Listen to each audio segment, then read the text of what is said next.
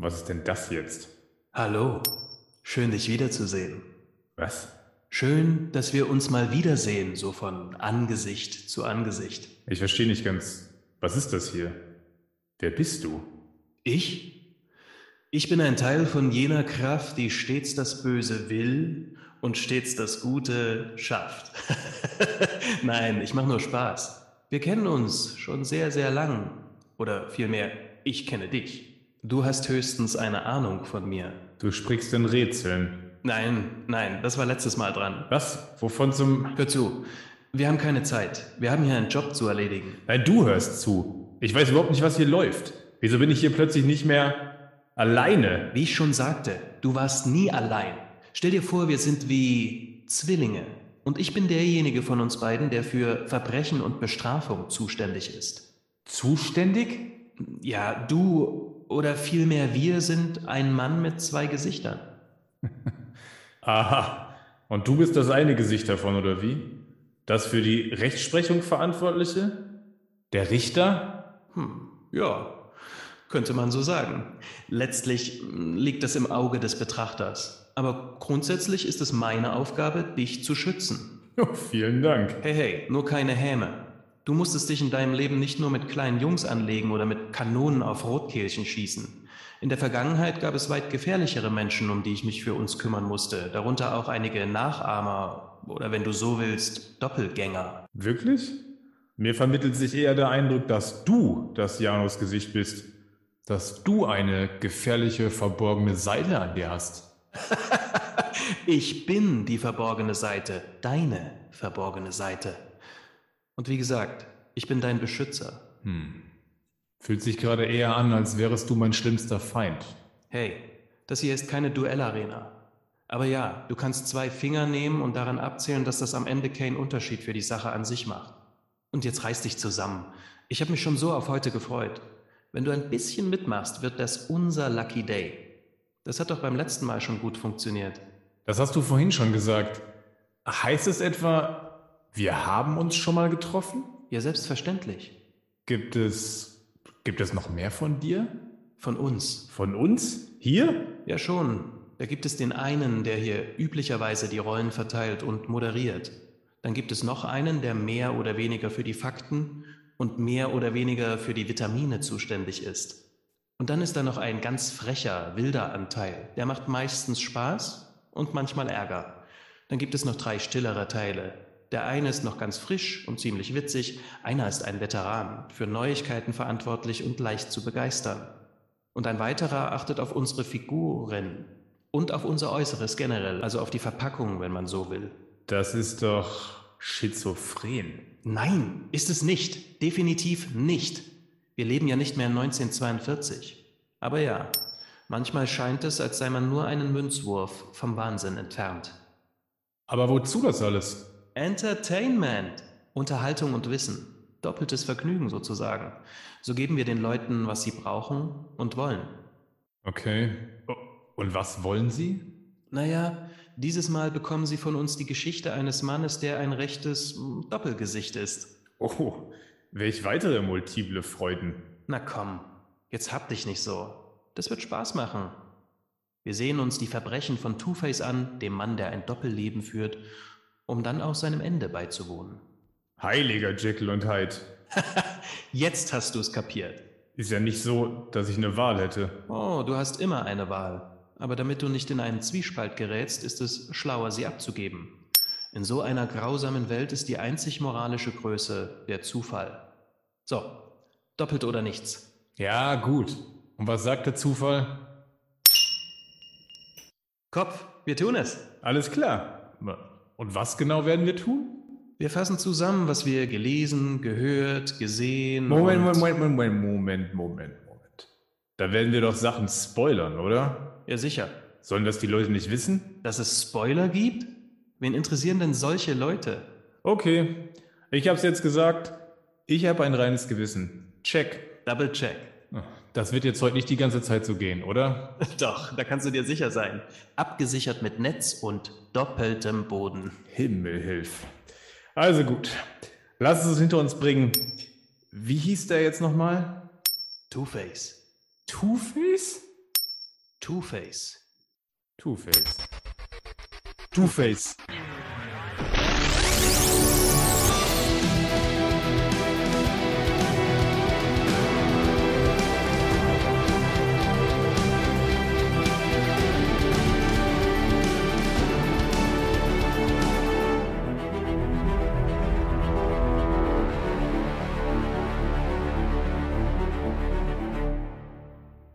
Herzlich willkommen zur zweiten Ausgabe unseres Formates Arkham Insights. Ich spreche von uns und damit nicht von mir alleine, sondern wir sind in Ausgabe 2 auch wieder zu zweit. Wie beim ersten Mal auch mit dabei und damit ein herzliches Hallo an Marian. Grüß dich. Grüß dich, hallo. Guten Abend, Henning. Marian, Ausgabe 2, wieder zu zweit. Welche Figur, welcher Villain aus Batmans Illustra Schurkengalerie kann da nur unser heutiges Thema sein? Hm. Killer Croc. Two-Face. Ja, zweimal darfst du raten, wie man so schön sagt. genau. Ist das so, ja? Zweimal darf man raten. Wir beschäftigen uns heute mit Two-Face oder auch Doppelgesicht. So nämlich. So Das nämlich. So, genau. Wir werden heute immer mal switchen, einfach weil ich Doppelgesicht unfassbar lustig finde. Diesen alten Namen, der, glaube ich, ja bis Anfang der 90er noch verwendet worden ist. Doppelgesicht. Äh, Hedke zumindest damals hat, hat noch Doppelgesicht Mhm. auf Covern verwendet. Ich glaube, danach nicht mehr. Ich glaube, danach waren sie raus. Ne? Ich glaube, die Harp hat das, glaube ich, immer verwendet, ähm, aber Doppelgesicht, ja, genau. Aber okay, es ist Two-Face. Wir hatten es ja am Ende der letzten Ausgabe, dem ersten Arkham Insights zum Riddler, ja auch schon etwas angeteasert, dass Ganz zart. Two-Face beschäftigen. Und es hat wieder etwas gedauert, äh, die, bis wir diese Ausgabe stehen hatten. Von daher, die Abstände sind einfach entsprechend groß. Auch das hatten wir ja schon angekündigt, weil es auch diesmal einfach sehr viel, das kann man glaube ich schon sagen, sehr viel Recherchearbeit auch wieder war, die Sachen zusammenzutragen, die Sachen zu lesen. Und wir beide sind froh, dass wir heute jetzt endlich zur Aufzeichnung kommen, damit wir das Absolut. endlich mal alles loswerden können. ne? Ja, wollen wir sagen, dass wir ursprünglich den 2.2. Ja. 2022, ah nee, den 22.2.2022 geplant hatten und es war unmöglich tatsächlich. Wir haben es nicht Außerdem haben wir, ja. nee, aber wir haben natürlich auch festgestellt, es macht ja gar keinen Sinn, weil wir sind ja zu zweit. Also muss es der vierte, vierte sein. Und hätte Two-Face sowas Billiges gemacht wie den zweiten, zweiten, 22, vielleicht Wahrscheinlich schon. Vielleicht hätte er aber auch gesagt, ich nehme den zweiten, zweiten, 22 mal 2 und da natürlich nicht bis zum vierten, vierten, 44 warten kann, hätte er Hm. den vierten, vierten, 22 gewählt. Genau, Man muss sich auch mal ein bisschen reindenken. Ja, genau. Und deswegen die sind wir Figuren hier. reindenken. Genau, so ist es nämlich. Und deswegen sind wir heute hier und am 4.4.22 und mit Two-Face am Start. Und genau, wir hatten, wir hatten uns, glaube ich, Ende des Jahres, wie du gerade sagtest, äh, haben wir gedacht, hey, 2.2. oder 22.2.22 wäre natürlich super. Aber Anfang März stand natürlich auch noch was anderes an. Ähm, und wir haben uns dann, glaube ich, äh, das war ja auch ein Grund, muss man auch sagen, dass wir uns aufgrund der, des Releases von The Batman dann auch dafür entschieden haben, dass wir das nicht alles parallel schaffen. Ne? Und dann haben wir jetzt gesagt, gut, dann nehmen wir halt den 4.4., 4.4.22 und ich glaube, das ist immer noch äh, der Figur absolut angemessen. Kommen wir zur Absolut. Figur, oder? Beziehungsweise nochmal ganz kurz ein, einen halben Schritt nochmal zurück. Wir Mhm. gehen zwar davon aus, dass alle Leute, die heute hier jetzt zuhören, auch die erste Ausgabe gehört haben. Äh, in der ersten Ausgabe haben wir ja nochmal recht ausführlich das Konzept erklärt von dem, was wir hier tun wollen. Wir wollen Mhm. das deswegen jetzt auch gar nicht nochmal so groß auswalzen, weil da würden wir dann bitten, nochmal die erste Ausgabe, das Intro und die ersten zehn Minuten anzuhören. Da gehen wir etwas ausführlicher nochmal darauf ein. Aber Marian, vielleicht kannst du in zwei Sätzen nochmal abreißen. Was machen wir denn eigentlich bei den Arkham Insights? Was ist die Idee dahinter? Okay, ich kann nichts in zwei Sätzen abreißen, aber Dann siehst ich einfach als. Redewendung der heutigen so. Ausgabe. Das ist ein zweischneidiges Schwert, Genau. absolut. Ähm, ja, was wir im Wesentlichen machen wollen, ist die Quintessenz äh, der Schurkengalerie beziehungsweise der einzelnen Schurken von Batman herauszukehren, zu gucken, was ist denn das eigentlich für eine Figur? Und dem wollen wir uns tatsächlich auch so ein Stück weit ähm, psychologisch nähern. Die Psychologie ist die Lehre vom Erleben und Verhalten von Menschen. Das heißt, wir wollen also genau gucken und auch ernst nehmen, das, was wir sehen und lesen. Ähm, wie verhalten sich diese Figuren, um daran auch so ein Stück weit auszurichten? Ja, wir sind eben die, die wir sind, aufgrund unserer Erfahrungen und den Dingen, die uns zustoßen und wie wir sie verarbeiten. Darum geht es im Wesentlichen. Das heißt also, wir machen auch so ein bisschen naive Wissenschaft, will ich das mal nennen. Also das ist jetzt quasi, ne, das ist jetzt nichts streng Wissenschaftliches oder so, sondern es beruht einfach auf normalen psychologischen Prinzipien. Und wir wollen gucken, was sind das eigentlich für Charaktere, mit denen Batman zu tun hat, um, das ist das große Ziel, dann das dann vielleicht 2044, um aus allen Ja. äh, Ausgaben, die wir bis dahin rausgebracht haben, mal zu gucken, ähm, was ist eigentlich mit Batman los? Ja. Ja. Mal gucken, wie lange das tatsächlich dauert, bis wir da hinkommen. Genau. Das stimmt. Und ich persönlich habe natürlich noch eine eigene Mission. Ich möchte die, die boshaften Labels ähm, von Menschen mit irgendwelchen geistigen Störungen oder psychischen Störungen ähm, wegnehmen, möglichst und aufklären. Aber das machen wir, das Das läuft nebenbei. richtig. Wir wollen Genau, ein bisschen Spaß ja. haben mit den Figuren. Ja, Ja. genau. Kern immer Animated Series. Das ist unser Ankerpunkt, von dem wir aus wir uns dann auch immer fortbewegen. Ne? Das ist immer das, was wir uns als erstes angucken. Das werden wir gleich Mhm. auch machen. Wie auch beim Riddler werden wir gleich kurz erstmal einen Steckbrief zur Figur beleuchten. Danach gehen wir auf äh, die Figur in der Animated Series ein, plus noch Begleitcomics und ähm, ne, alles, was im Animated, also jetzt im Tim-Verse, ne, also Bruce Tim, Animated äh, Series Universum sich bewegt. Dann gucken wir noch auf ähm, weitere Comics und Medien und Filme. Auch das wird in der Regel nur kurz angerissen, weil wir auch jedes Mal, wir werden auf die Animated Folgen ausführlich eingehen. Das haben wir das letzte Mal auch so gemacht. Alles andere reißen wir auch das ein oder andere Mal nur an oder nennen nur einzelne Merkmale aus Geschichten. Die Geschichten benennen wir dann zwar und äh, gehen aber inhaltlich darauf nicht weiter ein, weil wir zum Mhm. einen gar nicht, das schaffen wir einfach auch gar nicht alles. Dann wird der Cast nicht drei Stunden, sondern dann müssen wir hier irgendwie dreimal zehn machen. Für alle Hörer jetzt an der Stelle aber nochmal, und darauf wollte ich hinauskommen, ähm, wir werden vieles benennen, dann werden auch mal Jahreszahlen fallen, wir werden Comics benennen. Das müsst ihr euch beim Hören nicht alles noch parallel aufschreiben. Wir werden, wie in der ersten Ausgabe auch, dann in dem Artikel die ganzen Sachen verlinken. Es wird quasi eine Art, es wird eine, eine Art Quellenverzeichnis geben. Wir Mhm. werden versuchen, das so weit wie möglich alles aufzulisten, was wir in der Vorbereitung gelesen ähm, und was uns quasi unter die, unter, ne, in die Finger gekommen ist, ähm, so dass ihr dann auch euch da nochmal in Ruhe angucken könnt, okay, äh, das und das war das, und dann könnt ihr euch das auch nochmal raussuchen. Weil wir werden auch Sachen dabei haben, wo wir uns dann auch mal schon, wir werden auch gucken, das sind auch ein paar Sachen dabei, da haben wir auch nicht immer die deutschen Titel parat. Es ist auch nicht Ja. alles auf Deutsch immer erschienen und ähm, wir können dann, falls ihr da wissen wollt, wenn eine Geschichte, euch eine Geschichte interessiert, ist die, wo ist die auf Deutsch erschienen, dann schreibt es mal oder fragt es mal in den Kommentaren oder kommt auf unseren Discord-Server und dann klären wir das dort. Genau. Gut, dann gehen wir jetzt rein. Kommen wir zu Two-Face. Steckbrief. Two-Face, Doppelgesicht. ist der Schurkenname. Auf Englisch hieß er immer nur Two-Face. Grandios. Genau. Kommen wir aber bei, den, bei, den, bei dem Schurkenname nochmal zu den Alias-Namen. Das finde ich auch mal ganz spannend, dass es ja ganz äh, viele ne, äh, Mhm. so Alias gibt. Ähm, das, das sind so Sachen, die immer aus einzelnen Geschichten so, so, so noch kommen. Ne? Also wie, wie ist, wie ist Two-Face quasi noch aufgetreten und was hat er Mhm. noch für andere Bezeichnungen? Hast du ein paar parat? Ja, ich habe ja jetzt erst wieder ähm, The Dark Knight angeguckt, das ist Mhm. für unseren Cast. Ich auch. Ja, Mhm. grandioser Film, ganz kurz, aber das kommt, Mhm. kommt ja dann eh nochmal. Gotham's White Knight. Mhm. Dann haben wir den Handsome Harvey, Mhm. den Big Bad Harv, auf den Mhm. kommen wir eigentlich gleich als nächstes. Ja, genau. Ähm, Multiface. ja. Ja. The Double Man. Two-Headed. Double Dog. Ja, Janus tatsächlich, oder Ja, ja. Janus dann, ne? Mhm. Ja. Bin der Binary Star.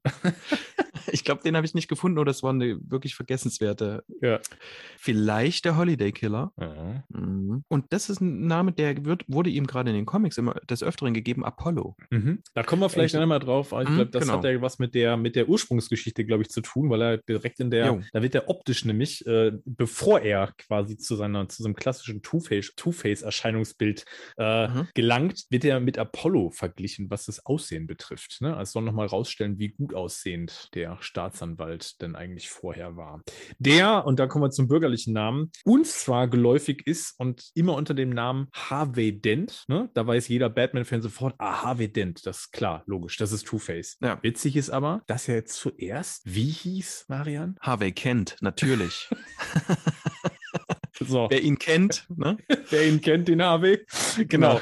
ähm, und wer nicht nur Batman kennt, sondern noch äh, die zweite Hälfte der World's Finest, weiß natürlich dann auch, warum man gegebenenfalls Harvey Kent umbenennen musste, weil Mhm. ne, Kent natürlich äh, schon besetzt war. Finde ich übrigens spannend, dass äh, der, dass die Figur, die ist das erste Mal aufgetreten in Detective Comics, ne, Ausgabe 66 im August 42. Die Geschichte heißt The Crimes of Two-Face. Ist aber spannend, ne? 42, das ist, ähm, da war Superman ja auch schon draußen. Ja. Und trotzdem nenne ich eine Figur Harvey Kent. Ne? Ja, weiß keiner. Das muss ja der Bill Finger gewesen sein. Ja, genau. Bill Finger und Bob Kane, ne? die beiden Schöpfer von, den, von, den, Ja. von der Figur. Ja, genau. Gut, kommen wir mal zu den Eckdaten nochmal. Wo wir gerade bei Comics sind, genau, haben wir schon gesagt, eine Schöpfung von Finger und Kane. Wir haben ihn dann nach den Detective Comics äh, 66, erste Ausgabe 42, danach haben wir ihn aber in, wir haben geguckt, in 1425 Ausgaben taucht die Figur auf. Ne? Das ist schon.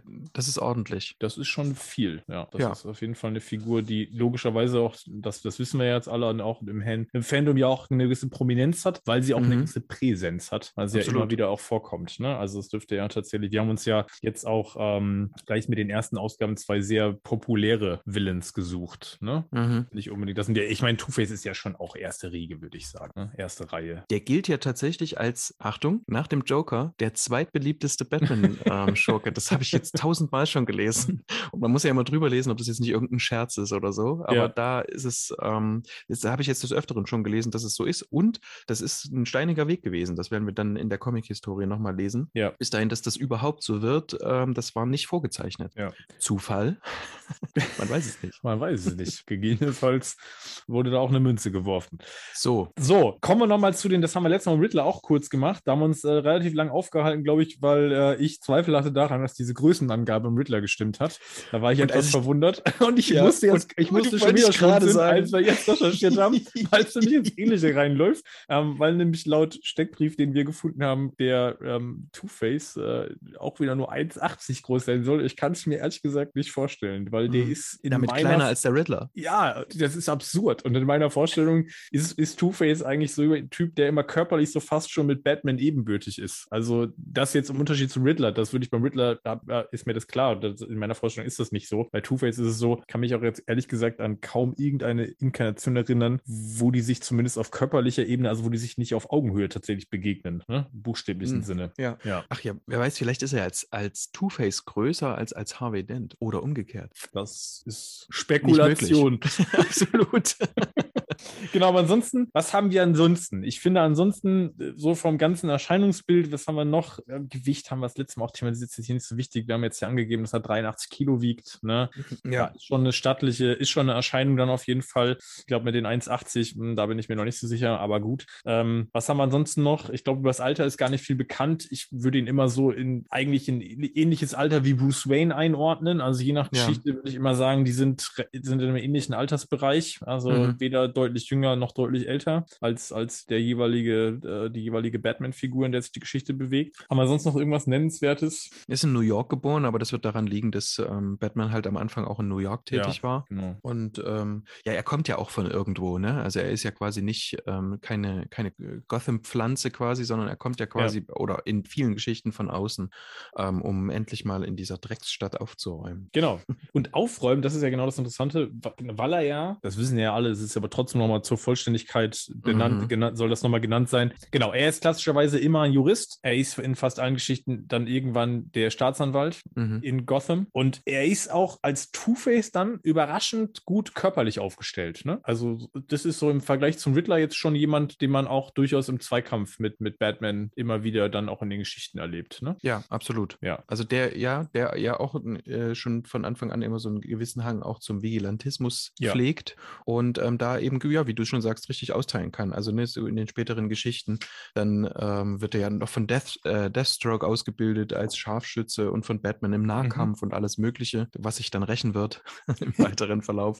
Aber ja, das ist auch, glaube ich, selten einer, der nur hinten steht und guckt, ähm, dass seine Goons alles erledigen. Genau, der, das ist Ja. eigentlich der, der in der ersten Reihe mit, mit dabei ist und austeilt, genau, wie du schon Genau. gesagt hast. Und für mich ist Two-Face auch immer eine Figur, die ich sofort oder mit der ich sofort eine Schusswaffe assoziiere. Ja, oder zwei. Oder genau, oder zwei. Eigentlich genau. sind es zwei. Eine Genau. doppelläufige wäre Ja, eigentlich, genau. Aber genau, das ist auch so, ne? Also ich, das, das Mhm. ist irgendwie direkt auch immer so meine nächste Assoziation, dass das schon jemand ist, der, wie gesagt, äh, rein mit den Fäusten, aber auch äh, Schusswaffen durchaus äh, im Repertoire hat. Kommen wir vielleicht einmal, weil gerade gesagt haben, sie bewegen sich auf Augenhöhe, es ist sehr viel Ähnlichkeit mit Bruce Wayne und Batman da, ne? Mhm. Gegebenenfalls auch, wie wird hier wieder, ich sag mal, gespiegelt. Wir haben ja das, da werden wir am Ende ja nochmal hinkommen, Ähm, wie verhält sich die Figur dann auch im Verhältnis zu Batman? Ich glaube, jetzt kann man schon das ein oder andere, kann man sich schon mal denken, wie das im Verhältnis zueinander steht. ne? Ja. Genau. Und Ja. wollen wir jetzt schon was sagen zum Äußeren von Two-Face an sich? Weil Klar. das ist ja tatsächlich, ne? weil Er ist, er ist geteilt, im Gesicht zumindest. Das Mhm. äh, ist ein Doppelgesicht quasi. Eigentlich nicht, ne? Habe ich jetzt gerade so überlegt, rein vom Namen her würde es nicht stimmen. Nee. Es sind ja nicht zwei Gesichter. Nee. Aber ja, gut. Sondern er ist in der Mitte seines Gesichts geteilt durch, meistens ist es Säure, manchmal sind es Explosionen, durch verschiedene Unfälle, Ja. die dazu geführt haben. Genau. Genau, wir kommen ja nachher noch zum, zum ganzen klassischen Modus operandi. Das, das arbeiten wir jetzt ja in den, in den, in den Ausführungen gleich aus. Das fassen Mhm. wir nachher nochmal zusammen. Und dann kommen wir nochmal zu dem ganzen Thema auch, ne? Klassische Sachen wie Münze, ähm, Kleidung. Wie, wie wird dieses ganze Thema der, ich sag mal, Dualität und ne, alles, was mit dem Thema zwei und Doppel und wir haben jetzt, jetzt ja auch schon, schon fast ermüdend äh, und wir sind gerade erst angefangen, schon ermüdend äh, hier äh, ergötzt in dem Zweier-Thema, in dem Thema 2. Ähm, das Aber arbeiten noch wir nicht genug. raus. Genau, noch nicht genug. Wir sind ja gerade erst eingestiegen, genau, natürlich. Kann man auch nie genug No. von haben. Nee, ist richtig. So.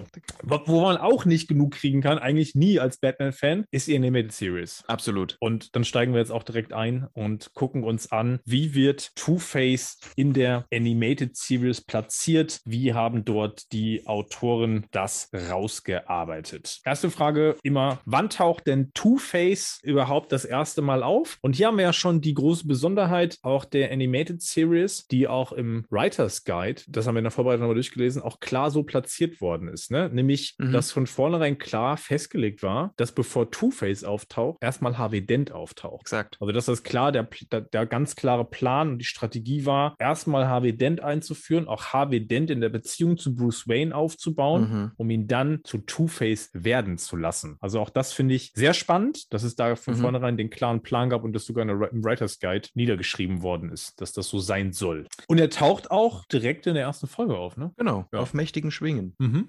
Das ist eigentlich eine Man-Bat-Folge. Und da ist es so, dass Harvey ja die Polizei halt unterstützt, ne? Und ähm, Harvey Bullock quasi genehmigt, eine Sondereinheit zu bilden, um Batman zu fangen.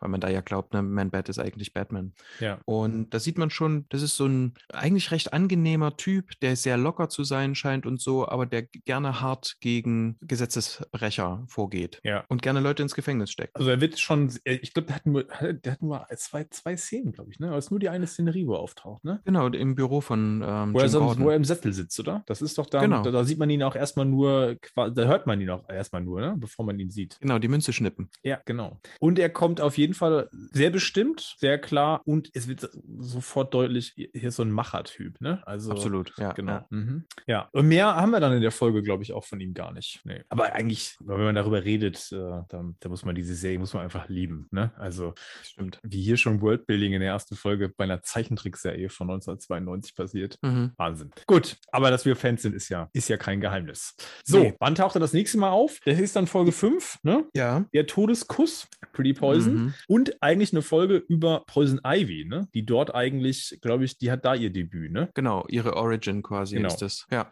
Und hier ist das Interessante, dass, dass Harvey, Harvey und Bruce Wayne, dass man hier schon sieht, da wird so ein bisschen die, oder da wird ein bisschen, da wird die Beziehung der beiden etabliert. Ne? Da sieht man sie, Ja. glaube ich, wie sie die neue Strafanstalt zusammen umsetzen, ähm, wie Bruce die Kampagne, glaube ich, dann auch mit unterstützt. Mhm. Und dass Harvey ja quasi mit Pamela Isley, der, der, der datet die, ne? Die sind Genau. genau. Genau, das ist ein, der, ne, wir hatten das vorhin mit diesem Apollo-Ding, das ist ein, auch hier ein Herzensbrecher, Ja, genau. ähm, ist beliebt, bei allen möglichen Menschen ist er sehr beliebt. Und die, äh, die Freundschaft hier zu Bruce ist, die, die finde ich schon spannend, weil Mhm. man Bruce Wayne tatsächlich sieht als einen, ähm, man sieht ihn als Bruce Wayne quasi, aber es Mhm. ist nicht dieses, mh, dieses aufgesetzte Gesicht. Für, für, die, für die Massen, genau, Genau. ne? sondern Mhm. das, das scheint wirklich eine intime Beziehung zu sein, also äh, ne, eine engere Beziehung zwischen ähm, Bruce und ähm, Harvey. Und das ist auch wichtig. Also man merkt es richtig, es ist beiden auch wichtig, dass diese Beziehung besteht. Und Poison Ivy schnappt sich ja dann quasi Harvey oder vergiftet ihn vielmehr. Genau, mit dem Kuss, ne? Genau. Und Batman ist dann wirklich, auch hier schon, das ist ja im, Grunde eine Art Foreshadowing, hier sehr an der Rettung von Harvey ähm,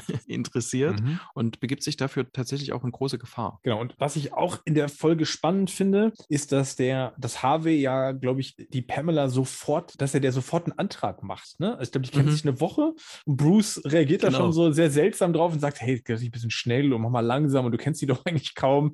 Und da auch schon, da wird ein gewisse, da wird auch schon das Temperament von, von Harvey klar und auch die Impulsivität, die der besitzt. Ne? So dieses, deswegen der Mann der Tat. So, das ist, da wird nicht lang, da wird nicht lang gefackelt. Ne? So, aber ich, ich hatte das darauf mhm. zurückbezogen, dass ähm, sie ihn quasi so ein Stück weit mit ihren Pheromonen eingesponnen hatte. Das weiß man aber tatsächlich nicht. Ne? Das stimmt, man, also, man weiß es das, nicht. Das, das weißt du nicht. so ist es. Schönen Gruß an Rico an ja, der Stelle. Das weißt du nicht. Ja. Aber genau, für mich war das ein Stück weit auch nochmal Charakterisierung. Also, weil er so dieses, äh, ne, ich, ich fackel jetzt hier nicht lang. Mhm. So, ne? Ich, wie gesagt, dieses so ein bisschen sehr impulsiv. Also so kam die Figur da in der Folge auf, auf wirkte auf mich halt so sehr impulsiv. Okay. Während, während Bruce jetzt eher so, das, der wäre mehr bedacht vorgegangen. Ne? Der hätte mhm. jetzt noch einen Hintergrundcheck gemacht und Absolut. was auch immer. Und Harvey so, ich komme, ich heirate, das ist sie jetzt, die Frau. Ja, das, ja, das kann, das kann gut sein. Aber, ich sagen, aber wie du sagst, schön ist daran, glaube ich, wie diese innige Freundschaft gezeigt wird, weil das mhm. natürlich auch schon der dramaturgische Aufbau ist, um das Ganze natürlich dann deutlich tragischer dann hinten raus werden zu lassen. Absolut.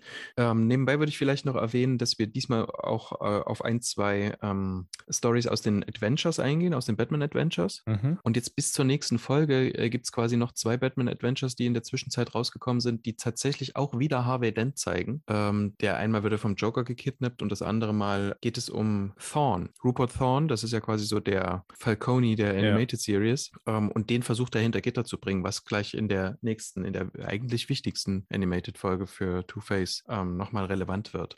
Dazu muss man jetzt sagen, die Animated Comics sind danach erschienen, ne? die platzieren ja. sich aber quasi dazwischen. Also das genau. sind, ne? das sind nochmal Geschichten, da ist Harvey noch nicht Two-Face mhm. und das ist ja auch super spannend, ne? dass die Comics, die danach erschienen sind, dann nochmal Lücken quasi in der zwischen den zwischen den einzelnen Folgen der, der Serie irgendwie füllen. Ja, genau. Genau. Ähm, haben wir zwei eigentlich. Äh, das, das erste hast du gerade genannt. Das zweite ist nochmal dann Batman Adventures 9. Ne? Wir sprechen jetzt von Batman Adventures 3 und, und 9. Also das sind die mhm. Hefte, die in Deutschland dann damals von Dino rausgekommen sind. Ne? 95 genau. bei uns, genau, in Deutschland. War auch eine schöne, war auch eine schöne Comic-Reihe. Ja. ja, großartig. Das haben wir, da haben wir aber, da haben wir tatsächlich jetzt bei Batman Adventures 9 ist da jetzt irgendwas dabei, wo wir sagen würden, hm, das brauchen wir jetzt irgendwie für, für Two-Face oder für Harvey? Brauchen nicht. Es ist schön für die nächste Folge, so ein bisschen Worldbuilding zu betreiben. Wir werden auch mit Rupert Thorne, das hat mich jetzt hier auch nochmal sehr, ähm, sehr angesprochen, auch da nochmal, mhm. das ist auch eine Figur, die sich wirklich sehr konsistent durch diese Serie mitzieht und tatsächlich auch bei wichtigen ähm, Entscheidungen immer mal mit dabei ist ne? oder immer mal herangezogen wird. Das ist ähm, großartig gemacht. Nein, wir sehen hier nur, dass äh, eben Harvey Dent versucht, Thorne hinter Gitter zu bringen und diese, diese mafiöse Struktur, die der da, da hat, zu zerstören. Mhm. Das ist eigentlich im Grunde die Vorbereitung auf der Mann mit den zwei Gesichtern. Gut, dass sie nicht Doppelgesicht benutzt haben in der deutschen, in der deutschen Titelgebung. Ja, aber genau, die Folge heißt im Original Two-Face, ne? Heißt mhm. sie auch, ein Zweiteiler. Das, ja. glaube ich, ist das der erste Zweiteiler, den wir in der Animated Series haben? Nee, der, der erste ist ähm, Cats and Claw, oder? Ach genau, der ja. ist ja noch davor, richtig. Ja, genau. Aber auch hier wieder super interessant, dass sie direkt auch, ich glaube, sogar das steht, glaube ich, im Writers Guide sogar auch drin, dass ähm, sie das nicht nur in einer Folge abhandeln wollen. Ne? Mhm. Also, dass äh, auch da nochmal sich Zeit dafür nehmen. Also, ich finde, das wird auch hier in der Folge, und wir gehen jetzt ja in die Besprechung, wird das auch sehr deutlich, mit wie viel Sorgfalt hier versucht wird, äh, diese Figur äh, zu entwickeln. Denn was, denn was kriegen wir denn in der Folge zu sehen? Wir kriegen im Prinzip zu sehen, dass Harvey bereits bestimmte Persönlichkeitsmerkmale in sich trägt, ne? die auch zum Vorschein kommen. Genau. Während der Razzia wird er sehr wütend. Mhm, genau. Wegen eigentlich einer Lappalie, der wird von so einem, von, von einem der Gangster quasi so mit Dreck bespritzt, würde ich das jetzt mal, würde ich mhm. das jetzt mal sagen. Und da rastet er völlig aus. Und die Leute, die ihn kennen, die drumherum stehen, sind im Grunde, also die sind perplex. Die haben den so noch nie gesehen. Genau. Und dann kommt raus, dass ähm, gibt noch einen weiteren Vorfall und mhm. dann kommt nämlich die Enthüllung, dass sich Harvey in äh, psychotherapeutischer Behandlung befindet. Ne? Und genau. dann sind wir auch bei einer der Sitzungen mit dabei. Genau. Und dort wird Harvey hypnotisiert. Mhm. es waren die 90er. Richtig. Naja, es gibt Hypnotherapie tatsächlich. Ja, ne? natürlich. Aber, ja, da, also, aber da steht nicht im Vordergrund, ähm, Leute zu hypnotisieren, wie man das auf hm. dem Jahrmarkt macht. Und auch die Hypnotherapie ist nicht unumstritten, obwohl die ich das ganz toll finde. Die haben tolle, ähm, die arbeiten viel mit Metaphern. Das ist eigentlich viel mehr, als dass die Leute hypnotisieren. Aber das ist eine andere Geschichte. Aber hier ist es halt so, er wird hypnotisiert und dann treffen wir auf ähm, eine Repräsentation von, mhm. äh, in Harvey, nämlich die, die wütende eigentlich. Das ist der Big Bad Harv. Und erstmal heißt es nur, es, äh, ist die Repräsentation einer früheren Schuld von Harvey. Eigentlich wurde er, wurde er quasi dauernd gemobbt. Ne? Also heute würde man von Mobbing sprechen, glaube ich. Das sagen die dort so direkt nicht, oder? Ja, genau. Es gab so Rabauken, die haben ihn immer genau, gemobbt. da geht ja, also von Bully auf jeden Fall die Rede Mhm. im Original, genau. Und er, Mhm. er unterdrückt es eigentlich die ganze Zeit, diese Wut und wehrt sich nicht, bis er dann irgendwann, glaube ich, tatsächlich dann sich wehrt. Oder? Ja, genau. Er tut einem davon was an. Genau. Genau, es wird nicht näher expliziert, was äh, ausexpl- ähm, ausformuliert, was das ist, aber er tut einem davon was an und das muss was Schlimmes gewesen sein. Und daraus entsteht eine Schuld. Und das, ich finde das sehr interessant, weil hier haben wir dann äh, haben wir dann Harvey, der einer recht simplen Regel folgt. Also das baut sich dann so über Mhm. diese, Ja, genau. diese, diese Folge so auf, die ist sehr tief verankert, diese einfache Regel, die, die heißt quasi, sei nicht wütend. Ich darf nicht wütend sein. Ne? Also das, ich darf keine Aggression zeigen. Deswegen, wie gesagt, das sind ja alle auch erschrocken. Wir haben ihn vorher nicht so kennengelernt. Das ist jemand, der ist sehr straight, das ist jemand, der, hast du vorhin auch gesagt, ne, der ist sehr klar und direkt in dem, was er fordert, aber der ist nicht aggressiv, der ist nicht boshaft, der ist nicht, der geht nie über eine, irgendwelche Grenzen drüber oder so, der ist immer angepasst. Ne? Ja. Und jetzt irgendwie, auch dort kommt raus, es fällt ihm immer schwerer, diese Seite in Anführungsstrichen zu kontrollieren. Also das heißt, diese Emotionen zu kontrollieren, die sich eben aufbauen bei jedem, dass man eben mal wütend ist, frustriert etc. Und auf jedenfalls ähm, ist es aufgrund dieser Schuld, die er als Kind gefühlt hat und offenbar noch immer fühlt, gibt es jetzt eben diese Regel. Ähm, und ich finde es eigentlich sehr interessant wieder in der Parallelität zu Batman, weil Ja. der ja auch eine Art Schuld fühlt, Ja. was so seine Kindheit betrifft. Und Genau. ironisch ist ja hier Thorn bekommt ja die Akte in die Hand, ne? Also und versucht Genau. ja dann quasi Harvey zu erpressen, weil er ja quasi von dem, also er will was von ihm und droht ihm an, wenn er das nicht macht, dass er die Akte quasi veröffentlicht und, und Mhm. damit äh, in der Öffentlichkeit ja bekannt werden würde, dass Harvey mehrere Persona hat, weil er dann auch sagt, dass, äh, dass die Öffentlichkeit dann ja erfahren würde, welche Personen, äh, welche Person sie da gewählt hat, oder soll ich lieber sagen Personen, ne? Also das ist ja Mhm, dann das, mhm. was, was Thorn sagt. Und die Ironie dabei ist aber, dass dieser Schuldkomplex, sag ich mal, diese gefühlte Schuld von Harvey, weil er ja diesen, dem Bully, den, den hat er ins Krankenhaus befördert, der aber Mhm. gar nicht wegen dem, was Harvey gemacht hat im Krankenhaus ist, sondern eigentlich wegen einer, äh, das ist eine, das ist eine, fast eine Blinddarmentzündung, ne? Also sowas. Also der, da ist äh, von der ähm, Appendizitis ist die Rede, dass das eigentlich der Grund ist, warum der im Krankenhaus war und es gar nicht der Grund war, dass Harvey, Harvey ist gar nicht schuld daran, sondern der wahre Grund, warum dieser Bully in, ins Krankenhaus musste, ist gar nicht klar gewesen und es hat sich Harvey quasi, hat Harvey das immer auf, auf das geschoben, dass er daran schuld war, obwohl es gar nicht der Fall war. Ne? Genau. Das gibt dem Ganzen noch mehr Tragik eigentlich. Absolut. Was er dadurch halt unterdrückt hat, ist, ähm, also wenn du das dann so dein Leben lang unterdrückst, kommst du halt dann dazu und kannst es nicht mehr adäquat regulieren, wenn es irgendwann mal aufkommt oder so. Ja. Was er ja versucht, ist quasi ähm, mit Hilfe von Therapie weiterhin diese Emotionen Zu zu, kontrollieren. Genau, ja, zu Genau. unterdrücken. Genau, ja, richtig. Also eigentlich den Deckel auf dem Kochtopf zu lassen. Ne? Absolut. Ja. Ohne Ventil. Und das ähm, Genau. werden die meisten von sich kennen, das geht nicht gut. Vor allem je höher der Stress wird. Und hier geht es darum, dass er ja auch, ähm, ne, eine Hochzeit steht an, mö- möglicherweise mit, ähm, wie heißt sie hier, Grace? Ja. Genau, äh, mit seiner Verlobten. Er wird zum, ne, zum DA gewählt Mhm. und er muss halt dieses Apollo-Gesicht wahren, Mhm. äh, da, damit er eben auch gewählt wird. Ne? Und jetzt ist, da ist halt viel Stress. Und dann hat er diese Razzien versucht, äh, Thorn nebenbei noch ähm, hinter Gitter zu bekommen und, diese, und so eine ganze Mafia-Organisation quasi aufzulösen.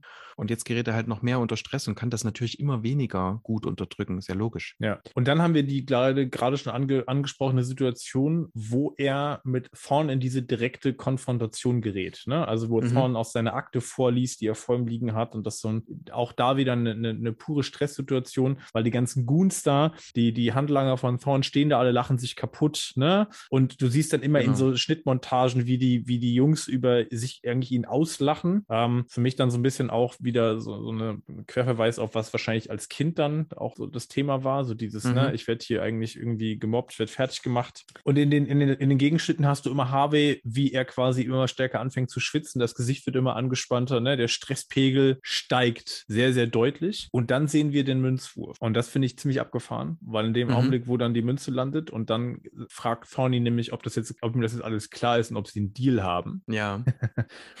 Und dann switcht er und sagt dann, the problem is, you're talking to the wrong Harvey. Oh ja. Oh ja. Das ist, ne? Und an der Wahnsinn. Stelle muss man wieder mal sagen, es ist wieder so leider, dass die englische Synchro, diesmal von Richard Moll, Mhm. das klingt wie zwei Personen. Das ist der Wahnsinn. Ja. Bei uns spricht den Peter Lakenmacher, denn das ist überhaupt nicht, überhaupt nicht äh, auffällig doof, wie der den spricht oder so. Und es gibt auch eine, es gibt auch Unterschiede, aber es ist nicht, es ist nicht wie das, ähm, wie das englische Original. Das ist wirklich, wirklich große Kunst, wie der die, diese zwei Personen spricht, finde ich. Das Ja. ist fast noch ein bisschen besser als Kevin Conroy manchmal. Also genau, der, der Switch ist offensichtlich, ne? Also Mhm. sie kriegen es über die, das Voice-Acting, aber auch selbst in der Animation ist es, ist es, ist es abgefahren, dass der Ausdruck Ja, genau, sich über die verändert. Inszenierung, richtig. Die auch die, die ganze Körperhaltung wird eine andere. Er kriegt ja plötzlich diesen sehr entspannten und dann auch schon fast so äh, fies grinsenden Gesichtsausdruck und du merkst, okay, das ist jetzt irgendwas, da gerade passiert, ne? Also Mhm, genau. weil sie dann auch so ein Close-up von seinem Gesicht haben. Ne? Also, ja. Okay, und dann haben wir ja die Situation, er, Big Bad Harv kommt raus, Mhm. fängt sich an zu wehren, der dann durchaus da die Goons aufmischt. Batman greift ein, weil er packt sich dann Thorn Ja. und ist kurz davor, Thorn richtig eine zu verpassen. Und dann kommt Batman nämlich ins Spiel, der das Ganze vorher von oben beobachtet hat. Ne? Der hat sich die Mhm. ganze Szenerie angeguckt und äh, dann gehen die aufeinander los. Und dann äh, Harvey muss sich da mit zwei, drei von denen auseinandersetzen. Batman schaltet noch welche aus und dann rennt ja, glaube ich, Thorn raus und Harvey Mhm. folgt ihm. Ne? Genau, hinterher über so eine Brücke. Also man muss sagen, die sind in so einer Raffinerie. Genau. Genau. Und dann wirft Batman Battering, ne? Genau, weil er beim Versuch quasi eigentlich Harvey zu retten, ähm, geschieht eigentlich ein Unglück. Ne? Batman wirft diesen Batarang. Thorn greift sich vorher noch die Akte, das muss man auch sagen. Er rennt mit der Akte weg, Harvey hinter ihm her. Und dann haben wir dieses, äh, eigentlich ist es eine Szenerie, da stehen rechts und links, man weiß gar nicht genau, was das ist. Ne? Das sind irgendwelche Töpfe, irgendwas blubbert da. Sieht auf jeden Fall alles, alles sein. genau, Ja. sieht auf jeden Fall alles nicht besonders, ähm, es sieht Angenehm alles, aus. genau, angenehm, es sieht alles riskant aus. So, auf jeden Fall, Batman schubst den Schützen, der auf Harvey angelegt hat. Mhm. Ähm, und dabei verzieht er dann und schießt quasi auf den Stromkasten. Und dann gibt es eine kleine Explosion. Ne? Und äh, es gibt auf jeden Fall, dass dann Harvey von, von irgendwas von dieser Flüssigkeit getroffen wird, oder? Ich gehe davon Ja. aus, dass er von der Flüssigkeit getroffen Offensichtlich. wird. Ne? Ja, oder die Explosion ihn irgendwie da, genau. Genau. Das, das ist halt eine Kinderserie trotzdem noch. ne? Ja, da genau. wird niemandem Säure ins Gesicht geschüttet, Richtig. offensichtlich. Genau. Ja. Und dann rennt Batman zu, zu Harvey und sieht etwas, das wir nicht sehen. Ja. Und was ich jetzt in der Recherche erfahren habe, ist, ähm, Kevin Conroy sagt, oder Batman sagt daraufhin, Harvey, no. Ja. Genau. Und, und das, äh, das ist deswegen witzig, weil es nicht auf die Animation passt. Ja, es nee, ist viel zu lang. Ja. ähm, Im Deutschen ist es sehr schön. Eberhard Haar sagt das in so einem, in so einem ganz sanften Harvey Nein, ne, irgendwie so. Aber in, in den USA ist das ein Meme, dieses Harvey No. Unter allen Batman-Fans kommt das Mhm. immer wieder, wenn, wenn man irgendwas nicht will oder so oder irgendwas doof findet, dann kommt dieses Meme mit Harvey No. Ja, das ist auch das ist so eine Stelle, die genau, die ist, die schon, die ist schon sehr, auch, also zumindest in den, in den englischsprachigen, im englischsprachigen Gefühl ist das, ist das unter Batman-Fans schon eine legendäre Szene, Absolut. ne? Ja, genau. Mhm. Ist auch, wenn man auf YouTube sich Ausschnitte davon anguckt, wird das immer wieder thematisiert, ne? Dieses No. Weil Genau. es auch so, es ist kein Schreien, es ist auch irgendwie kein, man weiß gar nicht, wie man das beschreiben soll, die Tonlage, in die da Conroy Ein. Wehklagen. Ja, ja, schon. Ne? So. Aber so ein bisschen so, nicht schon wieder einer. Also, oh, Ja. ne? So, dieses so, ja, auch ja. schön. Ja, also das ist so, ja, genau. Ist gar nicht so richtig greifbar für mich, was, was da eigentlich Batman in dem Augenblick ausdrücken will. Ja, Mhm. genau. Auf jeden Fall scheint es irgendwas Schlimmes zu sein. Ähm, das sieht man am Ausdruck von, von Batman auf, definitiv. Mhm. Und das nächste ist dann, dass wir, dass wir auf jeden Fall im Krankenhaus sind und wir nochmal erklärt kriegen, dass jetzt Harvey, dass das Gesicht auf jeden Fall nicht mehr komplett irgendwie zu retten ist. Und woran erinnert diese Szene erschreckend? Welcher, welcher Filmszene ähnelt die?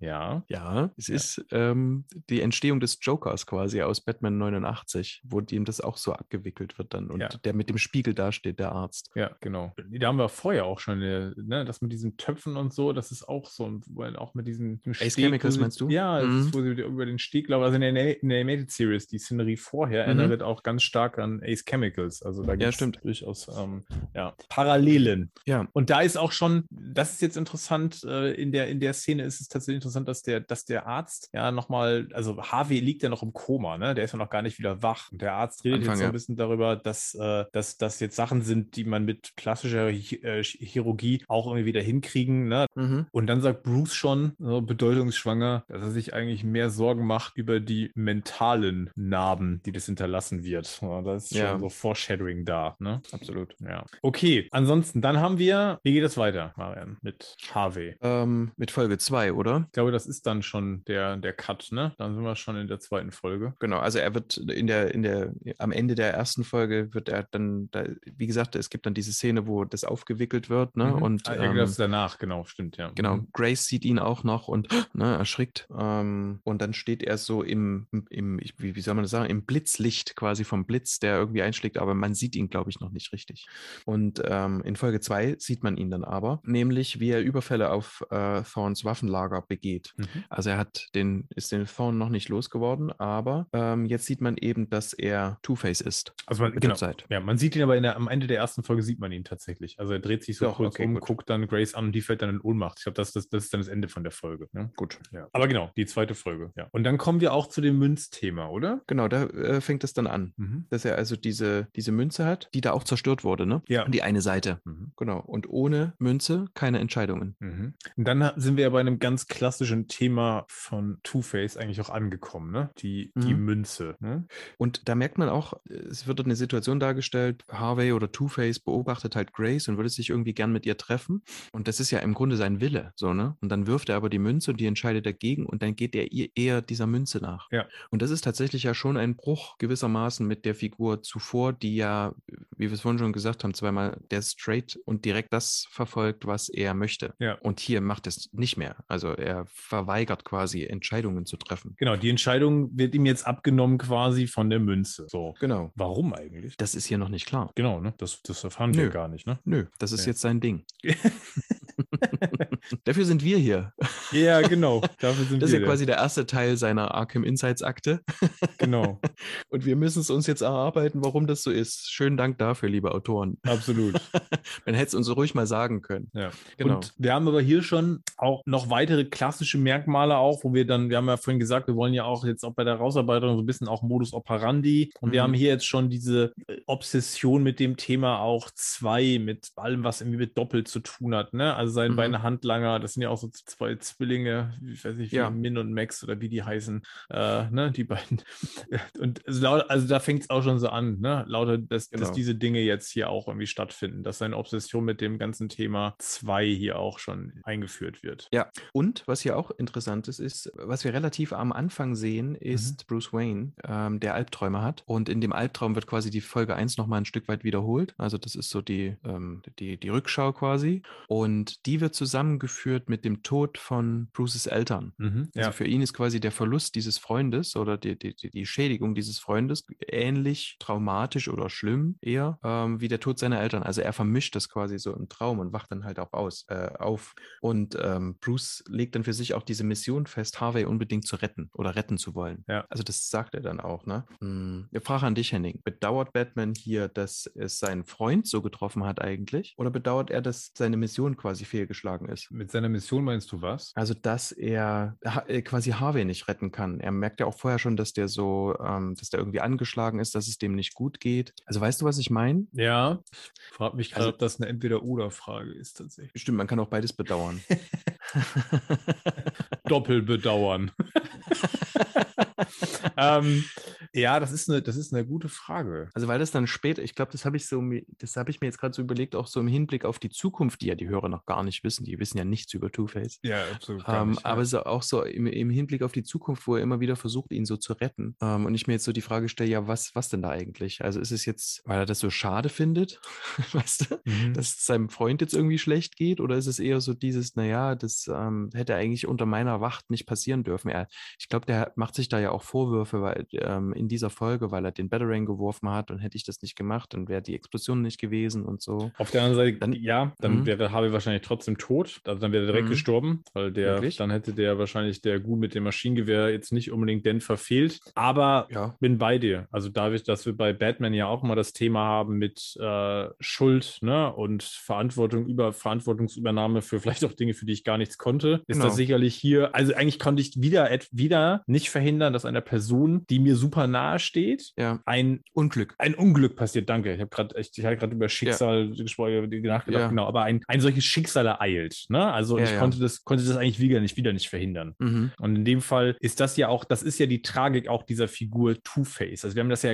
später noch in fast allen äh, Inkarnationen, Stories, dass es immer auch darum Ja. geht, dass Batman immer diese Hoffnung noch hat, ihn irgendwie retten zu können. Ne? Immer dieses, wenn es um Two-Face geht, da ist auch noch dieser, ha da ist noch Harvey in ihm drin. Da ist noch Harvey und das ist noch zu retten. Ne? Ja, da genau. können wir, das können wir hinterher nochmal rausarbeiten, wie kohärent und schlüssig das auch insgesamt dann alles noch ist. Aber Absolut. das ist sicherlich hier nochmal ein Thema durch die Freundschaft. Also das hätte man jetzt auch mit jeder anderen Figur theoretisch machen können, ne? dass Batman für die, ich sag mal, Entstehung, für dieses Unglück sich die Schuld und die Verantwortung gibt. Mhm. Dadurch, dass es hier aber diese, diese, dieser Freund ist, Mhm. kriegt das natürlich eine ganz andere Bedeutung und natürlich eine viel höhere Tragik. Ja, auch deswegen, ich, das meinte ich auch so mit Mission, weil er, seine Mission ist ja quasi das, was mir passiert ist, darf anderen nicht passieren. Ne? Ja. Also ich bin dafür da, so, Ja, so was abzuwenden. Und jetzt ist es wieder jemand, der ihm nahesteht, so wie du es gerade Ja. gesagt hast. Und er definiert sich ja auch ein Stück weit über Schuld, ne? Absolut, Also Batman total, ja, absolut. Mhm. Ich wollte damit, ich meinte damit nur, deswegen ist es für mich nicht entweder oder, weil ich glaube, dass wir haben ja immer dieses Thema bei Batman, dass er sich für alles Mögliche die Verantwortung gibt. Ne? Also wir haben das ja. ja in ganz vielen ähm, Darstellungen, dass es nicht nur darum geht, dass es Leute sind, die ihm nahestehen, sondern selbst wenn es einfach ein Junge ist, den er gar nicht kennt und der seine Eltern findet, das darf nie wieder passieren. Selbst dafür würde sich Batman die Schuld geben, dass er das nicht verhindert hat. Aber Ja. hier natürlich die erhöhte Tragik dadurch, dass es halt dann auch irgendwie eigentlich ja seinem besten Freund passiert. Ja, Weil er hat ja nur sagen, den einen. Genau. Also Mhm, richtig. so, wenn wir jetzt Alfred mal als Vaterfigur betrachten und nicht als Freund, dann ist ja Harvey jetzt zumindest auch hier Stand der Animated Series, ist sein einziger Freund und die werden, das haben wir ja vorher gesagt, deswegen wird ja diese Beziehung auch so, so etabliert und ist ja auch die Etablierung in den Folgen davor so wichtig, dass die sich wirklich nahestehen, ne? Dass das eine echte Ja. Freundschaft ist. Ja. Da kommen wir dann nochmal drauf, ob das sein einziger Freund ist, da kommen wir dann nochmal in einer der, der nächsten Animated-Folgen drauf. Ja. Zu dem jetzigen Stand zumindest, ja. Genau. Ja. Okay, am Ende haben wir dann, wie endet denn die Folge dann? Two-Face wird aber, er wird verhaftet, ne? Das ist das Ende von der Folge, oder? Genau, aber er hat ähm, quasi Grace zu sich geholt und Grace ist aber übertölpelt worden von ähm, Maroney, wollte ich schon sagen, von, Thorn? äh, von Thorns ähm, Assistentin. Ja, genau. Sie folgen ihr quasi, um auf Two-Face äh, Harveys Spur zu kommen. Und dann äh, stellen sie sie tatsächlich, aber da ist dann auch Batman mit dabei und das ist natürlich in einem alten Spielcasino. Ja, genau. Da wendet Batman dann quasi den Trick an, der dann später in Batman Forever auch stattfindet oder der eigentlich überall und ständig stattfindet, dass Batman einfach zig Münzen hochwirft Ja. und äh, Two-Face irgendwie versucht, seine Münze zu finden. Ähm, so kann er dann ähm, Two-Face Herr werden und Grace selber, die teilt auch ordentlich aus, die haut dann diese Assistentin um. ja, genau. Und Two-Face lässt sich verhaften. Und das Fazit der Folge ist, ähm, wo Liebe ist, da ist auch Hoffnung. Denn Grace wendet sich noch nicht ab. Ja, genau. Ja. Das ist, ne, das ist auch so ein klassisches Element, das wir hier auch schon haben, wo er erstmal noch auch in der ersten Begegnung mit Grace noch versucht, seine entstellte, in Anführungsstrichen entstellte Gesichtshälfte noch zu verdecken. Ne? Also auch das Ja, haben genau. wir ja relativ häufig in den, bei, bei Two-Face in den Comics, in den Geschichten. Ne? Das haben wir auch hier nochmal. Ähm, genau, und am Ende sagt sie dann, glaube ich, das ist gar nicht notwendig. Genau, okay, aber Ende, wie du gerade sagtest, ähm, dieses klassische Element, Batman versucht jetzt hier durch die Manipulation der Münze oder in dem Fall, ich werfe ganz viele Münzen hoch und ist gar nicht mehr klar, Mhm. welche Münze ist denn jetzt, dieses Konzept, in dem sich da Two-Face jetzt bewegt, durcheinander zu bringen. Ne? Genau. Eigentlich hundsgemein, der Batman eigentlich, wenn man so will. Ja, das ist ein krasser Ja. Typ. Echt. Gut. Achso, die Folgen kann man sowieso ähm, sehr gut empfehlen. Es gibt in, ähm, als Harvey noch nicht Two-Face ist, dann kommt er auf so eine Gala, wo er dann auch Grace so einen äh, Antrag macht. Da ist die Justitia in Eis und die, die schmilzt so langsam vor sich hin. Und als er quasi am Telefon erfährt, dass äh, Thorn ihn erpressen will, dann ähm, haut er so auf den Tisch und dann zerschmettert diese Justitia quasi, also die Gerechtigkeit. Und ähm, was ich hier für eine Kinderserie auch sehr stark finde, ist, dass Batman hier nicht den Tag retten kann. Also der ist gar kein großer Held. Selbst jetzt hier am Ende von der Folge 2, wo sich dann Two-Face so Ja. verhaften ist, ist eigentlich so bittersüß, würde ich es mal nennen. Ja, auf jeden Fall. Eigentlich ist kein, kein, Ist kein Happy. End, Nee, nee. überhaupt nicht. Es ist hier keine, es ist eine Lose-Lose-Situation. Also er, ne, er muss jetzt im Prinzip, er kann sein, er konnte den Freund nicht retten und am Ende muss Mhm. er den Freund eigentlich jetzt ins Gefängnis bringen. Ne? genau. Ja. Und dann lässt er die Münze ja quasi noch in diesem, ne, man sieht dann als letztes, wie die Münze fällt, in diesem Brunnen, wo man halt klassisch so, ne, in diese Brunnen, wo man Münzen so reinwirft, als Glücksbringer, ja. Ja, genau. Toi, toi, toi. Genau. Und man sieht die Liberty-Oberfläche der Münze dann als als Einstellung. Die gute Seite. Genau, die gute Seite. Ja, genau, gut, das ist auch nochmal ein Punkt. Äh, haben wir noch gar nicht erwähnt, gehört noch zur Vollständigkeit aber auch dazu. Wir haben die Münze mit zwei Seiten und die eine Seite hat, ist immer die heile Seite und die andere Seite hat immer irgendeinen Makel, ne? Klassisch ist sie zerkratzt. Genau. Das war, glaube ich, so der Klassiker. Aber wir haben dann in weiteren Inkarnationen oder moderneren Darstellungen gibt es auch häufiger mal eine verbrannte Seite oder irgendwas anderes, was mit der, der makelbehafteten Seite passiert ist. Genau. Und jetzt haben wir die Figur etabliert. So, ein Typ, der irgendwie zweigeteilt ist. Mhm. Und dadurch von zwei besessen ist und Genau. ähm, gerne seine Entscheidungen jetzt dem Zufall, in Anführungsstrichen, des Münzwurfs überlässt. Genau. Ich hatte schon im, im Vorgespräch gesagt, wenn man, äh, ich glaube, so die erste oder zweite Stunde Stochastik lernt man, dass, dass, genau. dass eine Münze nicht 50-prozentig fällt. Nee. Und, das, und später lernt man sogar noch, dass man es auch manipulieren kann. Ja, genau, das wird dann ja auch so ein Dauerthema in den, in den Two-Face-Geschichten, ne? dass dieser Genau. Münzwurf halt an, durch verschiedene Dinge dann manipuliert und beeinflusst werden kann. Ja, Genau, weil, aber Two-Face behauptet die ganze Zeit, das wäre super fair. ja genau, ja. Und das ist es einfach nicht. ja. Aber es ist eben die Kraft des Zufalls. Genau. Genau. Dann haben wir ihn etabliert und dann geht es weiter. Das empfehle ich jetzt einfach nur. Das guckt ihr dann einfach bei unseren Notizen nach. Das ist ähm, Batman Adventures. Bei Dino war es die 11. Das ist eigentlich das Heft Batman Adventures, Achtung, 22. Das machen die dann öfter. Dann kommt es immer die 2 ist, dann kommt dann Two-Face und bei 22 kriegt er seine größeren Geschichten und so. Guter Kopf, schlechter Kopf. Genau, guter Kopf, schlechter Kopf. Good Face, Bad Face. Ja? Von Ja. Doppelkopf. Ja, ja klar, Doppelkopf. Nicht Doppelgesicht, sondern Doppelkopf. Doppelkopf. Doch. genau. Ja, muss man, muss man mal schmunzeln oder lachen drüber. Das ist immer herrlich, diese Übersetzung dann auch. Aber ja, okay, gut, genug Rand, äh, Randaspekte hier. Genau. Genau, Rant, genug Rant-Aspekte. Aber wirklich. Ähm, ähm, das ist spannend, weil am Anfang wird dort quasi ein Gutachten erwähnt von einem Psychiater. Ja. Und das ist allerdings sehr spannend. Und worauf es hinausläuft, ist, dass äh, Batman ähm, Harvey dazu versucht zu zwingen, bei einem Gefängnisausbruch ihn zu erschießen. Er sagt dann, ich glaube, Harvey ist der Grund für die Münze. Ich glaube, Harvey kämpft immer noch gegen Two-Face. Sie, Mhm. damit meint er quasi Two-Face, nahm ihm seine Freunde, seine Ziele, seine Träume. Aber bis sie sich entscheiden, ein Verbrechen zu begehen, können sie ihm seine Seele nicht nehmen. Und deswegen braucht er die Münze. Also das ist quasi die Erklärung von Batman. Mhm. Also Zumindest die Erklärung, an die Batman glauben will. Genau, weil die natürlich Genau. impliziert, dass da noch Hoffnung ist, da dass Harvey die Oberhand gewinnt. Mhm, Ja. Genau. Und am Ende schafft es tatsächlich Two-Face oder Harvey nicht, Batman zu erschießen. Er tut's nicht. Mhm. Und deswegen ist Batman davon überzeugt, dass er recht hat. Da geht es ja auch darum, dass auch nochmal, äh, ich glaube, geht es dann, das ist glaube ich in dem Gutachten dann, ne? Dass es auch da nochmal darum geht, dass äh, Two-Face von Tag zu Tag mehr Kontrolle erlangt, oder? Und dass, Genau. dass man damit rechnen müsste, dass, dass genau Harvey irgendwann vielleicht den Einfluss gänzlich verliert und die, Mhm. der Two-Face-Anteil das komplett übernimmt. Und ich finde, hier wird ja schon dann, dann nochmal gut dargestellt, dass sich jetzt hier wirklich zwei Anteile, zwei Seiten miteinander im permanenten Streit, Widerstreit. Widerstreit befinden. Ne? Mhm.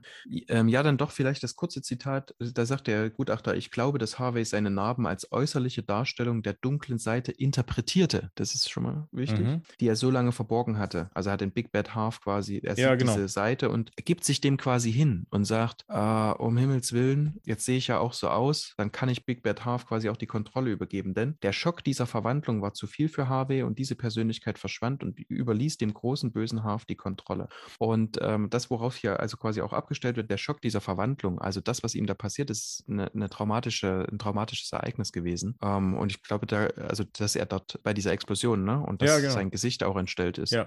Und dass das quasi dazu führt, dass er sagt, naja gut, jetzt sehen es ja eh alle. Ich kann in mein altes Leben nicht zurück. Und das hat ja eh schon immer in mir stattgefunden, diese Gefühle, die ich nicht kontrollieren konnte. Und dann haben sie es ja auch noch in dieser Therapie, wo man sich die Hände über dem Kopf zusammenschlagen möchte, ähm, au- auch noch so personif personifiziert und quasi gesagt, das ist ein Anteil von dir, ähm, dem Mann, ne? Und da sagt er sich jetzt, okay, soll der es halt machen. Und deswegen kann das Batman am Ende auch so umdrehen und kann sagen, ich glaube, Harvey ist der Münzgrund. Genau, das, äh, was ich hier tatsächlich noch spannend finde, dass selbst die, dass die, also die Frage nach dieser Münze und was soll diese Münze jetzt eigentlich und wieso braucht diese Münze, ne? Das, Hm. du hast ja gerade die, die Erklärung von Batman und ich, das ist ja interessant, weil vorher ja, glaube ich, der Gutachter da schon sagt, da habe ich eigentlich gar keine richtige Erklärung für, ne? Also ich kann mir Genau. diese, die, ich kann mir diese Münze äh, eigentlich gar nicht erklären, wo das, wo das herkommt. Mhm. Und dann geht ja Batman sozusagen seine, seine Interpretation ne, dazu ab. Ja, ich meine, ich, bei Batman würde ich auch davon ausgehen, dass der vier Psychologiebücher gelesen hat. Ja, auf jeden Fall. Also der, der, Batman ist Wissenschaftler, wie Homer Simpson sagt. ja.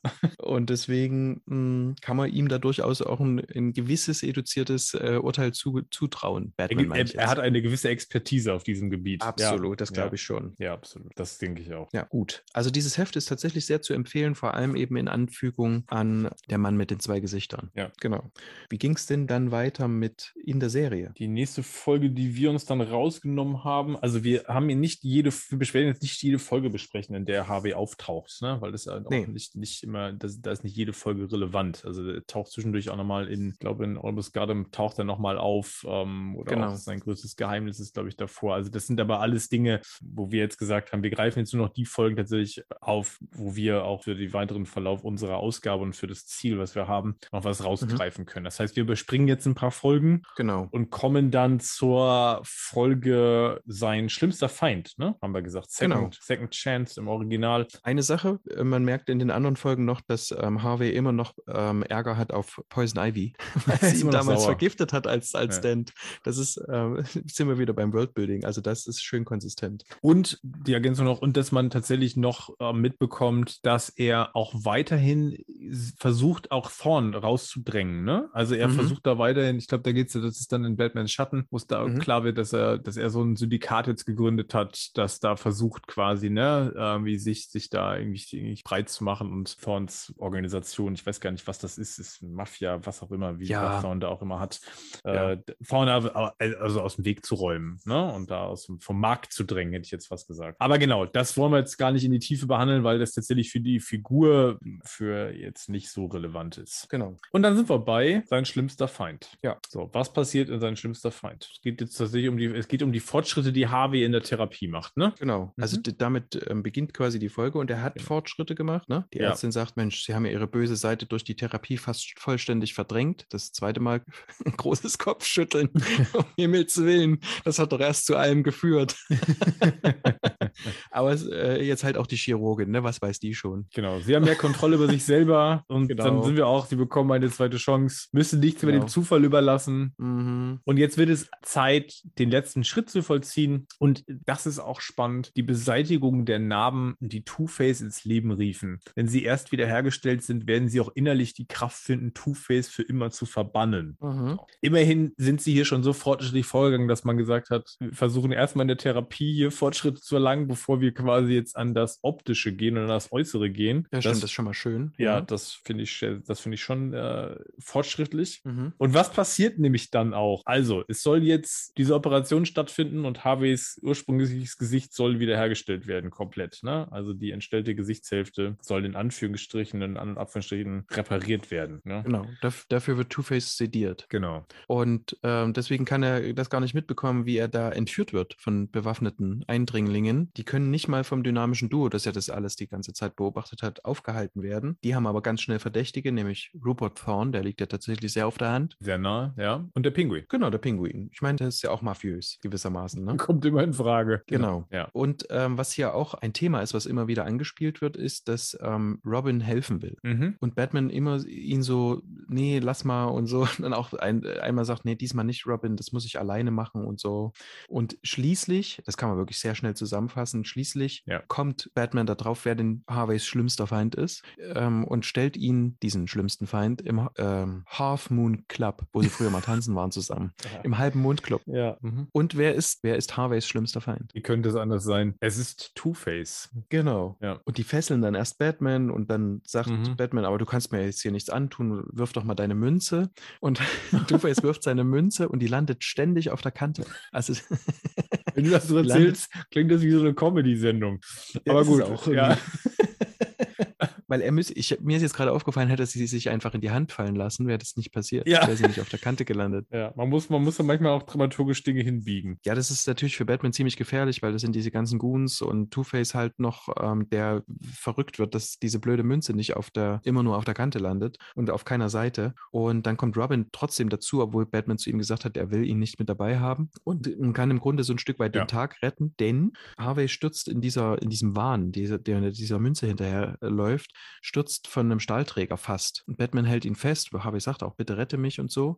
Und dann gibt es kurz so ein, wie so ein Aufwachen. Mhm. Und dann ist plötzlich jemand anders irgendwie, hat das Bewusstsein übernommen von, von, ähm, von Harvey oder von dieser Figur und sagt da, nee, also von dir lass ich mich nicht retten, Batman, und lässt los. Und dann kann Batman ihn am Ende aber trotzdem noch, ähm, noch retten, ihn und den Tag. Ja. Ja, da können wir wahrscheinlich gleich drauf kommen, ob das überhaupt noch kohärent ist oder konsistent. Der lässt sich dann hochziehen und dann liegt er unten auf so einer Liege und dann sagt, dann sieht man nur noch die gute Seite Harveys Mhm, und die, die Two-Face-Seite genau. liegt quasi im Schatten. Ja. Ne? Und, dann sagt, und dann sagt er zu- ähm, zu Bruce Wayne, der dann dort hingekommen ist, Bruce, mein guter Bruce, du bist immer da, lässt mich niemals im Stich. Und so endet die Folge. Fast. Genau. Mhm. So, jetzt haben wir hier, kommen wir mal auf die, das Thema, weil du gerade gefragt hast, ist das noch kohärent? Mhm. Also in, in, der, in der Doppelfolge hatten wir gesehen, dass der Big Bad Half ist, eine, ist quasi ein Konstrukt, ne? dass ähm, Harvey nicht so ganz äh, bewusst ist, aber zu, der- auf das er durchaus Zugriff hat oder dass ihm bewusst ist, dass es das gibt. Ne? Das sind quasi die alle, das, was er als negative Emotionen Ja. empfindet, Wut oder sowas, das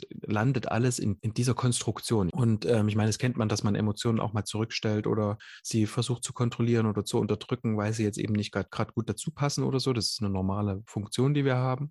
Und hier ist es jetzt aber so, dass offensichtlich Harvey nicht von Two-Face weiß, wenn der ans Steuer kommt, so will ich es jetzt mal nennen. Mhm. Und bei Two-Face bin ich mir immer nicht sicher, ob der nicht weiß, was bei Harvey so, was so läuft bei Harvey. Weißt du, wie ich meine? Ja, wer ist quasi im Co-Bewusstsein? Also wer, wer kriegt Mhm. was mit, ne? Also Mhm, welche genau. Seite ist jetzt, kann, kann was verfolgen, meinst du jetzt gerade, ne? Genau. Wenn, wenn, wenn Harvey steuert, ist, ist Two-Face ist noch, ist noch irgendwo da, der kriegt das mit. Ist es umgekehrt eigentlich auch so? Genau. Aber haben wir das vorher, ist es vorher so dargestellt, dass, das, dass wir das vorher schon klar haben? Nee, nee, oder? Nee, eben nicht. Nee, das, genau. ist, ähm, das ist ein bisschen schade. Ja, weil vorher haben wir auch dieses Thema. Da muss ja im Prinzip mit der Hypnose ja überhaupt erstmal Two-Face, also der Big Bad Half, der dann ja sich ne, in Two-Face Mhm. manifestiert, der muss ja durch Hypnose erstmal geweckt werden, sozusagen. Ne? Genau. Das heißt, eine Kontrolle hat er bis dahin eigentlich nicht. Jetzt ist die Frage hier, hat er jetzt Kontrolle? Kontrolle hat er, glaube ich, immer noch nicht. Und wir erinnern uns, uns daran, dass ähm, in Der Mann mit den zwei Gesichtern Mhm. äh, Harvey ja tatsächlich da saß und zum Beispiel Grace sehen wollte und das dann immer mit der Münze entschieden hat, welche Seite soll quasi gewinnen. Also da ist es ja tatsächlich eher so eine hypothetische Seite. Ja. Ne? Und wenn ich, wenn quasi die, die zerkratzte Seite ist, dann kann ich eben Grace nicht sehen oder ähm, in einem anderen Fall, dann darf ich eben Gewalt ausüben gegen andere oder so. Also dann ist es die irgendwie, wirkt es so wie die, wie die Entscheidung einer einzelnen Person,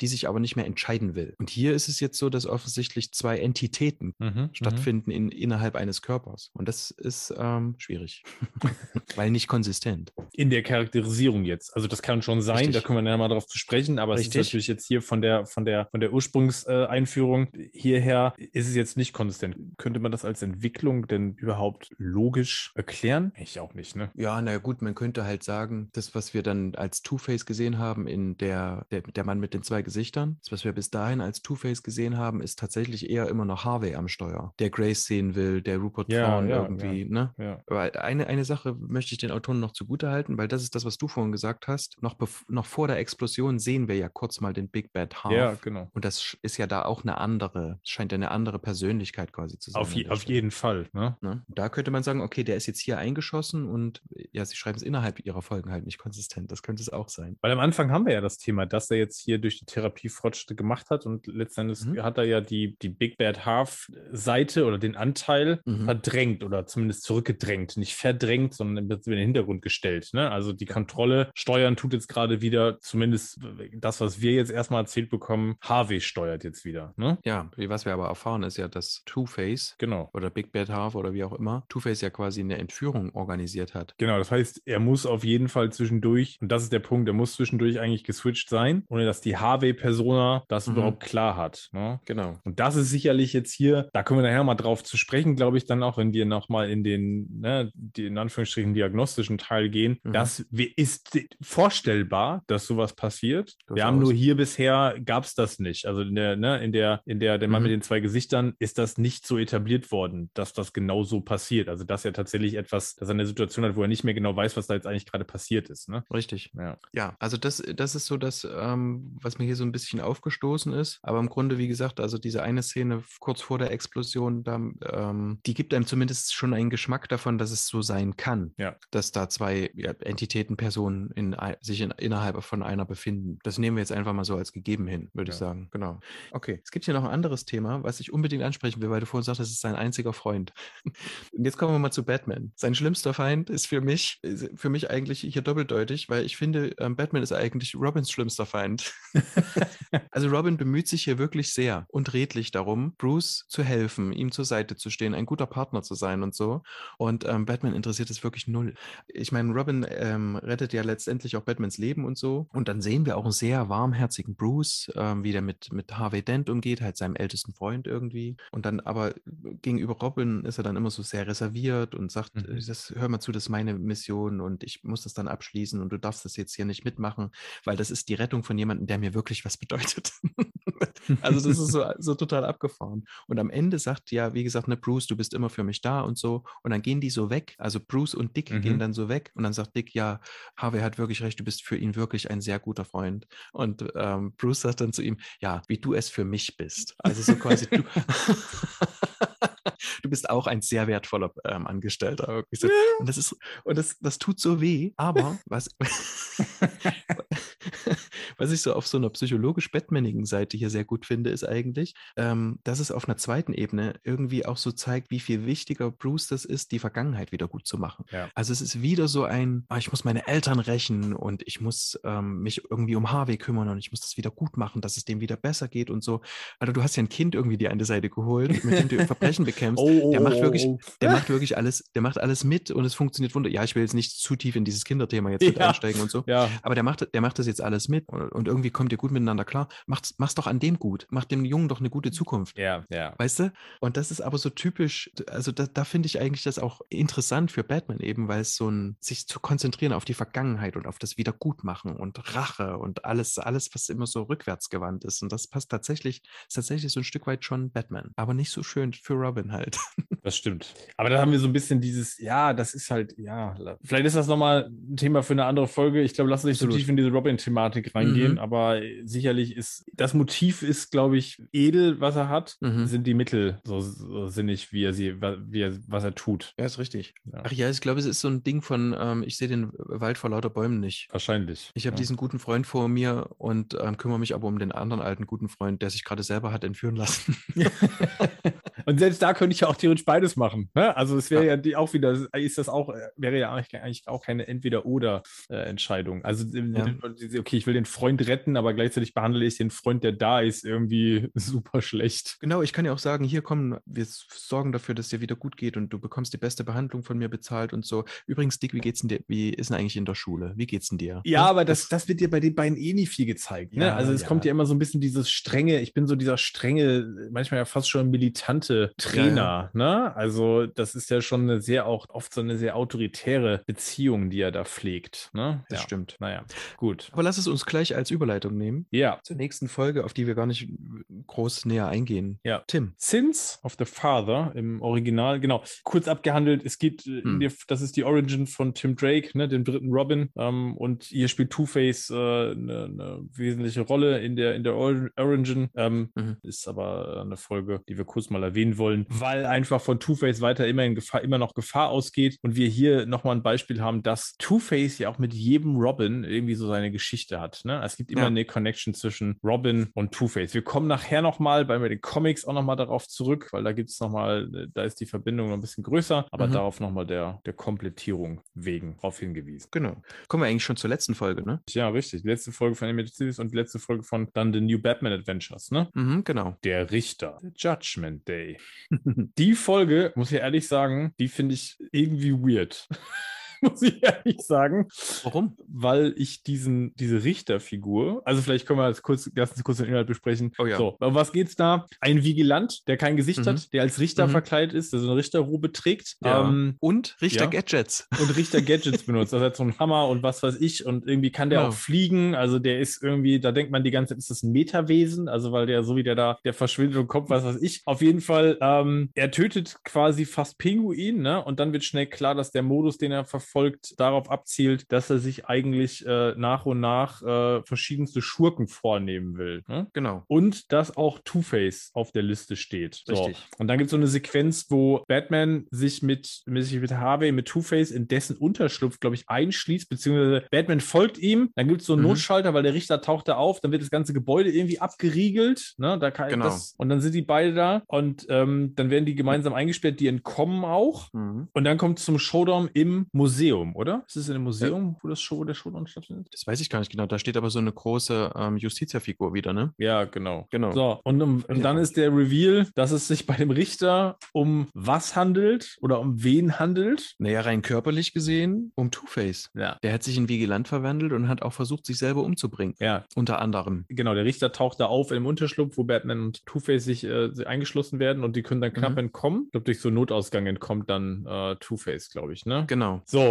und jetzt haben wir hier die dritte, die dritte Persönlichkeit eigentlich von, die dazukommt. Ne? Wir haben jetzt Harvey, wir haben Two-Face und jetzt haben wir noch The Judge. So, The als Judge. Persönlichkeit. Der hier sich ja so einem ganz eigenen Begr so einer ganz eigenen Gerechtigkeitsdefinition äh, widmet. Ne? Also er will jetzt einfach Mhm. die Villains töten. So. Ja. Richter und Henker quasi in einer Person. Zugleich. Ja. Äh, und um es besser zu machen als Batman. Genau, oder konsequenter machen als Batman. Sagen wir es mal so. Genau. Genau, also ja. seiner Meinung nach besser. Seiner Meinung nach besser und äh, dann natürlich in der Folge konsequenter. Ne? Ähm, spannend finde ich hier in, ähm, was wir uns gerade angeguckt hatten, in Second Chances, also äh, sein schlimmster Feind. Ja. Da versucht ja Two-Face Harvey zu töten. Er entführt ihn, versucht ihn zu Ja. töten. Und jetzt versucht der Judge Two-Face zu töten. Mhm. Weil Harvey, das, Harvey kann es nicht machen. Das wäre noch unschlüssiger, als Absolut, ich diese genau. Richterfigur finde, weil Harvey ist ja der Mann des Gesetzes. Also der könnte Mhm. ja Two-Face maximal ins Gefängnis, äh, der könnte ihn maximal verurteilen, beziehungsweise ihn anklagen.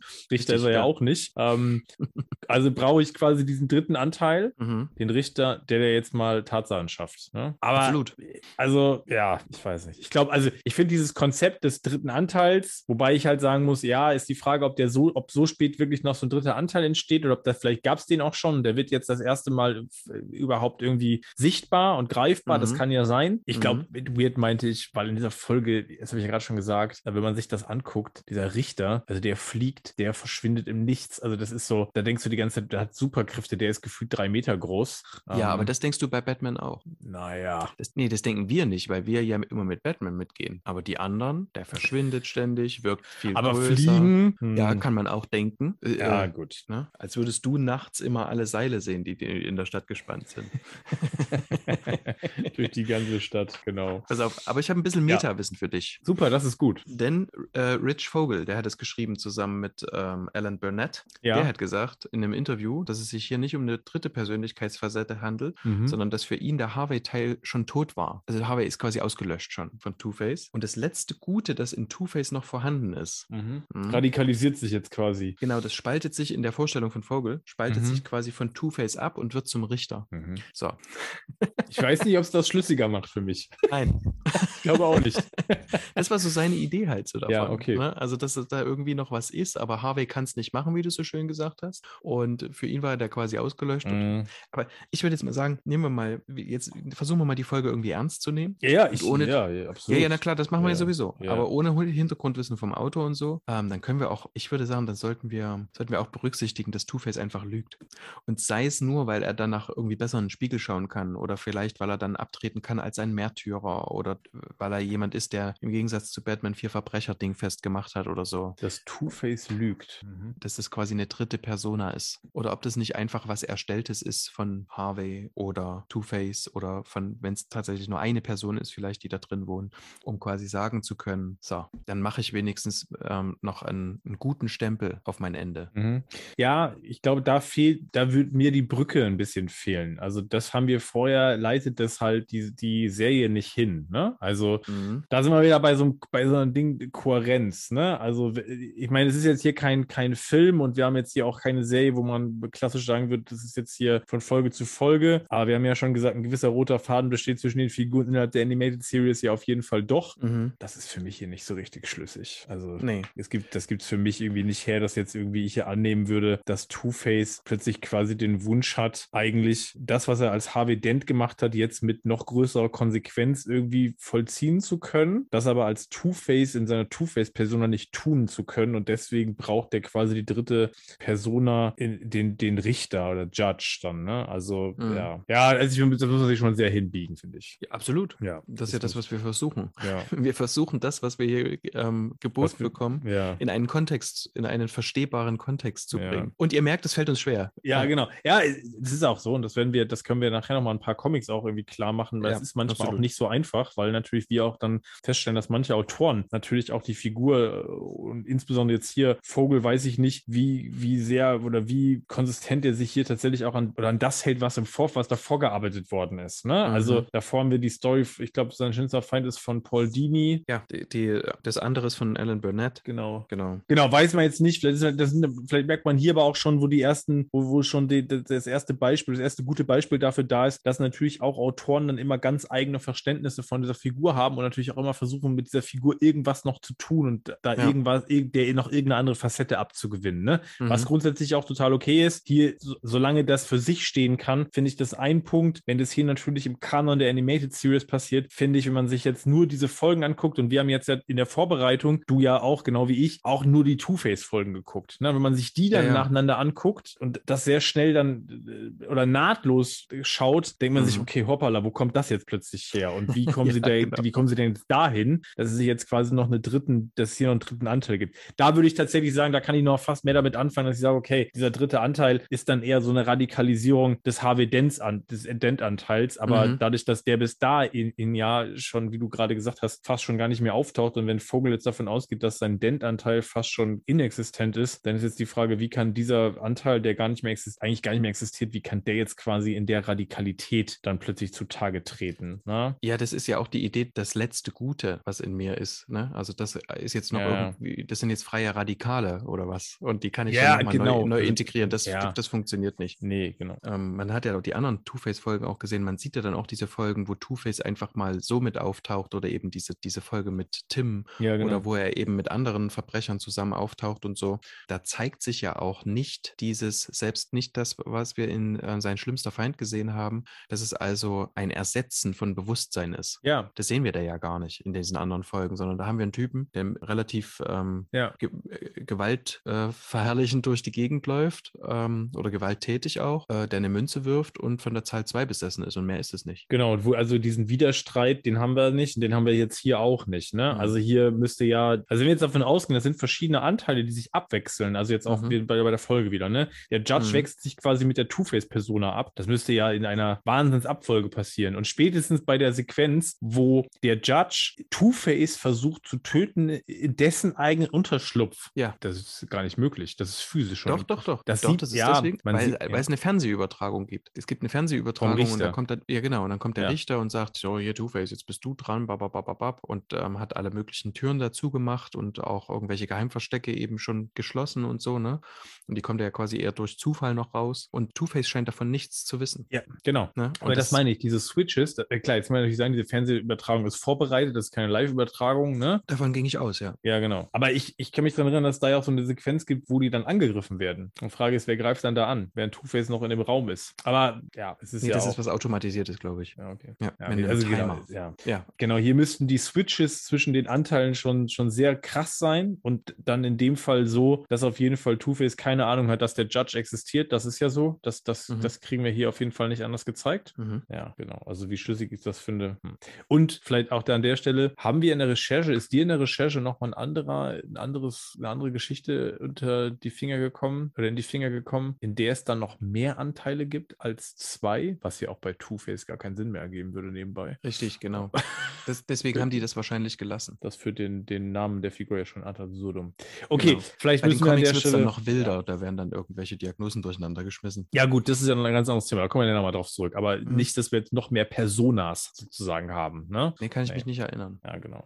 Okay, dann schließen wir damit auch, glaube ich, die Animated Series, ne? Oder? Na, na, na, na, na, na. na. na. Begleit, also die Animated Series. Absolut, das Ja. stimmt. Entschuldigung. Ja, na, na, na, Na? sagt er jetzt Das- zu mir. Das ist, ähm, naja, das ist ein zweischneidiges Schwert. Ah. das ist einfach so, dass du den Begriff Animated Series, glaube ich, irgendwie äh, mindestens mal doppeldeutig, wenn nicht mehrdeutig verstehst, offenbar. Ja, Gut. da zeige ich mein wahres Gesicht. so ist es. So, denn zu was kommen wir denn jetzt? Jetzt kommen wir zu den Gotham Adventures. Ah, was sind denn eigentlich die Gotham Adventures, Marian? Das ist ja, das ist ja langsam hier äh, Batman Adventures, New Adventures. Ja, was ist denn jetzt, ja. was sind jetzt die Gotham Adventures nochmal? Gotham Adventures sind ab 1998 erschienen, ist, eine, ist quasi die Folge von den Batman und Robin Adventures, also vormals Batman Adventures. Mhm. Und ähm, das ist eine fantastische Comicreihe, die nie das deutsche Licht der Welt erblickt hat. Das ist sehr schade. Die ist wirklich. Das ist ähm, bitter, ja, das stimmt. Und die, viele Stories sind von Ty Templeton geschrieben. Und ich weiß gar nicht, ob das hier auch so ist oder ob Dan Slott dann quasi die, die nächste Batman Adventures in den 2000ern geschrieben hat. Aber da hat Dan Slott sogar auch mitgeschrieben. Und Ty Templeton hat wirklich ein gutes Gespür für die Figuren. Und was der offensichtlich gemacht hat, ist genau das gleiche wie wir. Der hat sich die Serie angeguckt. Das kann ich jetzt gar nicht an den Two-Face-Comics, die, die, die ähm, dann auch mit unten in, der, in dem Verzeichnis mitstehen, was wir euch anbieten. Das kann ich an denen gar nicht festmachen. Aber ich habe die alle gelesen und du merkst richtig, wie das diesen Geist der Animated Series atmet. Das ist, das ist wirklich ganz toll. Und er greift sowohl, ähm, sowohl Sachen aus den Batman Adventures aus den 90er Jahren auf, als mhm. auch ähm, Sachen eben aus der Animated Series. Das ist wirklich ganz großartig. Ich habe die leider auch noch gar nicht alle gelesen, aber kann mich dem, was du gesagt hast, auf jeden Fall bei den Sachen, ja. die ich gelesen habe, anschließen. Ne? Das ist super schade. Die Ausgaben wird man auch, glaube ich, nur noch digital ja. bekommen, weil ich glaube, die glaub Printform sind das, da müsste man schon sich bei, bei dem, bei US-Ebay wahrscheinlich irgendwie versorgen. Ja, ja. ja. Aber falls jemand irgendwie englische Comics, äh, falls das ein Thema ist und äh, falls man sagt, auch ich lese Comics auch digital, ist das definitiv nochmal eine Empfehlung zu gucken, ob man die irgendwo im Sale mitkriegt. Ist ja auch einfach geschrieben. Ne? Also. Ja, genau. Also ja, gut, das kann man gut lesen auf jeden Fall. Muss man jetzt keine, muss man jetzt keine fortgeschrittenen Englischkenntnisse haben. Ja. Okay, da sind wir jetzt in den Gotham Adventures. Genau. Zwei haben wir rausgeschrieben. Das mit dem einen beschäftigen wir uns jetzt näher, denn da haben wir, ähm, ich habe in unsere Notizen geschrieben, das ist Gold für die Anamnese. Ein mhm.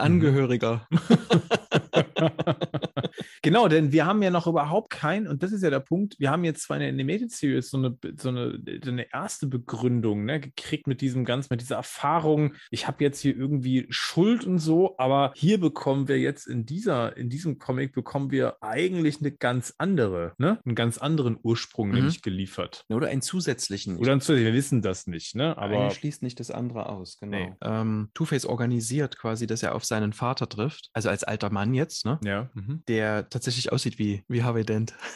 Ja, voll. und auch vor allem als junger Mann, es gibt so Rückblenden, auch voll aussieht wie, wie Harvey Dent und äh, auch dieses gewinnende Lächeln hatte, was, was der in der Serie hatte. Mhm. Und äh, er ist ein Spieler ne? mhm. und hat natürlich eine Glücksmünze. Natürlich. Das Dumme ist, ähm, wie man das von Spielern so kennt, ähm, sie verlieren mehr, als dass sie gewinnen. Und sind frustriert. Absolut. Aha. Und wenn er äh, frustriert vom Spielen nach Hause gekommen ist, dann ähm, hat er einfach das ausgelassen an seiner Familie, an seiner Frau und seinem Sohn Harvey, äh, indem er den geschlagen hat. Mhm. Und hat daraus aber natürlich ähm, eine Art Spiel gemacht. Also natürlich, aber er hat daraus eine äh, Art Spiel gemacht, indem er seine Glücksmünze geworfen hat. Und immer wenn der Kopf oben war, dann wurde Harvey verschont. Und immer wenn äh, die Zahl oben war, dann ist er verprügelt worden. Und Harvey sagt dann, an manchen Tagen dachte ich, ich werde sterben. So schlimm hat er den geschlagen. Mhm. Er hat sich dann eben, er konnte ja nicht quasi vom Spielen nach Hause kommen und sagen, ich habe heute beim Spielen verloren, du wirst jetzt verprügelt, sondern hat er sich natürlich auch noch Gründe ausgedacht. Ähm, hat halt gesagt, du hast deine Hausaufgaben nicht gemacht oder du hast das nicht gemacht oder du bist ein böser Junge. Mhm. Und hat dann die Münze geworfen und wenn eben die Zahl oben war, dann hat er ihn zum Teil halb tot geprügelt und hat dann die Familie allerdings verlassen, als er als Harvey 13, 13 war. Genau. Genau. Und das ist schon sehr einschneidend. Ähm, wir hatten das beim Riddler ähnlich schon mal mit dem schlagenden Vater. Ja. Und wenn das so systemisch ist, also es ist natürlich systemisch auch, aber wenn es auch so eine Systematik hat, ne?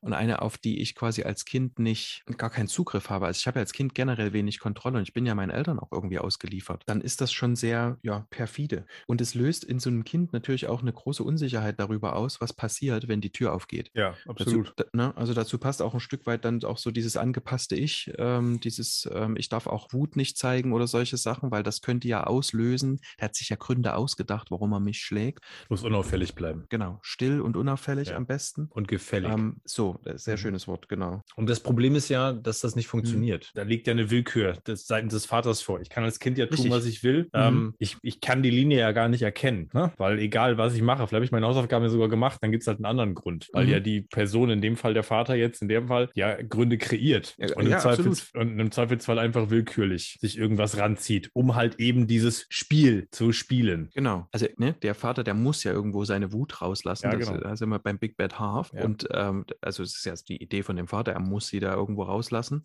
und hat halt diese Münze, der er quasi diese Entscheidung überlässt, das ist ein sehr interessantes Modell, um es mal so zu sagen, für später für Two-Face Harvey. Ja. Dass er ja gewissermaßen übernimmt. Übernimmt, ja. Du bist als Kind einfach ja machtlos deinen Eltern ausge ausgeliefert. Die sind meine Orientierungsfiguren. Und die sagen mir, was ich über die Welt denken muss. Und wenn er sich dann hier noch solche Sachen eben mit dazu ausdenkt und sagt, du bist jetzt, äh, du bist jetzt auch noch schlecht oder so, dann glaube ich das ja auch. Also ich nehme mir das ja auch irgendwie mit an. Ne? Ja, jetzt müssen wir mal sagen, es ist natürlich jetzt sehr auch schon recht klischeebehaftet natürlich. Ne? Wir haben hier den Mhm. Spielsüchtigen Vater, der gleichzeitig auch noch Trinker ist. Das Ja, ist ja. ja. auch noch in einem ne, gesagt, dass er dann noch betrunken nach Hause kommt. Aber es ist eben nicht dieser ganz einfache Missbrauch, sondern verbunden mit diesem Element des Münzwurfes Mhm. ist natürlich eine super interessante Connection zu dem, was du gerade schon gesagt hast, zu dem, was Two-Face dann tut, also dieser Modus, den er dann praktisch übernimmt. Ja, ne? absolut. Um dann eben auch dazwischen zu Ja. entscheiden, ähm, bleibe ich gut und bei gut ist es ja dann oft bei Two-Face eher, ich mache nichts. Also ich gehe jetzt nicht, weil es ja bei, bei den meisten Entscheidungen darum geht, begehe ich jetzt aktiv irgendetwas Mhm. Böses, ne? Mhm. oder tue ich es nicht? Weil es ist ja nie die Entscheidung, oft ist ja die, oder ganz häufig ist ja die Entscheidung nicht zwischen, ich habe jetzt eine, ich habe einen guten Weg, wo ich proaktiv was Gutes tue oder was Richtig, Böses, sondern ja. es ist eher so dieses Gutes unterlassen und hier passt das, das spiegelt es gut wieder. Ne? Also dieses, hier im Zweifelsfall ist es halt so, er wirft die Münze und dann verschont er mich heute. Ja, genau. Aber wenn die andere Seite kommt, dann, ja.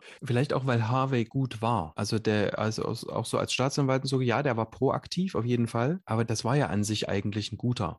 Auch diese Ausbrüche, die man ja am Anfang sieht ähm, in dieser Doppelfolge, die sind ja offensichtlich sehr ungewohnt. Also sein Umfeld erschrickt ja auch darüber. Das scheint ein gut, der scheint nicht nur gut ausgesehen zu haben und beliebt gewesen Ja. zu sein, schon, sondern der, wie sagt man das jetzt? Habe ich Wortfindungsstörungen? Ja, ein guter Mensch, ja. Ein guter Mensch. Ja, ein guter Mensch, ja. Und was er auch so verstehen, weil du vorhin Willkür gesagt hast, ähm, was man oft hat, ist, dass, so, dass Leute, denen sowas passiert, dass sie tatsächlich auch so ein verstärkt solche Menschen eben als auf Seite des Verbrechens gab, aber eben auch auf Seiten der, der Justiz. Mhm. Also, dass du des Öfteren Menschen hattest, die ähnliche Erfahrungen hat. Früher war das noch viel mehr, als es tatsächlich jetzt ist, zumindest in Deutschland. Dass du eben Leute hast, die dann versuchen, darüber Gerechtigkeit herzustellen, dass sie es quasi über das System tun. Ne? Ja. Deswegen kann ich auch gut verstehen, dass er so in die Juristerei gegangen ist, um Dinge eben richtig zu machen und sie auch nicht dem Zufall zu überlassen. Das haben wir aber ganz oft, ne? Also das haben wir auch, Ja. glaube ich, in anderen Berufssparten ja genauso, ne? Also dass Sicher. Leute, die aus einem gewissen Helfersyndrom leiden, dann natürlich sich auch Mhm. äh, Berufe suchen, wo sie das entsprechend halt ausleben können, ne? Auch wenn das vielleicht gar nicht mehr im gesunden Maße ist und immer so ein bisschen versuchen, auch ähm, Vergangenheitsbewältigung auch zu betreiben, ne? Bei das, was ich halt tue, ne?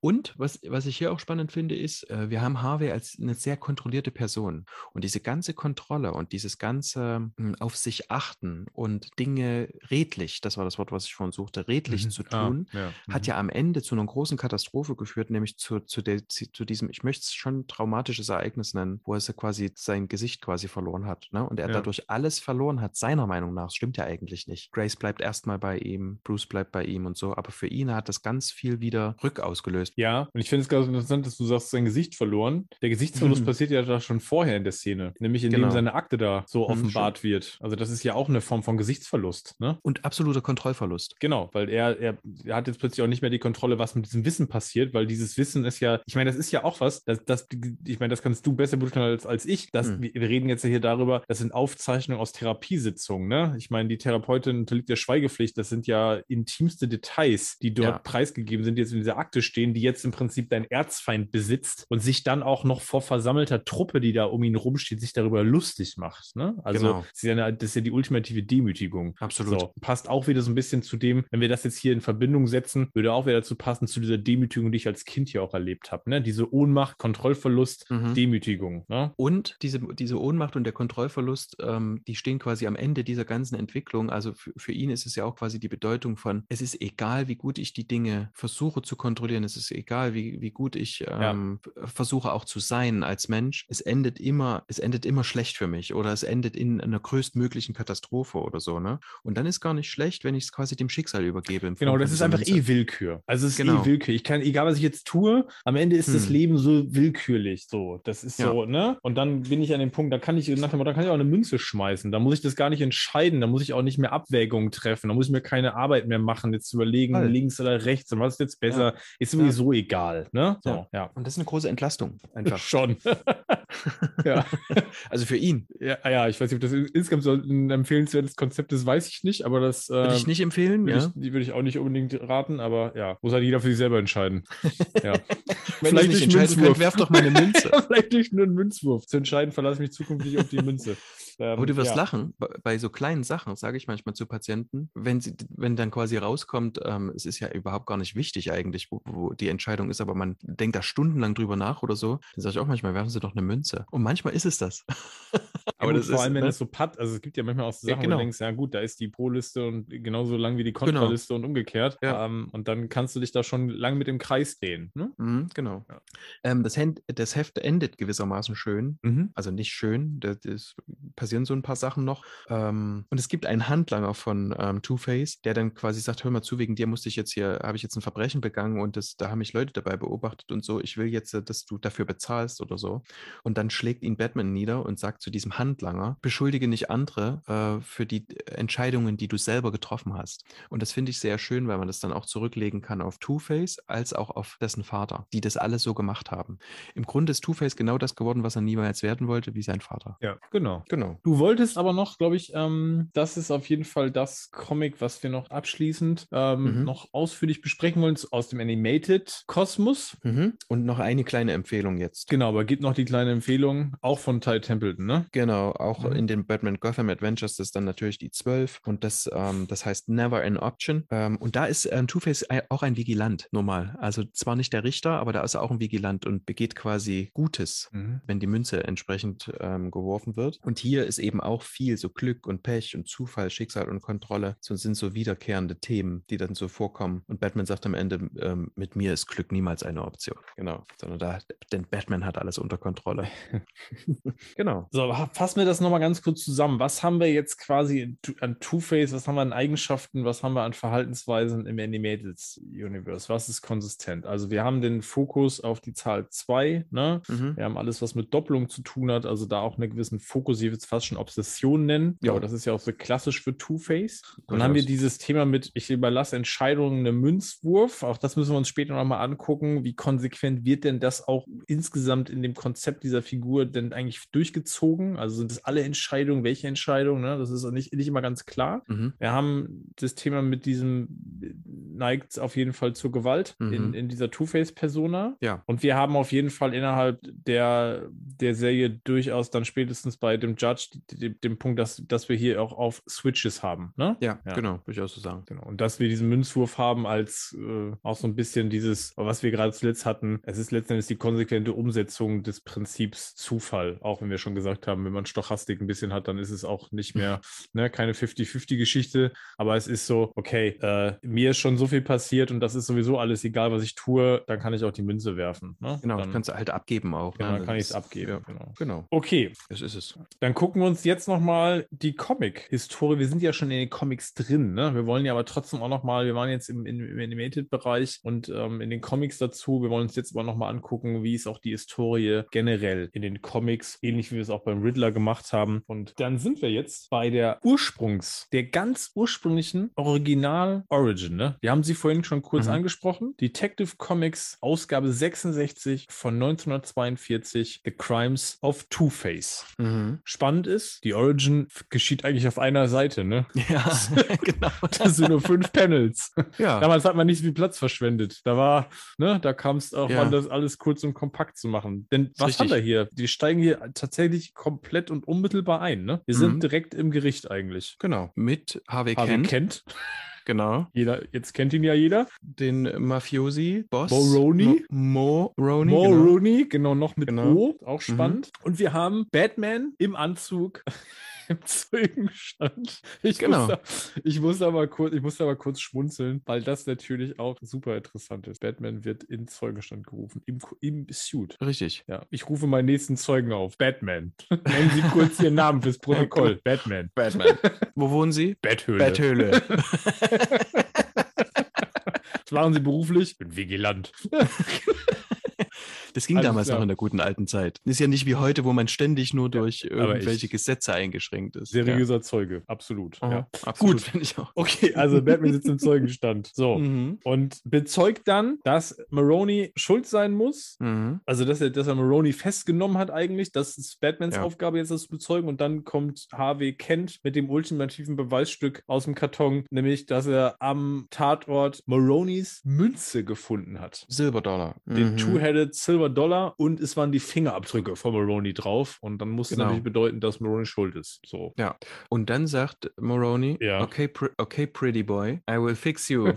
so, und dann passiert die Origin, die, glaube ich, alle kennen. Also ich glaube, wenn man Batman-Fans fragt, wie wird eigentlich Harvey Dent zu Two-Face, dann wird man wahrscheinlich Mhm. am häufigsten das hören. Ne? Das hat sich irgendwie kollektiv Ja. verankert. Nämlich Säure. Säure, genau. Maroney zückt irgendwie aus der Jackentasche irgendwie Säure, schmeißt sie Ja. Richtung Kent. Batman versucht noch dazwischen zu gehen, schafft es aber nicht. Und ja, das Ergebnis ist auch dann wieder hier im nächsten Moment. Wir sehen Harvey, wie er bandagiert ist, quasi das ganze Gesicht. Er macht das Gesicht ab, hält sich den Mhm. Spiegel davor. Und wir sehen da schon, das ist interessant, wir sehen die Ha- Harvey noch, wir sehen die, die entstellte Seite noch gar nicht. Mhm. Aber wir sehen schon, dass der Anzug hier schon zur Hälfte eine andere Farbe hat, ne? Das ist ganz Ja, spannend richtig. gemacht. Also vorher ist der ganze Zeit der Anzug orange und jetzt haben wir hier klassisch schon die eine Hälfte angedeutet, die lila schon hier wird. Und Batman, größter Detektiv der Welt, während Moroni im Gerichtssaal die Säure wirft, ruft Batman, Look out, DA, he's throwing acid. das ist der Wahnsinn. Der hat eine Auffassungsgabe. Das ist Total. einfach der weiß es schon. brutal, absolut. Also der, Mhm. weiß, der weiß sofort, dass es Säure ist auch. Ja, genau. Unfassbar. Jetzt wendet sich die Verlobte Gilda, heißt sie Mhm, hier. mhm. Gilda äh, wendet sich von Kent ab. Sie kann es nicht sehen, wie er aussieht. Und ähm, der Kent denkt danach kurz, ja, alles klar, muss ich halt äh, den Silberdollar zerkratzen.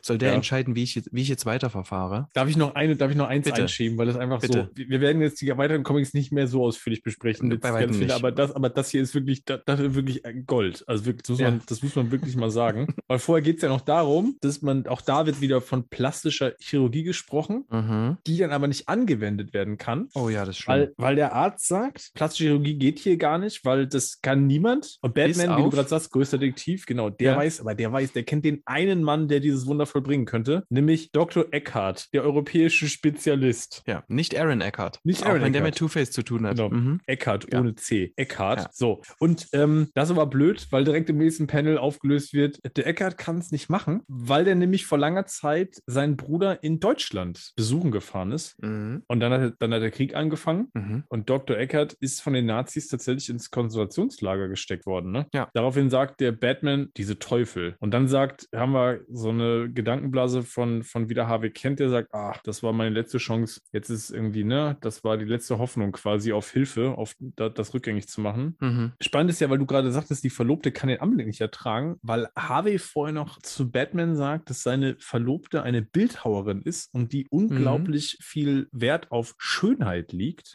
Und es Mhm. wird ja vorher in dem allerersten Panel, im allerersten Ausschnitt ja angedeutet, dass ja Harvey auch so ein Schönling ist. Deswegen wird er Ja. hier Apollo genannt. Ne? Mit dem Mhm, wird er genau. gleichgesetzt. Das hatte ich am Anfang schon mal kurz gesagt. Mhm. Auf jeden Fall geht es jetzt darum, dass, genau, und dann kommen wir zu dem Punkt, den du hattest, dass äh, Harvey jetzt hier äh, von seiner Verlobten abgewiesen wird. Die hält den Anblick nicht aus. So, und was passiert Mhm. denn dann mit der Münze jetzt auch? Da, Achso, ja, der zerkratzt die. genau. Und sagt dann, so, was macht man jetzt? Möchte ich mich heilen lassen oder Maroney's irgendwie Münze versuchen? auch, ne? Das ist Genau, die, die, genau. Ja, richtig, den genau. Silberdollar Mhm. von Maroni. Mhm. Oder werde ich kriminell? Also, Ja, genau, weil er was sagt. Das ist ja auch interessant. Er sagt, I'm, I'm half a man, ne? Beauty Ja, and stimmt. Beast, good Mhm. and evil. So, I'm a living and Hyde. Also, jetzt sind wir natürlich, wir sind jetzt, glaube ich, weit weg von der originären und Hyde-Geschichte hier, aber es ist Ja. total interessant, dass hier auch gleichzeitig, und das ist dann wieder so echt 1942, diese Gleichsetzung von, hm, ich sag jetzt mal, in An- und Abführungsstrichen möchte das gerne richtig verstanden haben, Hässlichkeit, also Abweichung von einem Schönheitsideal. In diesem Fall wird gleichzeitig gleich mit dem Bösen gleichgesetzt. Das finde ich auch sehr interessant. Ne? Das ist dann schon was, wo ich heute sagen würde, mit einer heutigen Perspektive drauf, hm, schwierig. stimmt. Ja, also da merkt man dann, von wann dieser, von wann das Heft hier ist. Ja. Gut, aber wir wollen es ja nicht, aber das ist 80 Jahre alt. Obwohl Ähm, ich jetzt gerade, obwohl ich jetzt gerade spannend finde, die Idee, dass dann jemand, dass jemandem sowas passiert und der nicht zu Two-Face wird, sondern sofort erstmal auf TikTok geht und quasi sich oder auf, auf Instagram und sich quasi erstmal so von seinen Followern zurückmelden lässt, dass das doch alles nicht so schlimm ist und dass es sein Inneres lieben soll so. Genau, so wäre das wahrscheinlich heute eher. Also Wahrscheinlich, genau. Da ein würde es gar kein Two-Face geben. Genau, so. Das ist Genau. vielleicht auch, das ist dann vielleicht eine Errungenschaft des Zeitgeists. Es. Mhm. Wie gesagt, wir sind ja im- tatsächlich auch jetzt im 80. Jahr von, von Two-Face. Das ist ja auch so ein Punkt, ne? Ah, ja, jetzt genau. 42, ne? Das ist, aber lassen wir sich zu weit dran aufhängen. So, wir haben Nee, jetzt das Thema nee. mit, äh, genau, es geht nur hier so plötzlich sofort mit dieser, mit seiner Selbstzuschreibung. Das ist ja hier eine Selbstzuschreibung, die er macht. Prinzip, Mhm. meine eine Gesichtshälfte ist jetzt irgendwie entstellt und äh, ich bin jetzt quasi nur noch ein halber Mensch und ich bin eigentlich die, ich bin ne, Beauty and Beast äh, und ich bin gleichzeitig Jekyll und Hyde. Also das ist ja schon, das entscheidet er selber hier, ne? Das ist sein Genau. eigenes Empfinden, das muss man ja dazu sagen, nachdem Mhm. seine, natürlich ihm seine Verlobte gespiegelt hat, dass sie seinen Anblick nicht erträgt. So. Und dann die Münze, genau, jetzt zerkratzt die eine Seite und ja, dann entwirft er die Münze, ne? Genau. Und äh, die äh, entscheidet Verbrecher. Du wirst jetzt zum Verbrecher. Genau.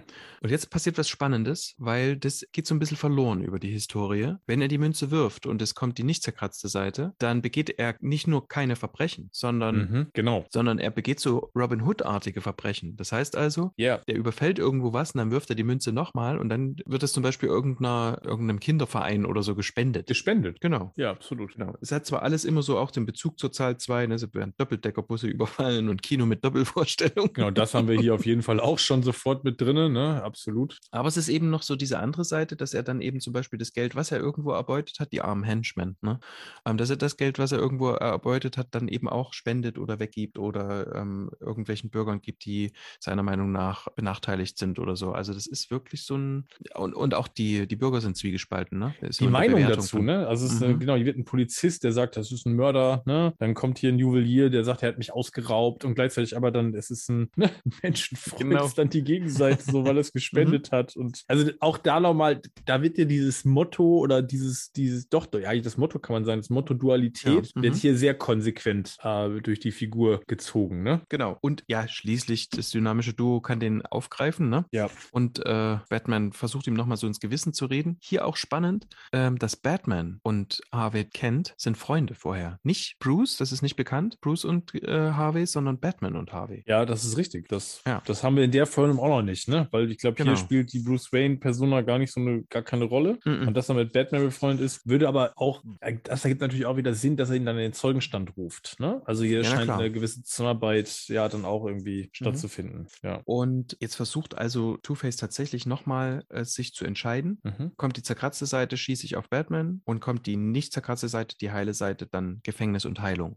Und die Münze bleibt auf der Seite stehen und wir haben einen Cliffhanger. Ja. Das ist sehr selten um diese Zeit tatsächlich. Und es geht auch erst zwei Hefte später weiter. Genau, in der Ausgabe 68. Genau. Die würde ich tatsächlich nicht detailliert besprechen. Es ist ähm, im Grunde das wieder die Fortsetzung von, Ja. von, von diesen Memes, ich, so will ich es mal nennen, also von allem, was mit irgendwie doppelt ist. Und Genau. Two-Face ist der König des Verbrechens, so nennt er sich auch selber. Und Batman Mhm. versucht trotzdem immer wieder, ihn zu retten. Und dann geht es nochmal weiter in Detective Comics 80. Und das heißt The End of Two-Face, die Geschichte. Mhm. Auch wieder Finger und Kane, ne? Genau. Wir haben hier was Spannendes. Wir haben eine Trilogie, Ja. die die einfach geschaffen haben. Denn damit ist eigentlich die Geschichte von Two-Face tatsächlich beendet. Genau, das ist, das Denn- ist eigentlich das Spannende, ne? dass, dass wir Mhm. hier eine, eine Figur haben, die, die einen Handlungsbogen hat, der abgeschlossen wird, Ja. der also gar keine Figur war, die auf ein, die als Dauergast konzipiert war. Ähnlich Exakt. wie wir es beim Riddler schon hatten. Genau. Ähm, aber beim Riddler war es halt, erstens war es äh, wesentlich später. Ja. Und ähm, du hattest halt so, so einen Zweiteiler, ne? Ja, genau, aber im Sinne von, dass man sagt, okay, das ist jetzt keine Figur, die darauf weiter auftauchen soll, sondern die dann einfach eigentlich ad acta gelegt wird, ne? Und die dann Mhm. erst zu einem viel späteren Zeitpunkt wieder ausgegraben wird. Also da, Mhm, darauf, genau. darauf wollte ich raus, ne? Genau. Aber hier gibt es ja tatsächlich dann ein Ende von Two-Face. Denn was passiert mit ihm, Henning? er wird geheilt, ne? Ja. Es gibt quasi diese, wirklich die Rettung.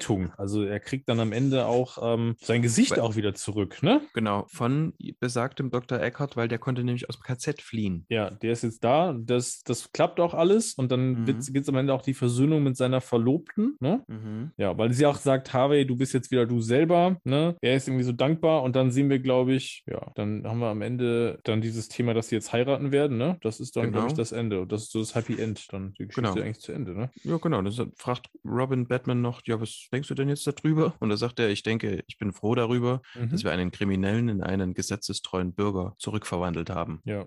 Und dann nimmt er die Münze mit in die Batcave, die zerkratzte Münze, in seinen Trophäenschrank, würde ich jetzt mal nennen. Genau. Aber die genau. kleine dann, noch. Bitte? Die kleine, genau. genau. ja. Die große stammt ja gar nicht von Two-Face. Nee, genau. Die kommt ja vom Penny Plunderer. Ja, genau, absolut. Das ist ja keine Two-Face-Münze, ne? Ja, genau. Das stimmt. Aber ja, es gibt dann aber Geschichten später in den Comics, wo sie das dann irgendwie zusammen merchen. Aber das wäre dann wirklich ähm, unnützes Wissen. Aber ihr habt es hier zuerst gehört.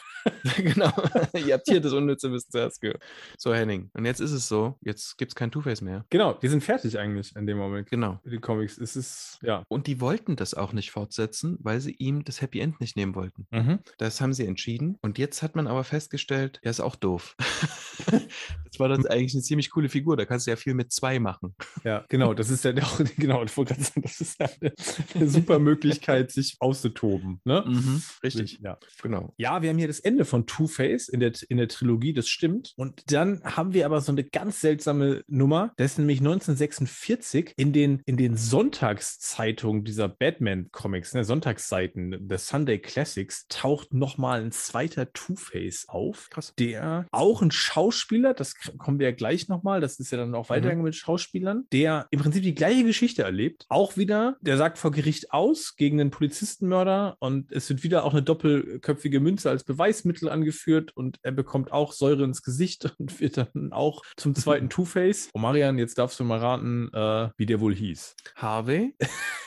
Man könnte meinen, es ist ein Witz. Ist es nicht.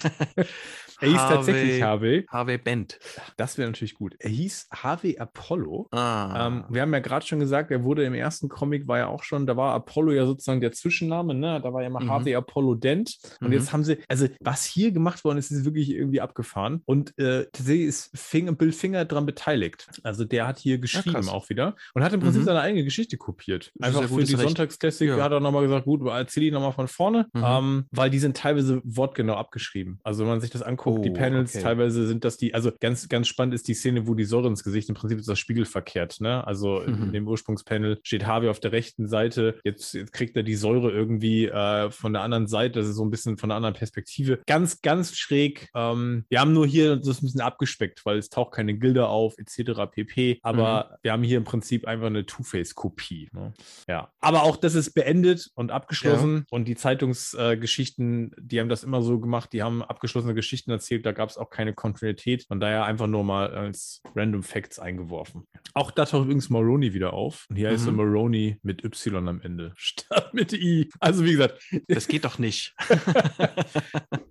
klingt nicht so, klingt nicht besonders kreativ, war es auch nicht. So. Genau. ähm, Kopie ist ein gutes Stichwort. Jetzt wollte man ja Harvey Kent ja quasi sein schönes Happy End nicht kaputt machen. Kents Happy End. Und dann hat man sich, Achtung, überlegt, man nimmt Doppelgänger und hat es tatsächlich auch durchgezogen. Und zwar von 1948 bis 1952 sind jeweils drei Hefte, also sind insgesamt drei Hefte erschienen. Ähm, der erste Doppelgänger war Wilkins, der Butler von Harvey Dent, der jetzt ab da Harvey Dent hieß. Der zweite ist Paul Sloan, auch ein Schauspieler. Mhm. Ähm, und der hat Säure ins Gesicht bekommen. Ach was. Und, ja, genau. Aber die, die wollten das quasi verfilmen und er hat echte Säure ins Gesicht bekommen. Und wir wissen, ne, das Ah. äh, gibt es auch äh, Ja. ähm, tra traurige wahre äh, Begebenheiten an so Sets. Aber dass dann gleich jeder auch zu Two-Face wird, ist natürlich äh, nochmal eine andere Geschichte. Und der letzte ist quasi einer, der sich als Two-Face ausgegeben hat. Und wenn man sich das Cover anguckt von, das ist Detective Comics 187, The Double Crimes of Two-Face von 1952, sieht man, warum Batman drauf gekommen ist, dass das nicht der echte Two-Face ist. Das ist nämlich was, das haben wir bis jetzt noch gar nicht besprochen oder mal angemerkt. Klär war. Warum kann es nicht sein? Weil hier die rechte Seite zerstört ist des Gesichts. Und Ah, generell ist es so, dass es Die die linke. Seite ist. ist die genau. linke Seite, ja. Genau, da haben wir vorher auch nie drüber gesprochen. Siehst du, das wollte ich dich sowieso die ganze Zeit schon mal fragen. Mal Hand aufs Herz, Henning. Wie oft hast du das Gesicht zugehalten von Two-Face, um nur die eine Seite zu sehen? Das habe ich noch nie gemacht. Warum sollte man das Wirklich? Tun? Nee, das habe ich noch Ich nie das- gemacht. mach Warum das sollte man ständig. Ja, warum? Das ganze, ich, ich, ich wette, Rico, melde es mal zurück in unseren Discord dann, wenn du die Folge hörst. Ja, jetzt mach das auf jeden Fall. Das ist ja suggestiv, was du machst jetzt. Ob du das schon mal gemacht hast vorher. Ob du das schon mal gemacht hast vorher. Ja, weil das Gesicht an sich, dieses Two-Face, ist doch quasi ein, ein Gesamtgesicht. Und wenn du es quasi zuhältst, hast du ja auch unterschiedliche, also ich finde es sehr spannend meistens. Also ähm, Mhm. auch bei, bei diesem Animated ähm, Two-Face oder so, wenn du da quasi das eine Gesicht hast, dann hast du halt quasi Harvey Dent und auf der anderen Seite hast du dieses Monströse. Und wenn du das als Insgesamtgesicht hast, dann ist das ja durchaus nochmal ein drittes Gesicht. Weißt du, was ich meine? Mhm. Finde ich. Vielleicht habe ich auch eine Sehschwäche. Und bin der Einzige, der das zugehalten hat. Sich Das glaube ich nicht. Das, das jahrelang ich damit nicht. verschwendet. Ja. Das glaube ich nicht. Ich habe es noch nie gemacht, aber. Okay. Ab damit in die Kommentare. Genau. Seid ihr, seid ihr Seid ihr- Zuhalter oder nicht? ihr- nicht Zuhälter, sondern Zuhalter. Seid ihr Zuhalter, äh, wenn ihr. Two-Face-Comics lest. Genau. ich kann, das kann man auch im Fernsehen machen. Du kannst das eine Auge zumachen. Es geht. Ja, oder Ja. immer die Hand davor halten. Dann. Wenn er sich natürlich Genau. bewegt, ist natürlich schwierig. Ne? Mhm. Das, äh, aber das ist dann Ja, fast interaktiv. Gut, egal. Okay, nein, ich Aber bin ihr kein Zuhalter. Ähm, Habe ich nie gemacht und auf die Idee bin ich auch noch nie gekommen. Ich werde mir natürlich jetzt, Wow. ich werde jetzt erstmal länger keine Two-Face-Geschichte mehr lesen das Nee. ehrlich, aber Ja. sollte ich die das nächste Mal eine Two-Face-Geschichte lesen, werde ich das nochmal ausprobieren. Ja. Mach das, ja, mach das mal bei Aaron Eckharts Two-Face. Das ist ähm, super eklig. Aber gut, das ist eine andere Geschichte. Ja. Ähm, so, aber ihr habt jetzt gerade gemerkt, es ist ein bisschen albern abgedriftet und das fanden damals die Autoren auch. Es ist doch albern, wenn wir diese immer so Doppelgänger von Two-Face nehmen, Ja. äh, wo man sich dann jedes Mal irgendeine neue Geschichte dazu ausdenken muss. Also haben 1954 Finger und Dick Sprang Harvey, Harvey Dent als Two-Face zurückgebracht. Ähm, in Two-Face Strikes Again, Batman 81. Und da wird, wird er durch eine Explosion verletzt. Das ist übrigens lustig, weil er, der läuft, er, der überrascht zwei Safe-Knacker, wie oft sowas damals halt auch vorgekommen sein mag und Mhm. sagt, "F- früher als Two-Face wäre ich an solch einem Verbrechen einfach vorbeigegangen. Also das war schon schlimm, wenn man an einem Verbrechen vorbeigeht. Doch jetzt als gesetzestreuer Bürger muss ich etwas tun. Dann geht er dort rein und es ähm, explodiert Dynamit und dann ist genau also die plastische Chirurgie kaputt. Ne? Und dann lässt er wieder die Münze entscheiden und selbstverständlich wird er wieder zu Two-Face. Ja. Eine Sache noch, hier gibt es das erste Mal, dass ähm, Gilda Dent auch Grace Dent genannt wird. Und wir erinnern uns, in der Animated Series ähm, haben wir auch eine Grace. Und später in The Long Halloween wird ja auch Gilda nochmal sehr ähm, präsent sein. Und es gibt es dann tatsächlich in einigen Comics, dass Gilda immer mal Grace genannt wird. Ich weiß nicht, ob das so ein, ich kenne das so aus dem Russischen, Alex ist Sascha und Shura und sonst irgendwas, dass du da 20 Namen für eine Person hast. Ich weiß nicht, ob Gilda und Grace irgendwas ist, wo das so zusammen, so, Mhm. so doppeldeutig Wie endet das denn? Also am Ende sind Batman Two-Face, ne? Genau, wie immer quasi. Und jetzt könnte man sagen, Mhm. so geht's lustig weiter, aber ging's nicht. Jetzt haben die den zurückgeholt und durften ihn aber nicht mehr verwenden.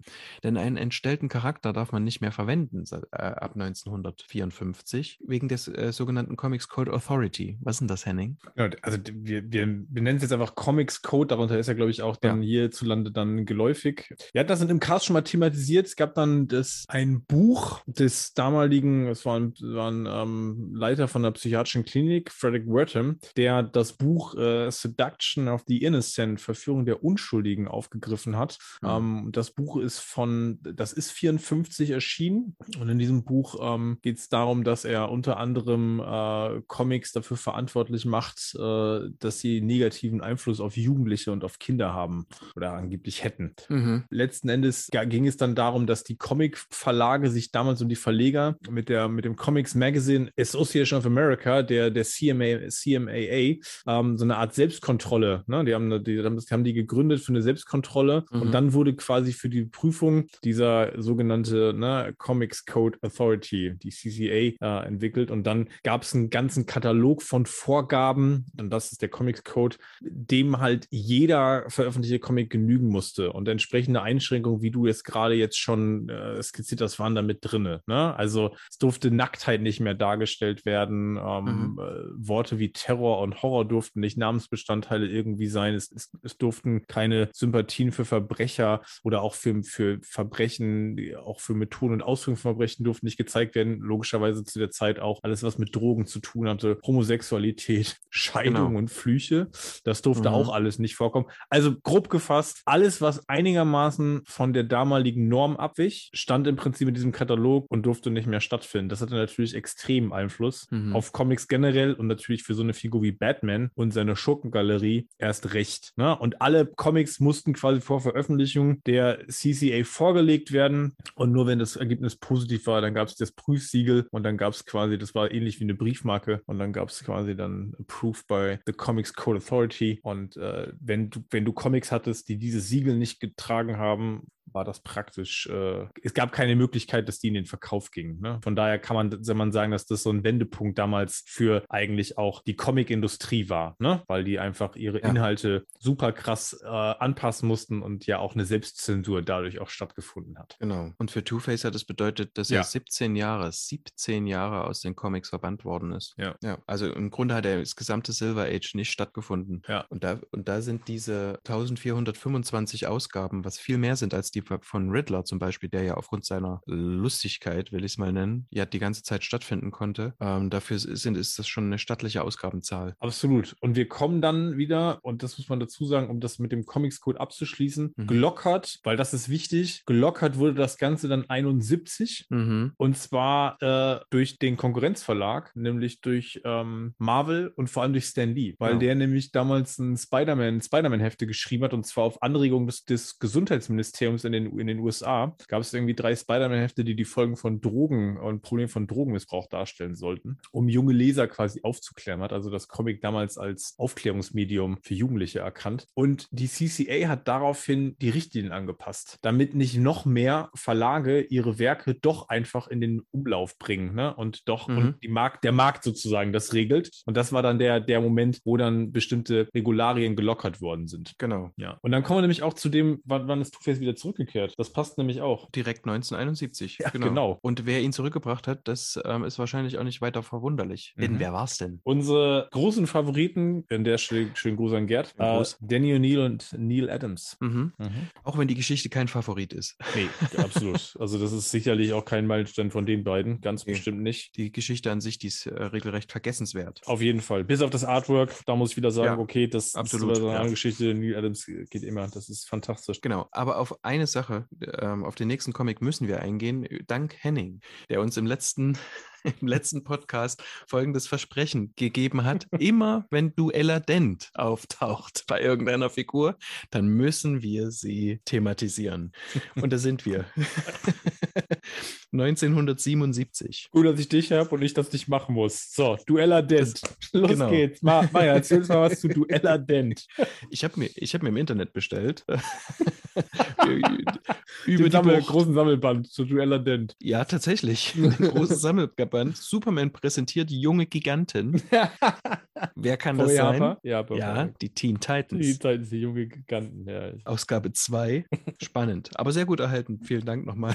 Ist das so ein Album noch? So ein Albumformat? Mhm. Ja, ja. EHPA, genau. Ja, ja, ja großartig. Und da kommt Duella Dent vor. Also die ist vorher schon ein Stück weit eingeführt und so. Und man hält die für die Tochter des Jokers. Denn sie mhm. verkauft sich da so, ne? Also sie, die heißt dann auch Harlequin und so. Mhm. Und die hat Visionen über Verbrechen, die Doppelgesicht begehen wird. Und der lockt dann aber äh, Robin und Duella zu sich und will die dann entführen und denen irgendwas antun und so. Und da sagt sie ihm, hör mal zu, ich bin deine Tochter. Nicht die vom Joker, sondern ich bin deine Tochter. Denn meine Mutter, die Gilda, die hast du ja gehasst, also du, Harvey, ähm, weil äh, sie ihm nur ein Kind geschenkt hat, nicht Zwillinge. oh Mann. Okay, geht das noch lang? Ja. Und deswegen hat sie sich aus Rache ähm, als Jokers Tochter ausgegeben, um sich mit den, mit den Teen Titans verbünden zu können, logisch, weil das die Kinder deiner größten Feinde sind.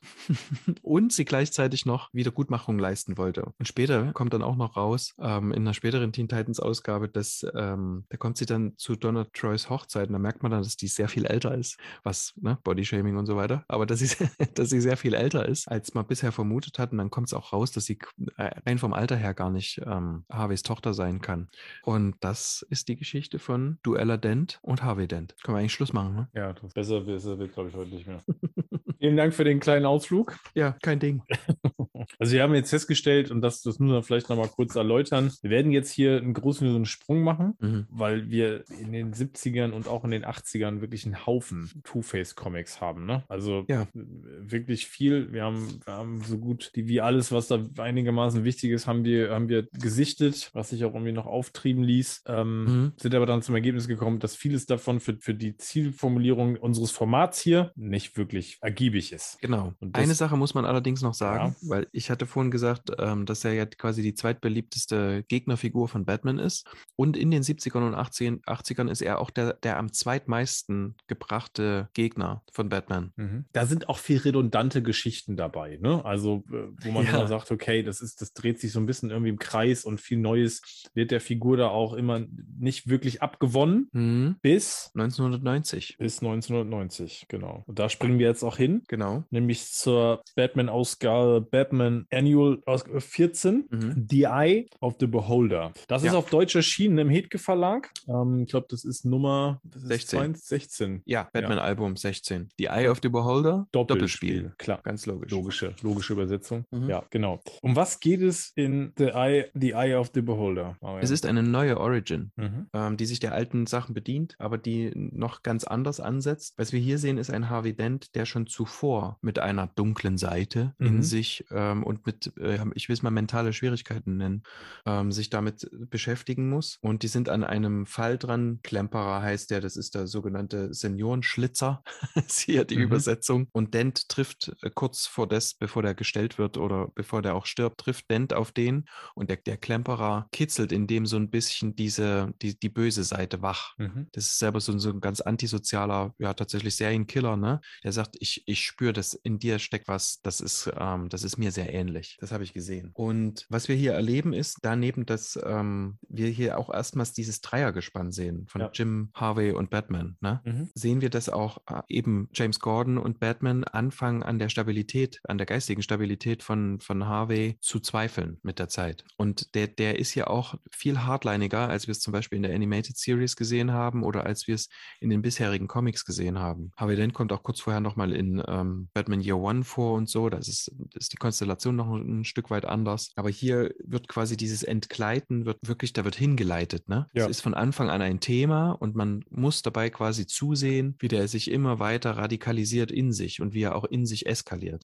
Genau, und was ist aber von der Origin jetzt das, was interessant ist? Wir haben immer wieder diese Zwischensequenzen, Comics, das ist immer in so einem, das ist immer auf einer Seite, ne? Das sind so, das sind sehr schmale Panels, ähm, auch von Mhm. oben bis unten quasi. Also die, die sind quasi vertikal angeordnet, ne? Mhm. Ähm, wo wir immer den Münzwurf sehen. Und Genau. wo wir im Prinzip die ganze Zeit eigentlich nicht wissen, was ist das eigentlich, weil das kein, weil das in dem Augenblick nicht immer den Kontext hat. Ne? Warum, Mhm. was soll diese was soll dieser Münzwurf? Und es geht immer darum, wir wissen, wir sehen, da, da reden zwei, zwei Stimmen miteinander. Und es geht wieder um dieses Thema, so, es gibt eine 50-50-Chance, wie immer, wir lachen Stochastik mal außen vor. Es gibt die 50-50-Chance, so, ne? Tails you win, heads you lose. So. Und Ja. wir wissen aber die ganze Zeit eigentlich nicht, was das bedeuten soll. Genau. Bis wir es später erfahren in dem Heft. Und das ist halt wichtig, weil ich Ja. glaube, das ist tatsächlich hier äh, Ja. für die Figur ein Wendepunkt, Mhm. weil das hatten wir bisher so nicht. Das ist das erste Mal, dass wir in den Comics eigentlich eine Erklärung bekommen, Mhm. warum eigentlich überhaupt Harvey Dent so aufgestellt ist, wie er aufgestellt ist. Und wir haben das vorhin schon mal kurz aufgegriffen, weil nämlich wir, das haben wir dann auch festgestellt, das ist ganz interessant, Mhm. dass vorhin, als wir über Lucky Day gesprochen haben, Mhm. eigentlich diese Geschichte, The Eye of the Beholder, tatsächlich ein Stück weit die Vorlage dafür sein dürfte. Ja. Weil bei der Animated Series haben sie sich dann, spätestens bei Lucky Day, haben sie sich auf jeden Fall an dieser Neu-Origin Anfang der 90er, ne, nach der Crisis on Infinity Earth, wo ja im Prinzip das eh alles gerebootet worden ist, Mhm. war ja das der erste größere Reboot, der gemacht worden ist. So, Mhm. hier kommt nämlich der Vater ins Spiel. Und wie kommt Genau. der Vater ins Spiel? Ähm, dass der auch gewalttätig ist Mhm. und dass der, als Harvey ein Kind war, immer eine Münze hatte und gesagt hat, Ja. Zahl, du gewinnst oder Kopf, du verlierst. Und du verlierst heißt, du wirst massiv geschlagen. Einfach. Ne? Und äh, der Vater verkauft ihm das die ganze Zeit als das, ähm, das ist ein ehrlicher Weg, das ist fair und du trafst deine Wahl. Also da, äh, schiebt ihm Ja, das quasi genau. noch zu. Ne? Du Ja, hast deine absolut. Wahl getroffen. Ja, ja. Und, im, und, und Harvey erinnert sich eigentlich ge- kaum daran, dass er das jemals gewonnen hat, dieses Spiel. Und das hat er auch nie. Denn ähm, das, das ist im Gegensatz zu Lucky Day, ist das hier gezinkt. genau. Denn das ist eine doppelköpfige Münze, Ja. die Harvey ganz am Anfang von diesem Band zugeschickt wird. Ne? Also der, der erhält diese Münze und das löst in ihm so eine Instabilität aus. Ja. Genau, weil er jetzt begreift, mein Vater hat mir die ganze Zeit diesen Weg als fair ähm, gezeigt und ihm auch gleichzeitig, und das kommt noch mit dazu, er hat ihm ein Narrativ, eine Erzählung über sich gegeben, du bist ein böser Junge. Gute Jungs tun dies oder das nicht. Ja. Deswegen werde ich dich jetzt bestrafen, aber du hast ja die Wahl, indem ich die Münze werfe. Und du hast die Chance, genau. Genau, und Mhm. du hast die Chance und die war nie da. Genau, die waren nie Er da. hat ihn immer betrogen. Das ist noch perfider als das von vor, was wir Absolut. vorhin schon Ja, hatten. es ist, es ist, genau, es ist auch nicht lustig eigentlich. Ne? Es ist eine tragische, ist eine tragische, tragische Geschichte, die hier eigentlich erzählt wird. Wir reden hier über Kindes, Misshandlung. Ja. ja. Misshandlung, genau, Kindeswohlgefährdung mit, mindestens und ja. Und das hier auch noch. Und hier noch, hier wird auch gar nicht weiter darauf eingegangen, warum und weshalb. Auf jeden Fall konfrontiert ja Harvey dann am Ende auch, ne? Genau, sein, Sein Vater. Vater, ne? Auch mit dieser Münzgeschichte. Mhm. Und äh, allerdings hat er da eben seine heile und die zerkratzte Seite ne, und versucht ihm das irgendwie zu ähm, und äh, versucht es halt fair zu machen und sagt, ich mach's Genau. jetzt wenigstens fair. Ne? Ich bring dich um. Anders wenn's als du, zerkratzt genau. ist. Ja, genau. Aber wenn Mhm. nicht, bringe ich dich nicht um, ne? Und dann ist dieser Vater so, dass tatsächlich, ne, man, man hat es auch immer, man hat eben solche Fälle auch immer mal. Und dann fängt plötzlich dieser Vater an, in so, so zu winseln. Ich kann es nicht anders sagen und sagt, Mensch, ich bin doch dein Vater, wa- warum tust du mir das an? Ne? Ja, ja, total. Und dann sagt Harvey was sehr Interessantes. Der sagt, weil unsere eine Hälfte dich verzweifelt lieben will, während die andere Hälfte deinen Tod wünscht. Und das ist tatsächlich, Ja. wenn man immer mal mit Kindern arbeitet in, oder ne, Ja. mit Menschen, die, denen das passiert ist als Kind, das hast du ganz oft, dass da eben trotzdem noch so diese Liebe ist. Es, es geht die halt nicht Eltern. anders. Ne? Wir lieben Ja. eben unsere Eltern. Das, ne? Und ähm, auf der anderen Seite sie aber einem so- solche schlimmen, erschütternden Dinge angetan haben. Ne? Und wie gesagt, diese Perfidie ist ja auch nochmal so doppelt, weil er zu ihm immer solche Sachen sagt, wie gute Jungs tun keine bösen Dinge. Ja, voll. Das, und das ist tatsächlich auch schlüssig in, dieser, in dieser Spaltung, die da passiert. Ne? So Mhm. diese eine Hälfte, die nur noch Gutes tut. Also Harvey Dent, so die, was du vorhin gesagt hast, diese redliche Person, die Mhm. alles versucht, gesetzeskonform, ne? sich fürs Mhm. Gute einsetzt und abge, abgespalten wird aber quasi der böse Junge. Ja, den muss er abspalten, denn Den muss er abspalten. das ist ja die Erfahrung, sonst Genau. droht mir schwerste Gewalt durch meinen Vater. Genau, und der darf eigentlich auch nie wieder erscheinen. Ne? Dieser, genau, das darf nicht passieren. das darf nicht passieren. So, ich darf nicht der böse Junge sein. genau. Mhm. Genau. Und am Ende, genau, der Münzwurf, er wirft dann die Münze. Mhm. Und Harvey, Harveys Vater überlebt dann die heile Münze. Die Genau. heile Seite fällt, ne? Richtig. Batman Ja. kommt auch dazwischen, wäre aber wahrscheinlich, so wie es der Comic impliziert, er wäre wahrscheinlich zu spät gekommen. Ne? Genau. Also es ist klar, die Münze landet in Harveys Hand und äh, Harvey ergibt sich dann auch, ne? Genau. Ja. Und wird kosmetisch operiert. Genau, auch da wieder. Eigentlich haben wir am Ende hier erstmal wieder so eine vermeintliche Heilung. Mhm. Da, da schließt sich auch wieder vermeintlich der Kreis für diese Figur. Mhm. Aber dann. Dann nimmt der Comic auch so eine Richtung, wo ich Ja. denke, mm, auch das ist ein Thema, das kommt immer mal wieder vor. Wir haben es vorhin auch in der Animated Series gehabt. Am Ende sitzt er quasi in seiner ja, Zelle und kratzt sich das äh, geheilte, operierte Gesicht wieder auf, weil die dunkle Seite raus will. Also auch ohne jetzt irgendwie ein Ereignis, ne? Also er sitzt da Ja. noch und macht sich darüber Gedanken. Er hat ja so lauter Bücher, er liest sich jetzt irgendwie ein, weil er sagt, ah, ich kann dann ja, auch wie realistisch das auch keine Ahnung ist, ob er dann wieder als, als Anwalt arbeiten kann. Er sagt aber, okay, in fünf Jahren, ne, da kann ich wieder von vorne anfangen, so. Mhm. Und Gilda wird, wird auf mich warten und ne, ich kann dann nach Hause gehen. Und wir hören dann diese, diese Stimme, die aber wieder zu ihm spricht. Und das ist ja auch so ein Element, was wir bei Two-Face ja oft haben. Mhm. Dieses, die dunkle Seite spricht auch, ne? Also es ist eine Stimme, die in ihm ist. Und dann guckt er sich im Spiegel an, genau, und dann kratzt er sich halt irgendwie wieder das, das Gesicht kaputt. Ne? Genau. Und damit endet die Geschichte. Ne? Das Ja. stimmt, das ist Ja. das Ende. Ja. Aber du hast dich trotzdem durchgequält, ne? Habe ich, hab ich in Erinnerung. Ich fand die recht zäh. Also, Äh. ja, ich kann dir auch gar nicht genau sagen, warum das so war. Hat Mhm. mit Sicherheit auch mit dem Artwork zu tun. Also, das Artwork war so gar nicht mein Fall. Das stimmt. Wie gesagt, soll es keinen davon abhalten, die Geschichte zu lesen. Die lohnt sich auf jeden Fall. Also, wenn jemand Two-Face-Stories irgendwie lesen will, würde ich die auf jeden Fall lesen. Aber ich konnte mit diesem, äh, mit dem, mit dem Artwork hier von Chris Sprouse, habe ich auch vorher nie gehört, kam mir auch überhaupt nicht irgendwie bekannt vor. Und auch danach Stil. nicht mehr. Das ist Danach dann schon. auch nicht mehr, genau. Ja, ich, ja. Also ich konnte damit nicht so viel anfangen und äh, ja. Genau, das ist nämlich das Ding. Ähm, das Artwork macht es ein bisschen kaputt, obwohl ich finde, dass der Harvey aus der Animated Series ist dem hier schon sehr nah, optisch. Voll, das, das ist auf jeden Fall so. Ne? Also Das- den haben die das- von da genommen, das, Ja. das wette ich. Da, da bin ich mir auch ziemlich sicher. Also das würde auch insgesamt passen, dass sie sich sehr stark generell so ein bisschen daran orientiert haben. Ja, bin ich bei dir. Genau. Also gerade wenn der dann so, der hat ja manche Sequenzen sind da drin, auch da, wo er bei ihm im Krankenhausbett steht, ähm, wo er dann auch in so Dunkelheit gezeichnet wird. Also da finde ich die Ähnlichkeit frappierend. Ne? Ja. Ja, deswegen finde ich nämlich, der, der, tatsächlich hat er so ein paar erzählerische Schwächen, aber ich finde tatsächlich, und der ist ein bisschen in die Jahre gekommen, das ist so mein Gefühl gewesen. Ähm, das heißt also, das ist irgendwie, das Pacing ist nicht modern, ne? ja. Aber ich frage mich trotzdem, warum das nicht mit für Two-Face quasi in einem Atemzug genannt wird mit The Killing Joke. Weißt du, wie ich meine? The Killing Joke ist Ja. natürlich so ein Meisterwerk an sich, aber Ja. das, das ist, finde ich, schon wichtig einfach. Also, wenn du was zu Two-Face wissen willst, dann ist das eigentlich der Comic. Genau, das und dann sozusagen die designierte Fortsetzung, zu der wir gleich ja noch kommen, ne? Also Genau. der da dran schließt. Aber absolut, ich bin bei dir. Also wenn man jetzt sagen müsste, wenn ich jetzt sagen müsste, welches Comic sollte man tatsächlich für eine Origin-Geschichte Hm. zu, zu Two-Face lesen, dann ist das die. Vor allem, weil es die Basis auch für die Animated Series offensichtlich war und auch für The Long Halloween gesetzt hat, ein Stück Ja, weit, ne? ja, genau. Und weil natürlich hier die Origin auch, ähm, hier wird versucht, die, die, die, das wirklich zu ergründen, ne? Oder zumindest Ja. eine, eine, eine eine Basis irgendwie zu schaffen, warum da überhaupt das passiert, was passiert. So, und das nicht einfach nur das Genau. Traumatische Erlebnis als Erwachsener, ich krieg Säure ins Gesicht oder ich, ne, ich werde entstellt, dass das allein nicht reicht, sondern da muss es ja schon in der Persönlichkeitsstruktur vorher gewisse ne, Dinge geben, damit das überhaupt zu dem Ergebnis führt. Und das ist sicherlich hier Voll. super gut äh, umgesetzt und daher auch eine klare Empfehlung. Wie gesagt,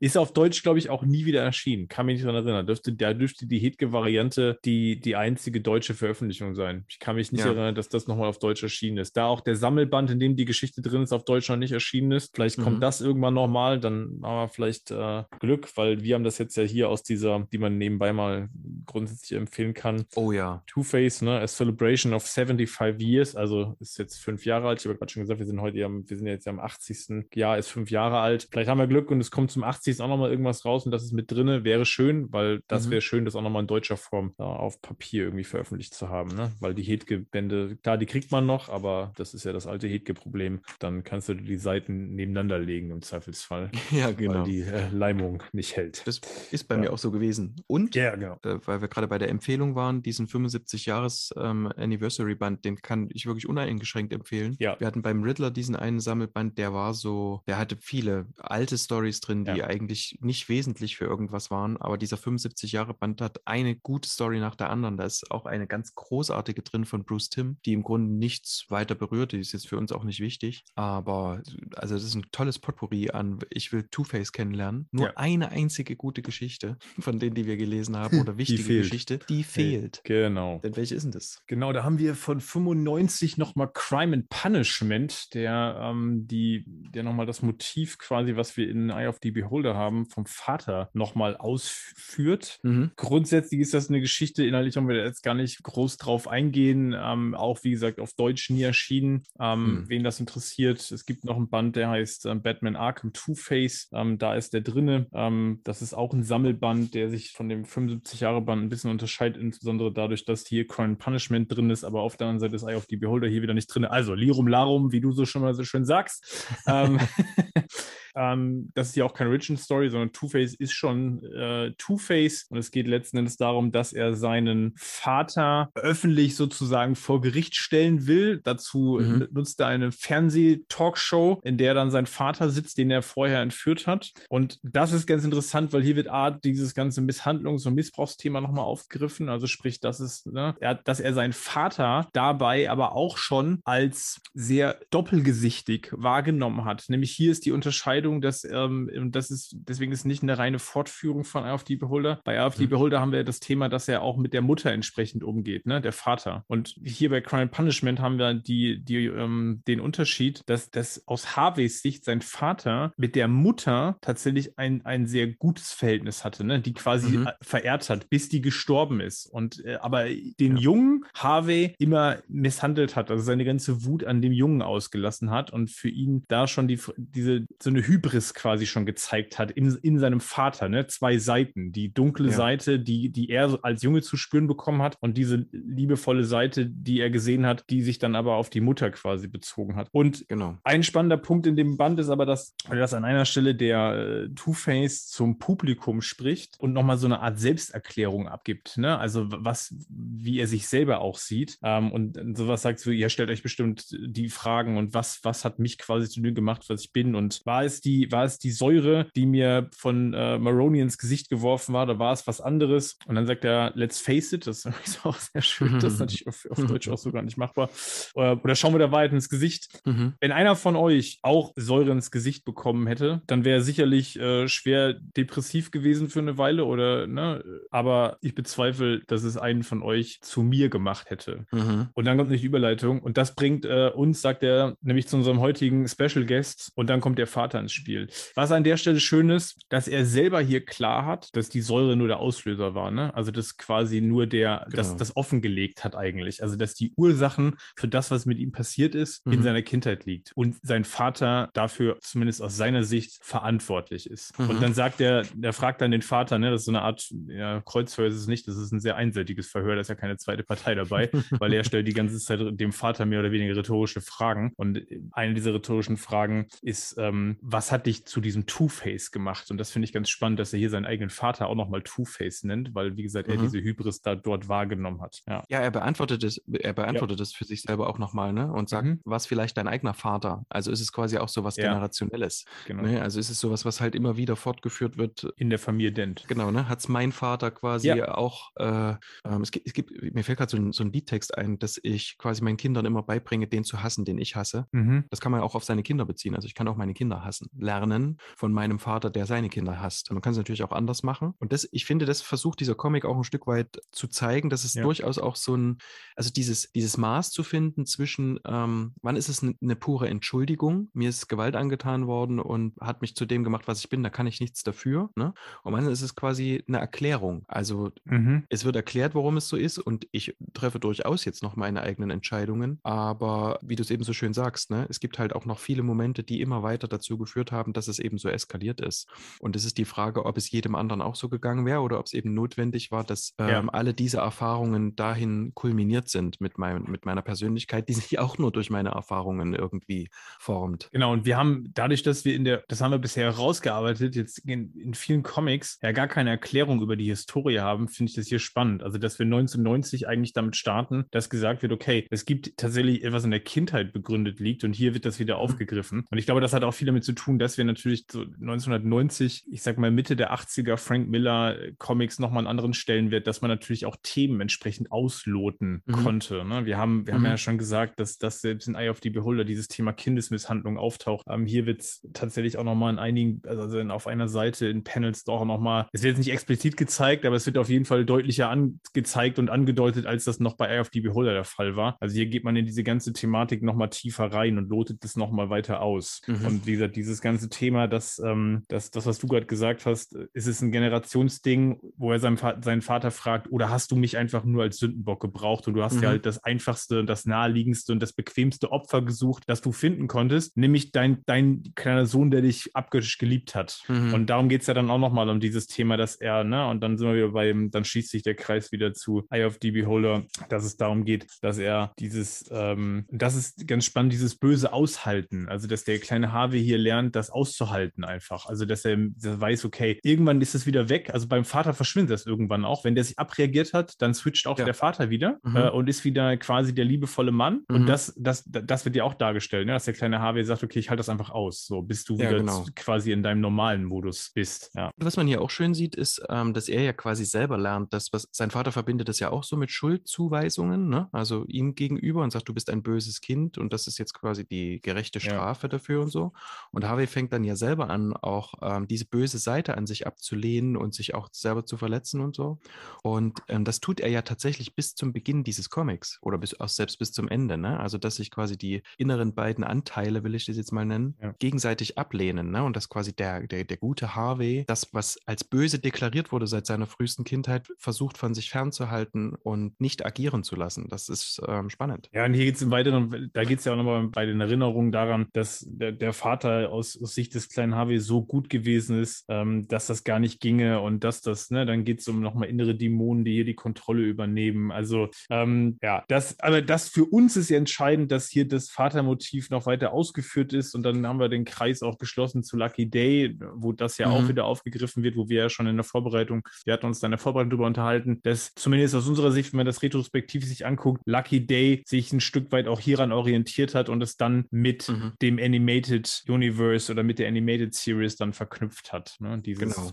Motiv, das eigentlich letzten Endes die, die, die Ursache für ähm, das, was mit Harvey passiert, in seiner Kindheit liegt. Mhm. Und es eben nicht der reine, das reine Trauma ist davon, dass ich äh, im Gerichtssaal Säure ins Gesicht gekippt bekomme. Oder irgendwo was explodiert, genau. Genau, ja, richtig. Ja, das ist auch spannend, ne? weil ja die Animated Series, die ja tatsächlich auch schon vor diesen, vor 95 rausgekommen ist, ne, jetzt wie der Comic, ja tatsächlich das schon vorher auch Stück weit angelegt hat. Wir haben ja vorhin schon gesagt, hatte, die haben sich wahrscheinlich sehr, sehr wahrscheinlich an Eye of the Beholder äh, orientiert, aber tatsächlich in ihm auch schon was, diese unterdrückten ja, Kräfte, will ich es mal nennen, ähm, mit anzulegen, noch bevor eigentlich das auslösende Ereignis passiert. Das macht es auch viel menschlicher, da, womit wir wieder dabei sind, wie genial eigentlich die Animated Series ist. Also es macht es psychologisch auch viel nachvollziehbarer. Ne? Ja, total. Genau. Äh, nur noch eine, noch mal eine Nachfrage, weil ich, bei mir ist das schon ein bisschen länger her, dass ich den gelesen habe. Bist du dir sicher, dass das nicht explizit gezeigt wurde? Ich habe mir da aufgeschrieben, dass die die, dass der ganz schön brutal war, glaube ich. Ich habe äh, mir aufgeschrieben, dass da Gewalt gegen Kinder gezeigt wird, regelrecht. Also gegen Harvey, glaube ich. Du meinst es bei Crime Punishment? Ja. Ja, genau. Es wird, also es wird, es wird explizit gezeigt im, im Vergleich zu äh, Eye of the Beholder. Das meinte ich Mhm, gerade, ja, war das genau. Missverständnis, was ich gesagt habe. Ja, genau. Also hier Okay. wird in, auf einer Seite, hier wird in Paneln tatsächlich, ne, es wird immer aus Sicht des Vaters gezeigt, aber es wird hier tatsächlich die Gewalt gegen Harvey wird gezeigt, ne? Also der Comic ist generell ziemlich heftig. Also ich finde so, der ist auf der ganzen, auf der, auf, auf visueller, aber auch auf Mhm. psychologischer Ebene, der ist heftig, ne? Ja. Geschrieben von J.M. de Matteis. Wie er genau ausgesprochen wird, weiß ich nicht. Ja, ich auch nicht, genau. Und gezeichnet von Scott McDaniel. Der ist ja, Ja. bekannt, das ist hier ein sehr früher Scott McDaniel, aber genau.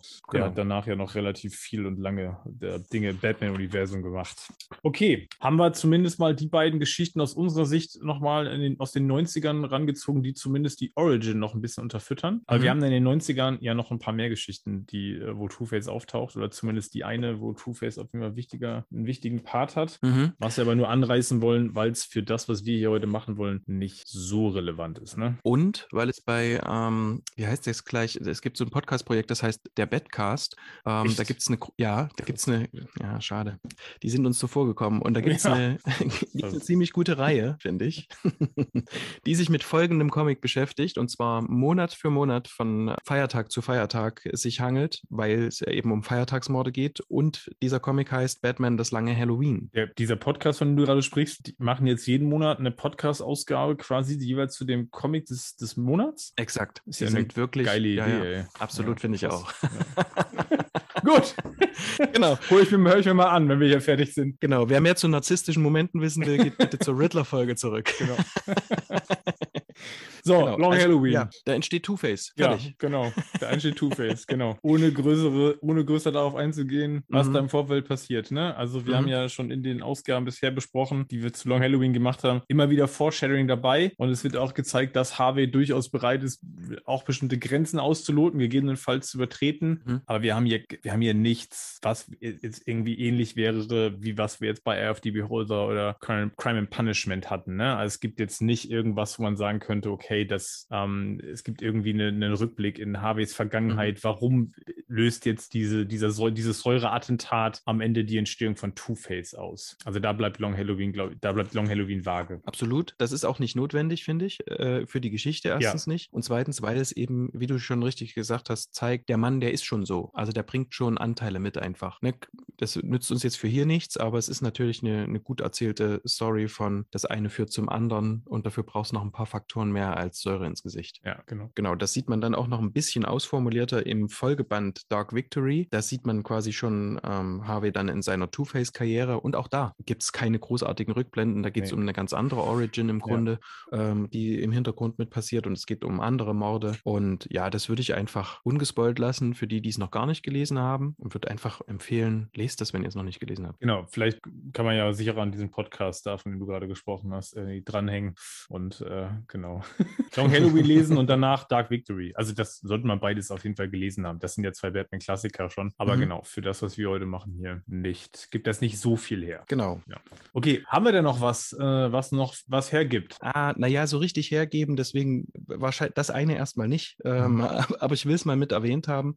Was wir vergessen haben bei den Animated-Folgen ist, äh, es gibt ein Heft, ein Batman Adventures Heft, das steht dann mit in den, äh, in den Anhängen. Da trennt sich quasi Grace von Harvey Two-Face äh, Mhm. letztendlich, oder es ist ziemlich wahrscheinlich. Und die romantische Seite ist ja manchmal wichtig. Das haben wir letztes Mal auch beim Riddler gemerkt. Es ist dann schade, dass man die Figuren eigentlich selten so agieren sieht in den Comics. Das wäre ja auch mal was Interessantes. Ähm, bei Two-Face gibt es das allerdings und da hat sich Greg Rucker ähm, drum bemüht, eigentlich ein großer Krimi-Autor, kann man ja, Ja. schon so nennen, ne? vor Ja. allem auch so im Comic-Bereich ähm, bekannt, oft genannt in einem Atemzug mit ähm, seinem ja, Kollegen, ich glaube, die verstehen sich auch recht gut, Ed Brubaker. Ähm, Greg Rucker hat sowohl in äh, einer No Man's Land Story, Jurisprudence und ähm, in Gotham Central 10 gab es beides bei, das eine gab es bei Dino, das andere bei Panini. Beides ist in diesem 75-Jahre-Band ähm, enthalten. Ich mache es tatsächlich inhaltlich ganz kurz. Two-Face verliebt sich in Renee Montoya. De De Detective ist die, ne? Ja. Ja, weil, weil er sie fünf Monate lang entführt und dann verliebt er sich in sie. Das hat auch so ein bisschen ähm, Beauty and the Beast Anleihen, finde ich. Und er ist dafür verantwortlich, ähm, dass sie quasi als lesbisch geoutet wird. Das macht er mit Absicht und unterstellt ja auch noch einen Mord, damit sie sich dann in ihn verliebt. Dass das nicht aufgeht, kann man sich, kann man sich, ähm, da kann man zwei und zwei zusammenzählen. Aber ähm, er kommt da nicht drauf und äh, am Ende endet so, dass äh, für ihn das Ganze, die Romanze quasi in Trümmern ähm, endet und für Renee Montoya tatsächlich ihr Leben, weil, also in Trümmern endet, weil ihre Eltern sie verstoßen. Deswegen. Genau. Ja. Also wir, was, was wir lernen ist, Two-Face ist noch zu liebefähig oder zu romantischen Gefühlen. Ja, also nicht völlig entmenschlicht, was man ja manchmal gern mit solchen Charakteren macht. Genau. Auch da nochmal Genau. klare Leseempfehlung nochmal für Absolut. Gotham Central an der Stelle. Mhm. Dann geht es eigentlich weiter, ne? Ja, Mit Hasch kennt man auch. hasch, hasch. Hasch, Hasch. Hasch, hasch. Genau, wir wollen gar nicht so viel drüber sagen. Schasch. Genau. Und hier, hier ist es so, dass äh, Two-Face auf Dr. Thomas Elliot trifft und der ihn tatsächlich, ist ja Chirurg, Ja, genau. ihn operiert und heilt tatsächlich. Genau. Ja. Und Spoiler, Spoiler, ja, auch das hatten wir bei der, bei der letzten Arkham Insights. Wenn ihr es noch nicht gelesen habt, lest es erstmal, dann kommt wieder zurück, weil Hasch muss man auch gelesen Ja. haben. Und hier beginnt quasi so ein Stück weit Heilungsgeschichte für Two-Face, deswegen nehmen wir es überhaupt mit rein, weil er sich auch schon in diesem Hasch, äh, ja, ich nenne es jetzt mal Band oder in der Storyline, wieder auf die Seite von Recht und Gesetz schlägt. Ja. Und Hasch auch verrät, wenn man es mal, wenn man es mal so sehen will. Und dann kommt schon die Infinite Crisis. Und da verschwindet Batman ja für ein Jahr aus Gotham oder beziehungsweise danach. Und was er da macht, ist, er setzt Two-Face als seinen Stellvertreter Ja. ein. Also er hat er vor, vorher in Martial Arts ausgebildet und dann wird Two-Face quasi so ein kleiner Vigilant, der, der durch Gotham streift. Und dann kommt äh, Batman ja aber zurück. Und da gibt es die ähm, Geschichte Batman Face to Face von ähm, James Robinson, die über die Zeit tatsächlich sehr an Qualität eingebüßt hat. Aber die hat den wunderbaren deutschen Titel noch damals übersetzt vom großartigen Steve Coops im Zwietlaps, also im Zwiespalt quasi, aber in der Mitte gespalten. Und da ist es so, dass die Polizei Two-Face für neuerliche Verbrechen quasi verdächtigt und also noch den geheilten Harvey. Und Harvey glaubt, dass Batman ihn auch verdächtigt, fühlt sich wieder verraten. Äh, und so kommt Two-Face quasi zurück durch diese Verdächtigung und dadurch, dass er auch durch Batman wieder ersetzt wird. Der kommt ja quasi und sagt, hör zu, hast Ja. du schön gemacht, aber jetzt bin ich wieder am, am Zug. Und dann kommt nochmal was, was man durchaus, finde ich, auch immer mal wieder sieht, nämlich, dass er sich selber wieder zu Two-Face macht. Das kennen wir ja aus Eye of the Beholder von vorhin noch. Und zwar nimmt er hier ein Skalpell und Salpetersäure Mhm. und zerstört quasi wieder sein Gesicht und ist wieder der alte Two-Face wie je zuvor. Ist wie gesagt schlecht gealtert, aber ähm, diese Heilungsgeschichte finde ich durchaus auch mal interessant. Es ist möglich, Heilung ist möglich. Ja, und in dem, Ja. in dem, ich glaube, das Interessanteste hier an der Geschichte ist ja eher die Tatsache, dass dann Batman für die erneute Rückverwandlung zu Two-Face eigentlich verantwortlich ist, ne? Indem er eigentlich dieses Misstrauen quasi sät und äh, ja. Obwohl, da muss man Batman zugutehalten, ähm, Batman äh, misstraut ihm eigentlich nicht, der sagt ihm das aber auch nicht. Also alle anderen verdächtigen Harvey und er sagt im, und Batman sagt immer, naja, erstmal abwarten, vielleicht ist er es ja gar nicht, vielleicht ist er gar nicht an den Morden schuld und so, aber mit Two-Face spricht er überhaupt, also mit Harvey spricht er überhaupt nicht. Mhm. Und Harvey fühlt sich aber Ah, durch ja. ihn verdächtigt, weil ja Batman trotzdem Fragen stellt und Dann so. sind wir ne? wieder bei Sozialkompetenz und Batman. Von daher, Ja, ja, mm, genau. Aber am Ende ist ja trotzdem, also Batmans Verantwortung, ja, ich eher aus Harveys Sicht. Also dieses Ja, ja, Ding, absolut. das für ihn das ja quasi, ne, dass Batman Mhm. ihm, ihm nicht vertraut äh, oder ihn quasi aus seiner Sicht damit verdächtigt, Mhm. auch wenn es vielleicht nicht so ist, aber Batman entkräftet das auch nicht. Genau. Und dann gibt's, geht er wieder den Weg, den, den Weg zurück. Ne? Ja. Genau. Und das ist eine perfekte Überleitung zu Two-Face Year One. Solltet ihr noch nie was davon gehört haben, das kam auch noch nie auf Deutsch raus und ist im Grunde irgendein, ja, eine Jahr, Jahr 1 Geschichte von Two-Face, die ist rausgebracht worden, begleitend zu The Dark Knight, zu dem Film. Und auch da fühlt sich Two-Face verraten. Also ich mache jetzt wirklich, das mache ich wirklich super kurz, weil das ist eine Merch-Geschichte. Da wird ganz viel zusammengemischt aus The Long Halloween und aus auch ähm, The Eye of the Beholder und aus anderen Geschichten, die man schon kennt. Beziehungsweise hier gibt es dann auch das Element, dass äh, Batman und Jim Gordon ihn für den Holiday Killer halten. Und hier hat äh, Harvey einen Psychiater, der vorher in ihm auch immer wieder angeregt hat, Mensch, mach du doch mal auf Vigilant oder lass du doch mal die dunkle Seite raus. Also ähm, Mhm. das ist wirklich nicht, das ist kein guter Psychiater. Seriös. Ja. Genau, nein, ihn, ist für ihn allerdings so eine Art Vaterersatz, also väterlicher Freund. Und der sagt dann auch zu ihm, ah nee, also wenn, wenn du jetzt der Holiday Killer bist und ich davon ausgehen muss, dass du jetzt wieder Leute umbringst, was ich, wozu ich dich durchaus für fähig halte, kann ich dich nicht weiter behandeln, was tatsächlich relativ nah an der Realität ist. Holiday Killer. Mhm. Genau. Wie gesagt, das ist ein großer Mischmasch aus Geschichten und äh, The Long Halloween kommt ja. eben auch mit drin vor. Und mhm. weil er glaubt, dass er dieser, dieser Killer möglicherweise sein könnte, sagt er eben, ich darf dich nicht behandeln. Und dann fühlt er sich quasi noch von dem Dritten verraten. Also er fühlt sich überhaupt nirgends mehr, mehr sicher, wird paranoider, immer paranoider. Und dann sieht man eben auch das darauf zulaufen, ähm, dass er auch äh, mental immer instabiler wird. Dann kommt die Säure und dann geht's los. Und das zweite Heft dreht sich darum, dass Two-Face als Two-Face versucht, wieder ähm, Staatsanwalt zu werden. es ist insgesamt ein bisschen eine komische Geschichte, aber ich würde die trotzdem empfehlen, weil ähm, sowohl das Artwork als auch die Geschichte an sich ziemlich gefällig sind. Also wer mhm. die noch irgendwo finden kann, wahrscheinlich können wir hier wieder auf den digitalen Weg verweisen, spätestens, ähm, holt ihr euch ruhig. Also wenn ihr Two-Face-Fans seid, das ist eine schöne, schöne Zusammenfassung von allen Origins, die man bis dahin gelesen hat, finde ich. Die dürfte man tatsächlich aber nur digital bekommen, ne? Das stimmt. Ja. Vielleicht wird der Two-Face bei uns irgendwann nochmal populärer. Vielleicht durch diesen Cast. Ähm, genau. hint, hint, Panini. genau, falls jemand von Panini zuhören sollte. Das wäre eine Geschichte, die man durchaus bringen könnte. Genau, die ja. mit rein muss in den großen Deluxe-Band Two-Face. Genau. Crime and Punishment auch. Und dann könnt ihr den Rest von den 75er, äh, könnt ihr, nee, packt die beiden noch mit rein und macht daraus eine 80er. Genau. Ja. Obwohl eine Geschichte könnte man auch noch mit reinpacken, oder? Ach was. Was ist, was ist mit brennende Herzen? Bre äh, brennende Herzen, ja, das stimmt. Mhm. Die kann man mit reinnehmen. Ja. Die ist ja von 2013, ne? Ist aus der Batman und Robin-Reihe und heißt mhm. The Big Burn im Original. Mhm. Ist auch nochmal separat in der Batman Graphic Novel Collection erschienen. Genau, da ist das Band 20. Genau, was ist hier bei Brennende Herzen? Wir kriegen eine, eine neue, eine andere Origin erzählt, ne, Marian? Das ist eigentlich der, das. Ich wollte schon sagen, der brennende Punkt. Der, der, brennende genau, der springende Punkt. Punkt. Genau. Der springende Punkt, ja, genau. Also, das ist eine Geschichte, wo die Origin völlig anders erzählt wird. Harvey ist in der Exakt. Geschichte kein Staatsanwalt, sondern in, erst, in erster oder zuerst ist er Strafverteidiger ne? und hat äh, zwei ja. Klientinnen. Ohne jetzt die McKillen-Schwestern. Ja, die McKillen-Schwestern, sind Zwillingsschwestern. Mhm. Ne?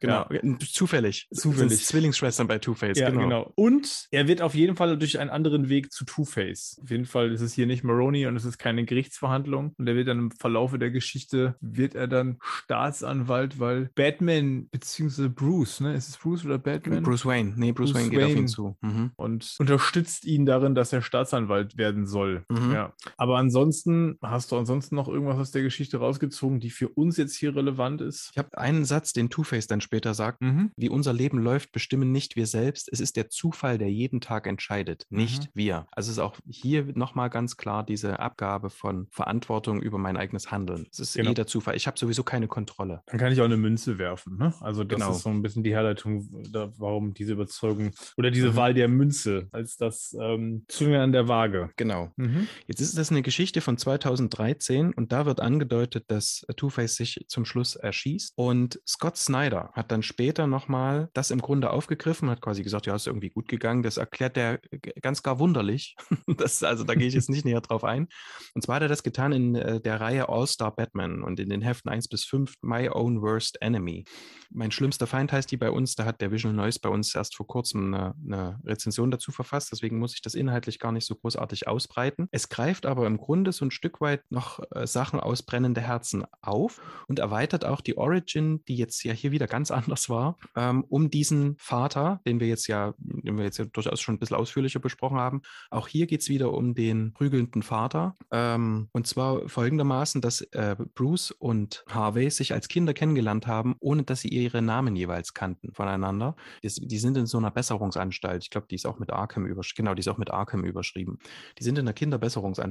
Ganz kurz, die schwören sich gegenseitig, den jeweils anderen Gewalttäter in ihrem Leben umzubringen. Also Bruce schwört mhm. ihm, seinen Vater umzubringen, Harveys Vater umzubringen und Harvey schwört, Joe Chill umzubringen. Und es wird nur unterbrochen, weil in dieses Heim der Vater Harveys ähm, eine Münze schickt, eine, oder eine Münze, die nur den doppelten Kopf hat quasi. Was für ihn bedeutet, er will mich nicht mehr schlagen. Mein Vater gelobt Besserung. Und Bruce ist dann wütend auf ihn und nimmt die Münze und schmeißt sie ins Meer, die dadurch zerkratzt wird und so weiter. Also hier hat Batman schon ähm, Anteil an der Entstehung von Two-Face, noch bevor er überhaupt in Richtung Batman geht. Mhm. Und ähm, dass, er, dass er Bruce Waynes Geheimidentität kennt, das gab es tatsächlich auch schon in Brennende Herzen. Das ist, und das ist so die aktuellste Inkarnation von Two-Face in den Comics. Mhm. Deswegen fand ich es jetzt wichtig, da nochmal kurz drauf zu, ähm, den Finger drauf zu legen und zu sagen, dass so ist es jetzt gerade. Genau. Und das war es eigentlich zur Comic-Historie oder gibt es noch was anderes? Nee, ich glaube, was, was sicherlich, an, bevor das kommt, äh, oder die Leute uns darauf hinweisen, wir haben ja vorher schon gesagt, dass wir ziemlich viel gelesen haben. Wir haben deutlich noch deutlich mehr noch gelesen, als wir jetzt angerissen haben. Ähm, nur falls auch dieses, was ja noch recht bekannt ist, ist von 2005 Jacqueline Hyde. Ne? Das ist ja auch mhm. ein für sich stehendes Ding quasi, wo es nur um Two-Face geht, von Paul Jenkins, Jay Lee und Sean Phillips. Ähm, mhm. Das nur noch mal zur, zur Komplettierung. Ja, das haben wir auch gelesen. Es ist für uns jetzt an der Stelle, für das, worauf wir raus wollen, nicht mehr so relevant, weil hier die Origin beziehungsweise die Ursache für, für Two-Face-Spaltung nochmal eine ganz andere ist, weil es hier darum geht, dass es der tote Bruder ist, ne? der ähm, tatsächlich die, die, die Two-Face-Seite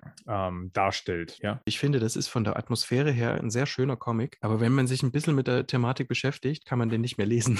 es ist wirklich ganz viel, ja. oh Gott, es ist ganz viel Psychoblabla drin und es ist, ist unerträglich zum Teil, weil wenn man, wenn man weiß, dass es so nicht funktioniert, ist es nicht zu ertragen. Ich glaube, ähm, als ich den das erste Mal gelesen ja. habe, habe ich den bestimmt geliebt. Der ist ganz toll gezeichnet. Ich finde auch, da wird ganz viel auf ähm, die Vorlage von äh, Robert Louis Stevenson immer wieder so zurückreferiert. Ähm, so Teile von Gotham sehen auch immer so, ja. so älter gestaltet aus und so, also so wie, wie das alte London und so. Das ist eigentlich ganz toll gemacht. Aber da gibt es am Anfang so einen Wissenschaftsteil und das ist ähm, wirklich dummes Zeug. Ich kann es nicht anders sagen. Es klingt irgendwie klug, ist es aber nicht. Also es ist. Äh, ja, deswegen haben wir ihn ja auch gar nicht weiter mit drin. Ich wollte es der Komplettierung halt wegen nennen, warum wir ihn nicht mit drin haben, weil es sicherlich, mhm. wenn man jetzt sich mit Two-Face-Stories beschäftigt, wird das sicherlich auftauchen, weil das ja mhm. eine der, eine der Standalone-Geschichten ist. Sie ist auch am Ende nicht besonders gut. Also, so, ja, nee. wie was du schon ja. gesagt hast, ist es auch grundsätzlich so, sie ist dazu auch noch wahnsinnig brutal äh, ja. und ist insgesamt eine wahnsinnig äh, dunkle Story. Und das meine ich nicht nur bei der Farbwahl, sondern insgesamt, dass, äh,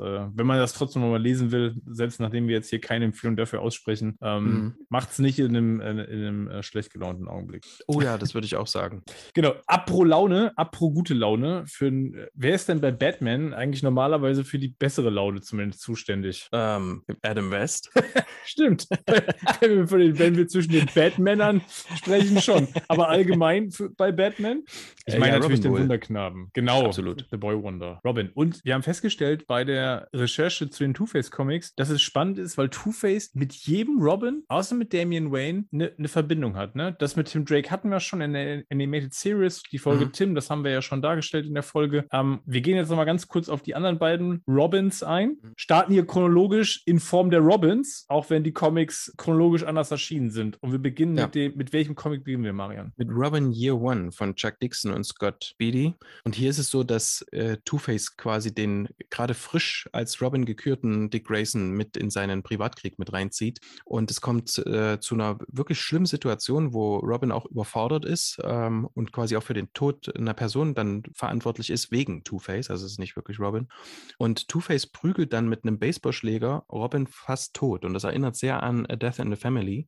Und da geht es dann auch darum, ne, also wie traumatisierend das ist. Das ist quasi einer der ersten großen Einsätze von Robin und ähm, Two-Face hat da großen Spaß dran. Und großer Spaß ist äh, in diesem Comic, äh, leider gilt das auch für Two-Face, der hier eher so ein Gimmick-Schurke ist. Also der hat überhaupt nichts mitgeteilt, irgendwas. Und da gibt es auch keine dunklen Seiten, sondern das ist so eine Art, ja, Gimmick halt, ne? Der hat die Münze, er macht irgendwas mit zwei, fertig. Und ansonsten ist das ein Verbrecher wie alle anderen. Genau. Der nächste Robin ist Jason Todd. Kann man fast genauso zusammenfassen, wie das, was du gerade ja. gesagt hast. Ne? In dem Fall ist es so, dass in den 80ern ähm, bei äh, Second Chance und Two of a Kind geht es darum, ähm, von 87, dass Two-Face der Mörder von Jason Todds Vater ist. Ne? Mhm. Wenn man so will, ist Two-Face die Antriebsfeder dafür, dass Jason Todd überhaupt Robin werden will, mhm. weil da ja auch dieses Rachemotiv ganz stark im Vordergrund steht. Ne? Also sein Jason Todd, äh, ich glaube, der erste Auftritt von, von Jason Todd als Robin ist dann auch gleich, hat was mit Two-Face zu tun. Darum geht es in ja. den beiden Geschichten. Aber auch da, äh, auf Two-Face wird da gar nicht groß näher eingegangen. Und auch das, äh, wie es auch schon Two of a Kind, Second Chance, ihr merkt es auch in den beiden Geschichten ist, wenn es um Two-Face geht, das ähm, Zweiermuster sehr offensichtlich und damit wird sehr viel gespielt. Aber mhm. genau, für uns ist das letzten Endes nicht weiter relevant. Ähnlich ist es mit A Lonely Place of Dying von 89 oder Der Tod macht einsam, hieß es zuletzt in der Batman Graphic Novel Collection in der Nummer 51. Die ist grundsätzlich zu empfehlen, weil es darum geht, dass äh, Batman eben aufgrund des Todes von Jason Todd immer brutaler wird. Und dann ja. kommt ja Tim, Tim Drake in das Leben von Batman und sagt, du brauchst wieder einen Robin. Die ist empfehlenswert, finde ich, diese Geschichte, auch wenn mhm. die tatsächlich auch ein Stück weit in die Jahre gekommen ist. Und im Grunde wird Tim ja einfach nur ersetzt und äh, hat halt seinen ersten Quasi-Auftritt äh, als Robin auch mit Two-Face.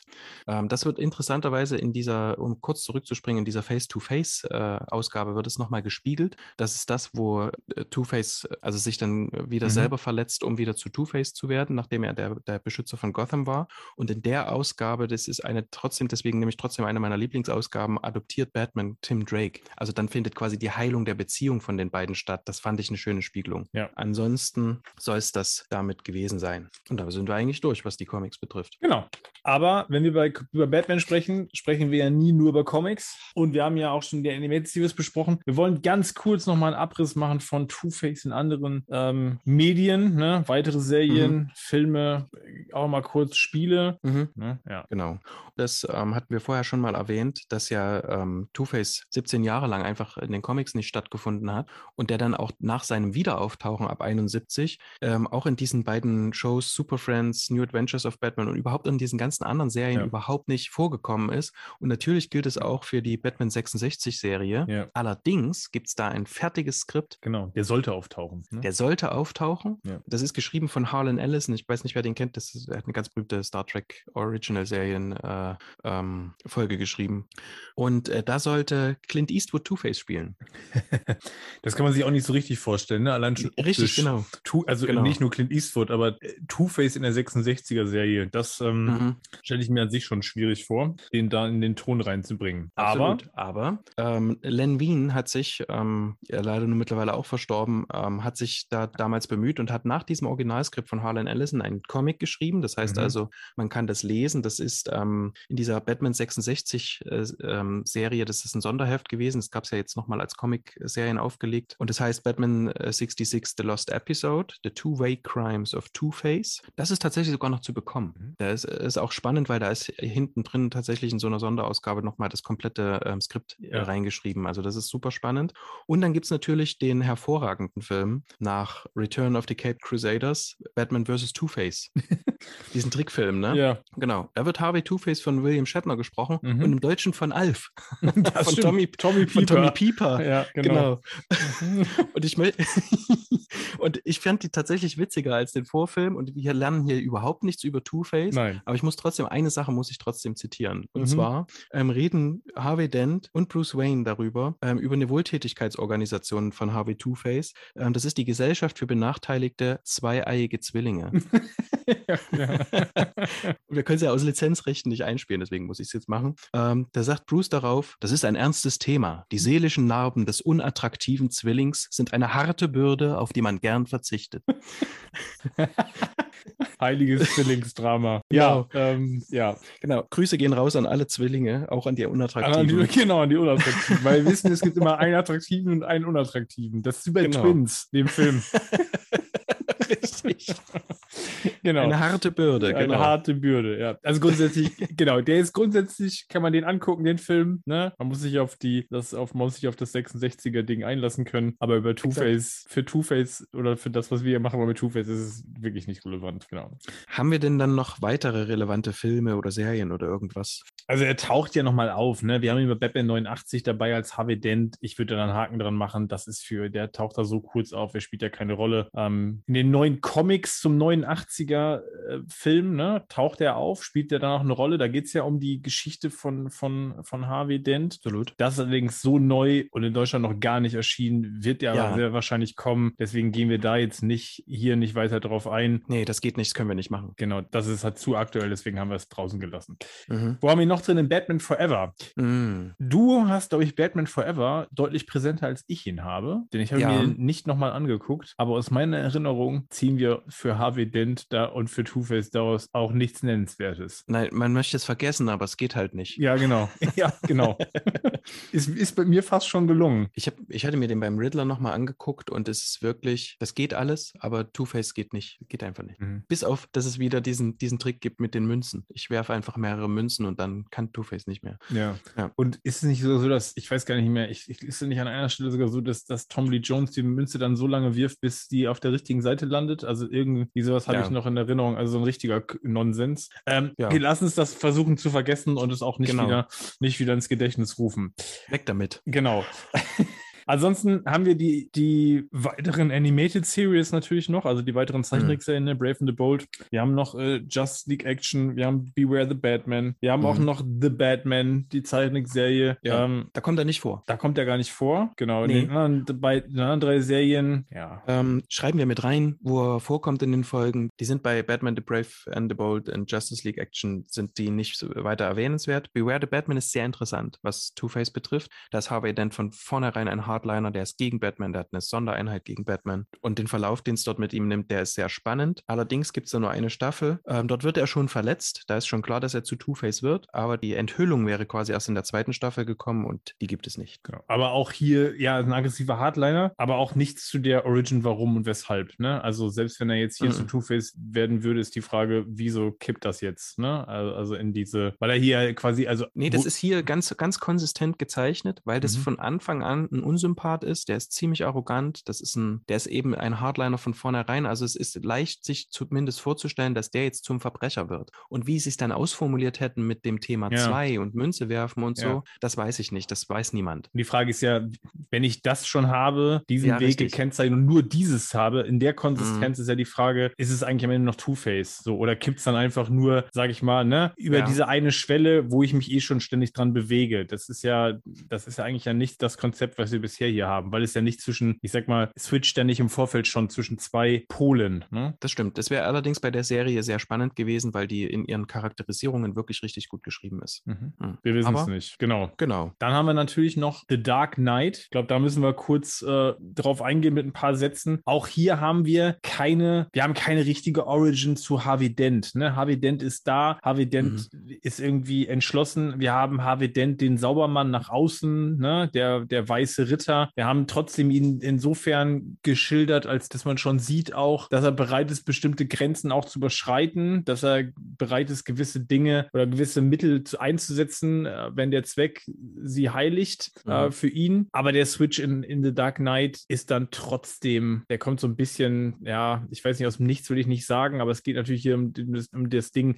dass für mich, für mich hier, für, für das, was wir hier machen, ist auch diese Figur so ein bisschen schwierig greifbar. Also im Film ist es für mich gut greifbar ähm, Mhm. und auch irgendwie Mhm, genau. nachvollziehbar, so im Mhm. Film selber. Aber es ist hier nicht, wir wissen nicht genau, wir haben keinen Background zu Harvey Dent selber, ne, als Person. Mhm, richtig. Das Einzige, was er am Ende sagt, ist, also, oder beziehungsweise was hier auch so ein vereinendes Element ist von dem, was wir bisher her alles Mhm. hatten, ist halt, es gibt diese Katastrophe, die ihm, Ja. hier wissen wir eben nicht schon wieder oder erstmalig zeigt, dass er quasi keinen Zugriff hat auf das Schicksal, will ich es mal nennen, oder auf Dinge, die geschehen.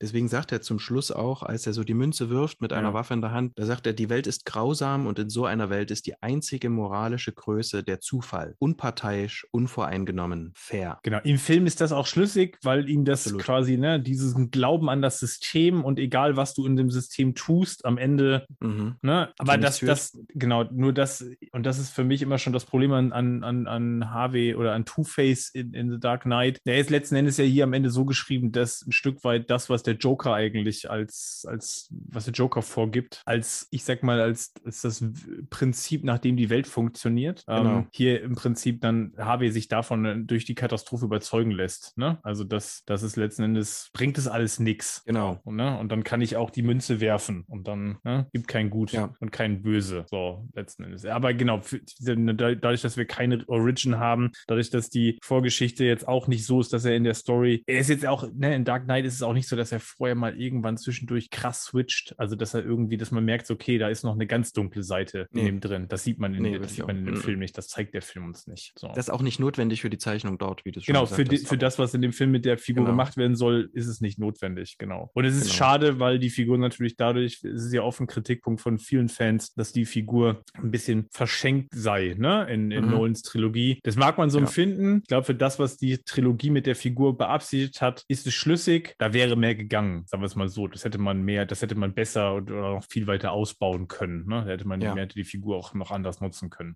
Richtig. Wo wir aber diesen Switch tatsächlich sehen, und zwar schon in, oder in einer sehr, sehr schönen und cleveren Art und Weise, ist bei den Telltale Games. Ähm, ne? Mhm. Telltale Batman, The Telltale Series, ähm, Computer- oder Videospiel. Ähm, ich glaube, wir müssen jetzt nicht das Prinzip der Telltale Games nochmal erklären. Ähm, ne? Grundsätzlich ist es ein, ist es ein Motion Comic äh, mit äh, Quicktime-Events und wo ich Mhm. zwischendurch über Dialoge äh, immer Auswahlen treffe und damit ein Stück weit Verlauf des Spiels, zumindest in Nuancen, ähm, selbst bestimme, welche Richtung es gibt. Äh, es Mhm. nimmt, was ich hier ganz schön finde, ist, dass da Harvey eine ganz große Rolle spielt von Anfang an, weil nämlich die Beziehung zwischen Bruce und Harvey eine ganz große Rolle spielt und ich an einer Stelle des Spiels, und das äh, würde ich würde ich spoilern, ich kann an einer Stelle des Spiels entscheiden, ob ich äh, Harvey oder Selina rette. Und je nachdem, was ich tue, entsteht Two-Face rein optisch. Und das ist ganz spannend, weil wenn ich Selina rette, entsteht nämlich Two-Face rein optisch, spielt aber erstmal keine Rolle, weil Harvey gar nicht switcht. Also er switcht nicht in dem Augenblick, wo quasi ihm ne, dieses Attentat passiert und seine Gesichtshälfte äh, entstellt wird, sondern das passiert zu, passiert zu einem späteren Zeitpunkt in dem Spiel. Was aber super ist, wenn ich Harvey rette, entsteht zwar nicht Two-Face im optischen Sinne, der Switch passiert aber trotzdem im Verlauf der Geschichte an derselben Stelle. Und das finde ich sehr spannend, weil es zu Mhm. dem passt, was wir ja hier gerade versuchen rauszuschälen, nämlich dass eigentlich dieses Ereignis. Das gibt's schon. Ja. Es gibt es schon, ist alles schon da. Dieses Ereignis kann vielleicht ein auslösender Faktor sein. Es hätte aber auch ein anderes Ereignis sein können. Ne? Es hätte auch ein anderes traumatisches Ereignis sein können. Es hätte jetzt nicht irgendwie die Gesichtsverletzung sein müssen. Und in dem Spiel ist es tatsächlich ein ganz anderer Augenblick. Ich will da nicht weiter darauf eingehen, der ihm aber auch, ne, der ihn tief emotional trifft. Und in Mhm. dem Augenblick passiert das erstmal in, diesem, in, de, in dem Spiel dieser krasse Switch zwischen seinen beiden Seiten. Und das, das finde ich sehr spannend dargestellt, weil man, weil das ja so dieses Säureattentat, wie es in der klassischen Origin ist, das kann, kann sein als auslösendes Element, das muss ja aber nicht sein. Ne? Also das, ja. Also das ist auch nochmal sehr schön, auch nochmal von, mir- von mir eine Empfehlung. Technisch ist es ein bisschen unrund, das ganze Spiel immer wieder, aber von, Ja. von der Story, die da erzählt wird und von der Charakterisierung der Figuren und was die sich auch in dem Universum Batman noch Neues ausgedacht haben, ist das, ist es sicherlich gehört es zu den spannendsten ähm, Geschichten und Interpretationen rund um Batman, die wir in den letzten Jahren gekriegt haben. Also das ist von mir eine uneingeschränkte Empfehlung. So ein Mist, jetzt muss ich das nochmal spielen. ich habe hab erst Teil 2 irgendwie letztes Jahr beendet. Jetzt muss ich das nochmal spielen und das auch nochmal mit diesen verschiedenen. Äh, Ja, mach das Versionen. mal. Ich finde das so Ja, super, ist super spannend gemacht. Ja, genau. In Arkham City kommt er auch vor, aber das ist jetzt wirklich nicht relevant. Ja. Nicht für das hier. Nee, Genau. Damit wären wir eigentlich am Ende von diesen, Ja. äh, von den zusätzlichen Sachen. Ich würde gerne nur noch eine Sache mit reinschmeißen. Ah, doch nicht das Ende. Na gut. Ah. Ja. Naja, es ist auch, es, äh, es ist ein Kniff, ist im Grunde nur eine Überleitung. ich hatte in Vorbereitung auf unser, auf den Badcast, da ist wieder dieser, dieser Badcast. Dieser Bedcast. In Vorbereitung auf, de, äh, auf den Cast zu Arkham Asylum hatte ich das, ähm, den Comic nochmal gelesen von Grant Morrison. Arkham Asylum, A Serious House on Serious Earth. Und da kommt Two-Face auch in drei, vier Paneln vor. Gar nicht selber, also der wird dann gezeichnet, aber mehr auch nicht. Ähm, und da haben die Therapeuten da eine ganz interessante Idee. Sie fangen an, die Münze zu ersetzen mit einem Würfel, sodass er dann sechs Auswahlmöglichkeiten hat. Okay. Mhm. Dann kriegt er einen Stapel Karten und am Ende wollen sie ihm- das I Ching beibringen. Da habe ich extra nochmal nachgeguckt, was das I Ching ist. Das ist so irgendwie so der älteste chinesische traditionelle Text mit so He Hexagrammen, nennen die das irgendwie. Mhm. Mhm. Da hast du dann 64 Wahlmöglichkeiten. und, Batman sagt dann irgendwie zwei. äh, Gar du nicht überfordert. So, du siehst dann so Two-Face, wie so die, die, die Hälfte, die zerstört ist, wie die quasi so explodiert im Grunde und voller Text ist irgendwie. Und die, also es ist ja auch sehr künstlerisch dort Ja. gemacht von Dave McKean. Und ähm, Batman sagt dann so zwei, drei Panel später, ähm, weil der die ganze Zeit mit dieser Therapeutin spricht, sagt er dann irgendwann zu ihr, ähm, ist Ihnen schon, also ist Ihnen schon klar, dass man hier nicht gut Geisteskranke heilen kann, oder? Stelle ich mir auch wahnsinnig vereinfachend vor, wenn ich dann statt zwei habe ich sechs oder 64 äh, Entscheidungsmöglichkeiten. Das äh, klingt plausibel. Absolut, genau. Vor allem, wenn es heißt, wollen Sie, wollen Sie heute Erbsen, äh, wollen Sie heute Erbsensuppe essen Ja. oder, äh, oder doch den Fisch? Nee, da muss ich jetzt erstmal äh, durch 64 Da muss ich erstmal den Würfel werfen. Was auch immer eine 3 dann bedeutet. Genau, Von beidem was. ist richtig. Ja. ja. Genau. Und wir sind ja jetzt aber das modernere, das bessere Arkham Asylum Personal und versuchen uns mal selber irgendwie an einer Art von, ja, erstmal Analyse und dann vielleicht Therapie. Mhm. Oder hast du keine Lust? Doch, darauf, dafür haben wir das ganze Jahr gemacht. Genau. Ja, aber da kann man ja geteilter Meinung sein. Ach so. Ja. Ich warte, mal kurz, ich muss den Würfel holen. Ja. nee, darauf habe ich, darauf hab ich mir keine Sprüche zurechtgelegt. Ich habe nur alles auf zwei. Tu mir Okay. soll sein, die Würfel gefallen und äh, die Oh, Alea jagd Genau, der so, Est. Ja, Genau. genau. so, Genau, lass uns hier okay. nicht mit zweierlei Maß messen. Genau. Haben wir denn eigentlich Gut. mehr als zwei Optionen? Oh ja, tatsächlich. Ich würde sogar sagen, multiple. ja, ja, genau. Vielleicht gehen wir darauf ein. Ist richtig.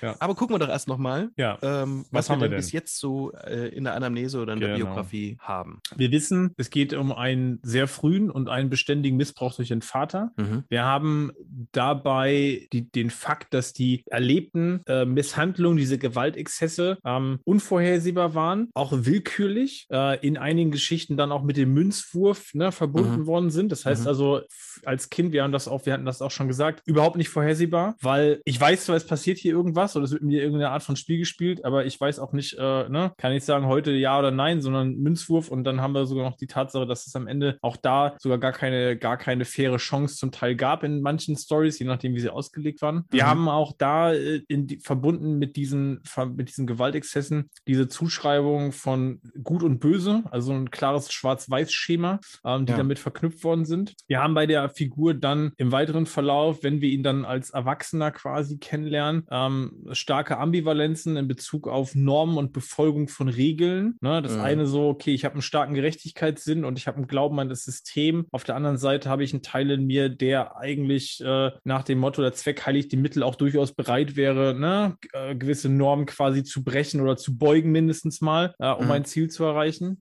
Wir haben es mit jemandem zu tun, der durchaus davon gezeichnet oder der durchaus ähm, sich dadurch auszeichnet, würde ich mal sagen, dass er eine, eine, eine starke Kontrolle auch über Situationen und auch die eigenen Emotionen hat Mhm. dass das auf jeden Fall auch ein wichtiger Faktor ist. Also das, ne, dieses Beherrschtsein. Ähm, ich glaube, wir haben, das passt ja auch zu diesem ganzen Thema. Ich habe eigentlich ja auch eine politische Karriere. Also dieses Staatsanwaltsthema in USA, das muss man dazu noch sagen, das ist ja auch sehr stark politisch aufgezogen. Also das ist da, Ja. du musst gewählt werden. Ne? Du musst dich im Prinzip wie hierzulande ähm, Politiker auch in einem Wahlkampf stellen. Das heißt, da geht es auch immer ein Stück weit darum, eine, eine reine Weste zu haben, ne? eine Figur Mhm. zu sein, die moralisch integer ist, damit ne, ähm, die entsprechend das auch das System auch ähm, repräsentieren kann. Mhm. Das haben wir erfolgreiches Studium, erfolgreiche Karriere. Ne? Wir haben es hier mit einem Staatsanwalt zu tun. Wir haben es mit jemandem zu tun, der auch stabile Beziehungen führt. Wir Mhm. haben immer wieder das Thema Freundschaft mit Bruce Wayne, mit, sogar mit Batman in einigen Geschichten. Wir haben jemanden, der auf jeden Fall in, auch in partnerschaftlichen Beziehungen sich befindet. Ähm, Verlobte bis hin zu Frau. Mhm. Und wir haben auch, wir haben auch gesehen, dass wir eine Figur haben oder einen Charakter haben, der sich auch schon in psychiatrischer oder ne, psychotherapeutischer Behandlung befindet. Also Animated Series Ja. als bestes Beispiel. So, da ist Ja. schon jemand, der hat im Prinzip schon erkannt, ich habe auf jeden Fall irgendein Problem äh, und es ist offenbar auch ein gewisser Leidensdruck damit verbunden, ne, weshalb er sich in Behandlung begibt. Ja. Und dann haben wir immer, und das ist allen Geschichten gleich, wir haben immer ein auslösendes traumatisches Ereignis, Mhm. und damit den Wendepunkt, und das ist in, in allen Geschichten, in Anführungsstrichen, bis auf das, was ich gerade bei Telltale erzählt habe, wir haben in allen Geschichten ist dieses traumatische, auslösende Ereignis auch gleich mit der körperlichen Entstellung ne, von Harvey, mit der Entstellung des Gesichts, also mit der klassischen, wenn man so will, wenn, wenn wir von der Origin von, von wie, wann, in zu welchem Zeitpunkt entsteht eigentlich Two-Face, offensichtlich im buchstäblichen Sinne, dann ist das dieser Wendepunkt.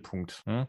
Und danach haben wir quasi die offen gelebte Ambivalenz. Also dieses, was ich vorher schon hatte, okay, ich muss eigentlich aufpassen, was ich mit, was ich mit dieser Ambivalenz, die ich, die ich habe, was ich damit mache, weil nach außen kann ich die nicht tragen, während ich Teil des Systems bin und während ich Staatsanwalt muss ich vorsichtig sein, was ich dazu sage. Ähm, ja. Jetzt haben wir das ganz offen gelegt zwischen diesem, ähm, ich sag mal, dieses eine, ich halte mich an Regeln, ich halte mich an Normen und das andere, ich, ich breche Normen und gehe ähm, ne, über die Grenzen hinaus, äh, raus. Und gleichzeitig haben wir bei diesen Grenzen raus ein Stück, weil dieses Thema mit Chaos und Zufall, ne? Ja, ja. Also Münzwurf. So, ich treffe jetzt diese Entscheidung, weil sie im Prinzip habe ich den Glauben an, an das System eigentlich komplett verloren. Und die Ambivalenz mhm. wird durch die Münze dargestellt. So, ich habe diese Ambivalenz, aber ich kann diese Entscheidung quasi nicht mehr treffen, weil ich mhm. eigentlich nichts mehr habe und dass ich mich halten kann, die mir bei dieser Entscheidung hilft, so, oder weil ich jetzt so in mir ein Pari habe und jetzt werfe ich diese Münze. Und dann haben wir, haben wir es mit einer Figur zu tun, die zu Gewalt neigt, zu Gewaltexzessen neigt, auch vor, ja. vor Mord nicht zurückschreckt. In den ganz frühen Geschichten, das hattest du dargestellt, haben wir auch diese, ich sag mal, Verbrechen, die dann aber so eine, so eine Robin Hood, ähm, ja. so einen Robin Hood-Ausgang haben, ne, einen Robin Hood-Charakter haben. Ähm, ich weiß gar nicht, wie wir das nennen würden. Also es ist, ähm, ja. Prosoziale Verbrechen. Prosoziale Verbrechen. Den hast du dir ausgedacht, oder? Das hast du dir Absolut, ausgedacht. Absolut, das, tatsächlich. Ja, ja, genau. Das, lass uns das an anderer Stelle mal ausdiskutieren, was ein prosoziales Verbrechen sein soll. Aber genau, also die, die Entscheidung, ich, ich, ich begehe ein Verbrechen, aber selbst ähm, was, was mit meiner Beute in Anführungsstrichen passiert, selbst das, dass ich, den, dass ich noch den, äh, den Zufall entscheiden und entsprechend äh, kann das auch einen Ausgang haben, bei dem irgendjemand sogar noch altruistisch äh, davon profitiert. Ne? Also, dass ich jetzt, dass ich spende ja. meine Beute. So. Ja. Dann haben wir jemanden, der eine Obsession mit dem ganzen Thema 2, mit allem, was mhm. mit Dual, Doppel, irgendwas zu tun hat, entwickelt. Mhm. Wo sich auch diese, diese Ambivalenz wieder in diesem Zweier und in diesem dualen, in dieser dualen Thematik, in diesem Muster manifestiert. Mhm. Und dann haben wir noch die Idee, mit der, in der, mit der bei der Figur immer wieder gespielt wird, dieses, okay, wir haben hier die Idee von mehreren Persönlichkeiten ne, innerhalb eines Körpers. In der Regel ja. haben wir es mit Zweien zu tun. Ich glaube, wir haben auch, ja, wir haben auch nicht so, wir haben, glaube ich, nicht viele Geschichten jetzt oder gar keine Geschichten, wo es mehrere Anteile gibt, außer diese Animated Series, wo wir dann noch diese Abspaltung des Judge haben. Das haben wir ja nochmal ausführlich dargestellt. Ich glaube, das ist so die einzige klassischen Sinne, haben wir hier quasi die, die ausführliche Idee, dass wir zwei Persönlichkeiten im Körper haben. Ne? Also Richtig. die gute, die Harvey-Seite und wir haben den bösen Harvey, der sich dann in Two-Face äh, manifestiert. Ja, und das ist mal mehr, mal weniger stabil genau. geschrieben. Ja, so. genau. Das ist es eigentlich. War, war nichts Doppeldeutiges dabei. Vielleicht habe ich mich an der einen oder anderen Stelle wiederholt und dann, wenn Sachen doppelt vorkommen, nehmt es als Idee der Show. Ähm, genau. so ist es nämlich, genau. genau. Ja, da sind wir Zwillinge in Gedanken. Ja. Gut, im Grunde hast du jetzt ja schon auch ein Stück weit dahin geleitet, was haben wir denn jetzt eigentlich so vor uns, ne? Ja, genau. Der kokettiert ganz oft auch so mit so zwei Extremen zwischen eben so ganz pure Ordnung und pures Chaos, wo man manchmal so de, tatsächlich den einen äh, Fall hat, das ist auch so. Also der spürt das auch so. Mhm. Ich bin dem unterworfen irgendwie und es gibt noch eine Ordnung, aber da habe ich mich immer drum bemüht und es ist nie was geworden und das lasse ich jetzt eben.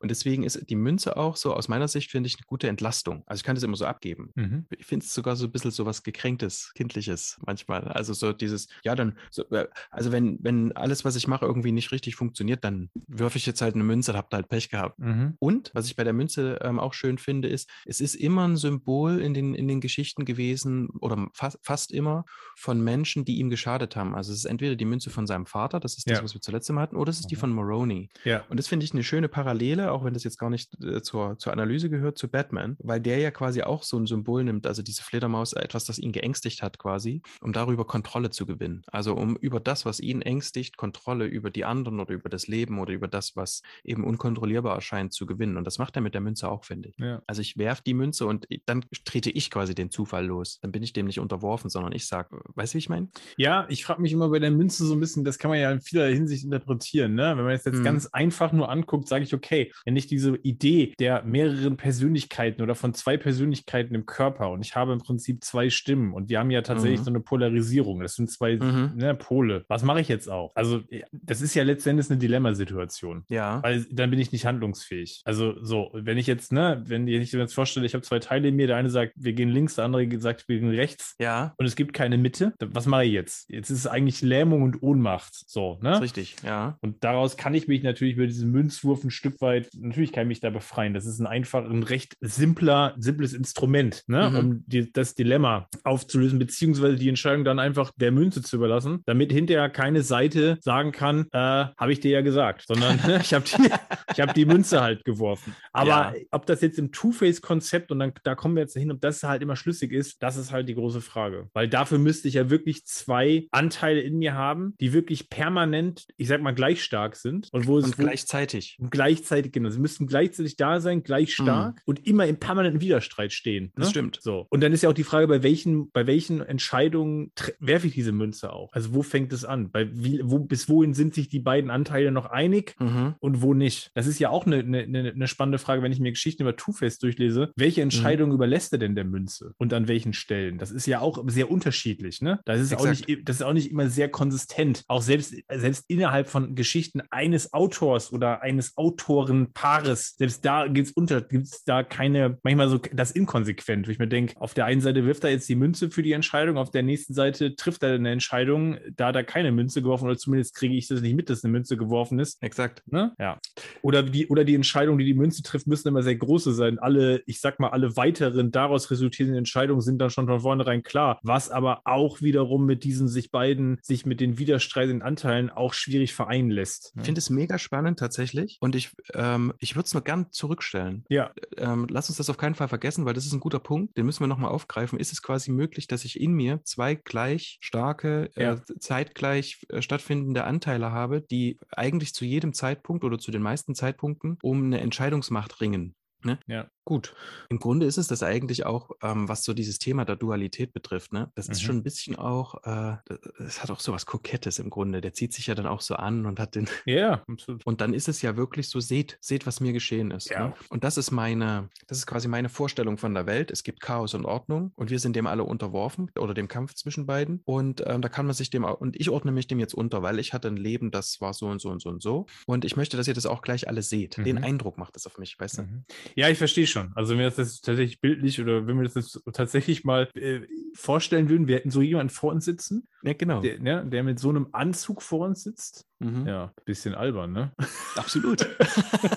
Ohne Ja, das jetzt in absolut. dem Augenblick natürlich, würden wir das natürlich so nicht sagen und wahrscheinlich auch nicht denken, aber das ist ja erstmal ein Aufzug, in dem da jemand erscheint. Ne? Also, Absolut. und da merkt man natürlich klar, wir reden jetzt hier natürlich über, über eine, eine, eine Comicfigur. Ja, ja, dieses, na klar. Ganze, dieses ganze Spielen damit, äh, mit dieser Zweierobsession, wenn er dann noch sagen würde, ja, meine beiden äh, Kumpels und es wären irgendwie alles Zwillinge, hätten alle dieselben Namen. Also, ja, da würdest du denken, Ja, ja. okay, was, ne? Hm, genau. Ja, Aber es ist ja fast schon bei einem Zwang. Also, also zumindest bei dieser Zweierobsession, die geht ja schon nah dahin. Also das ist ja auch in ganz vielen Geschichten so dieses, dass Batman ihm ja auch in den früheren Geschichten, Batman kommt Mhm. ihm ja auch deswegen immer so schnell auf die Schliche, weil, Ja, weil genau. das vom Muster und vom Modus so, so simpel, so offenkundig ist. Ne? Genau, ist ein schlechter Riddler. Ja, ja, genau. So dieses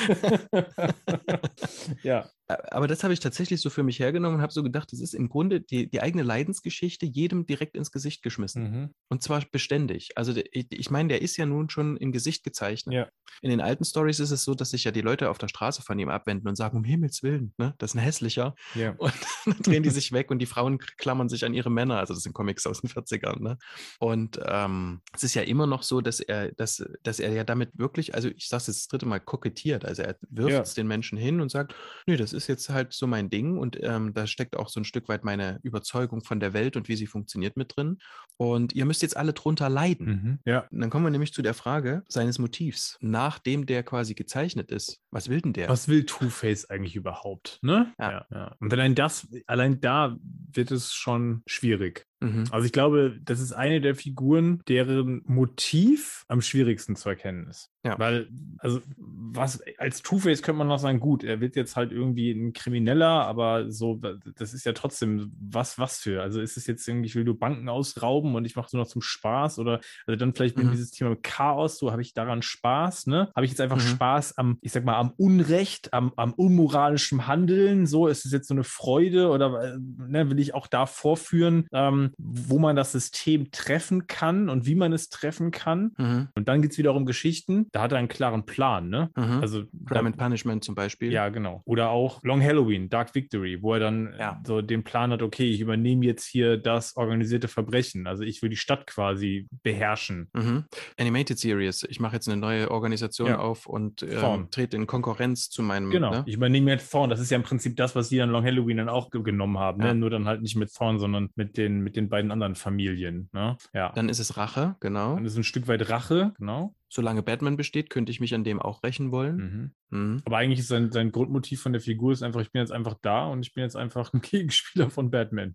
Genau, aber mit, äh, mit dem Motiv 2. Mit dem Motiv, genau, mit dem Muster 2 und ich werfe immer in, genau. innerhalb dessen, was ich tue, werfe ich irgendwie eine, eine Münze. So. Was wir ihm natürlich dazu halten können, ist, der hat ja, ist ja selber in, in diesen, in den Geschichten, wo es ein bisschen mehr um sein Inneres geht und so, ja. Ja, da merkt man ja, er ist so ein Stück weit von seinem Motivsystem abgeschnitten. Das heißt also, er hat wenig Blick darauf, was will ich denn eigentlich selber? Ja. Also im, im Sinne von, ähm, was, was sind denn eigentlich so meine, ich nenne das jetzt mal so Grundbedürfnisse? Ähm, wie komme ich eigentlich dazu, dass ich die befriedigt bekomme? Vielleicht auch auf eine ähm, gute Strategie. Was er ja hat, ist ja so in Anteilen, und das ist überhaupt jetzt nicht, ähm, das gehört überhaupt nicht zur Diagnose, ist ja sowas so Antisoziales, ne? Also Verbrechen zu begehen, auch so ein Stück weit Spaß daran zu empfinden, das ist ja schon eine gewisse mhm. Persönlichkeitskomponente, die ich da so mitbringen muss. Ich wollte gerade, ich wollte dich gerade fragen, ob dir schon mal hm. aufgefallen mhm. ist, dass alle Geschichten, die das einigermaßen in die Tiefe behandeln, ne? Mhm. Danach mit der Figur eigentlich kaum noch irgendwas machen. Das sind voll oft abgeschl abgeschlossene Sachen. Genau, da wäre ich am Ende eh nochmal drauf gekommen, weil wir dann noch ein Fazit für die Figur machen. Und selbst in der Animated Series ist es eigentlich fast das Gleiche. Also die genau. benutzt die zwischendurch nur noch so als Randerscheinung. Und vielleicht ist ja. das auch ein Problem bei dieser Figur. Dass das ich sage, ich wenn ich in die Tiefe gehe mit dieser Figur, dann ist die genau die Frage, was will die? Wenn ich mich da als Autor jetzt anfangen würde zu fragen, was will dir denn eigentlich überhaupt? Mhm. Dass ich dann schnell zu dem Schluss komme, das ist alles irgendwie, das kriege ich nicht konsequent, das kriege ich nicht konsistent irgendwie abgebildet. Ja. Und dann kann man sie auch für so ein großes Thema nicht mehr benutzen. Ne? Genau, das ist ein Riesenproblem. Also das finde ich nämlich auch. Du hast ihn für die Origin, die ist immer cool. Du hast ihn für, er ist, äh, der hat ganz viele ähm, Spiegel, äh, Spiegelanteile von Batman. Mhm. Ne? Also das kannst du immer gut einsetzen. Ist also literarisch sehr interessant, aber eben auch nur bis zu einem bestimmten Punkt. Genau. Und das ist der Punkt eben, was mache ich dann danach? Ne? Oder was mache ich, wenn, wenn er dann eben Two-Face geworden ist? Oder alles davor ist irgendwie spannend und danach ist er halt Two-Face und äh, No Man's Land, ne? Hat dann halt einen eigenen, einen eigenen Bereich oder ist halt ein Verbrecher wie alle anderen, wie Pinguin. Ja. Das gibt eigentlich alles Vorherige gar nicht so richtig her. Genau, das ist ja der Punkt. Das gibt es nicht her. Ne? Hm. Also dieses, ich, ich starte jetzt meine Verbrecherkarriere. Also ja. dafür gibt gibt es eigentlich in der Figur nichts angelegt. Also selbst in dem Two-Face-Anteil eigentlich fast nicht, ne? Kaum. Also dann wäre es tatsächlich ähm, konsequenter gewesen, das so zu machen, wie sie es eben um diese Infinite Crisis drumherum gemacht haben, ihn eher auch als Vigilanten irgendwo mit hinzusetzen, ja. weil das ja eigentlich ähm, die Art war, wie er vorher ähm, Gewalt ausgeübt hat. Ja, genau. The Dark Knight oder so sieht man ja auch, ne? Der ist recht unerschrocken. Der, der Typ ja. äh, äh, schießt mit einer Waffe auf ihn, die, ist, die, hat eine Ladehemmung, der nimmt ihm das Ding ab und schlägt ihm direkt ins Gesicht, ne? Also ja. das ist ja eigentlich das. Aber auch das hat ja immer noch im Rahmen des Systems. Also genau, ja, genau. Er, deswegen ist genau. ja in genau. dem Film, deswegen wird in der Dark Knight ja auch kurz dieses Thema aufgemacht, ich bin Batman. Und wenn man das nicht denken so, genau, genau, wenn man das, wenn man das als Zuschauer nicht besser wüsste, dann würde man sich denken, ja, okay, das äh, kann ich mir schon vorstellen bei ihm. Ne? Mhm. Also so wird er ja auch gezeigt. Genau. Aber dass das plötzlich so switcht, dass du sagst, so jetzt werde ich selber Mafia-Boss, äh, mit allem, was dazugehört. Mhm.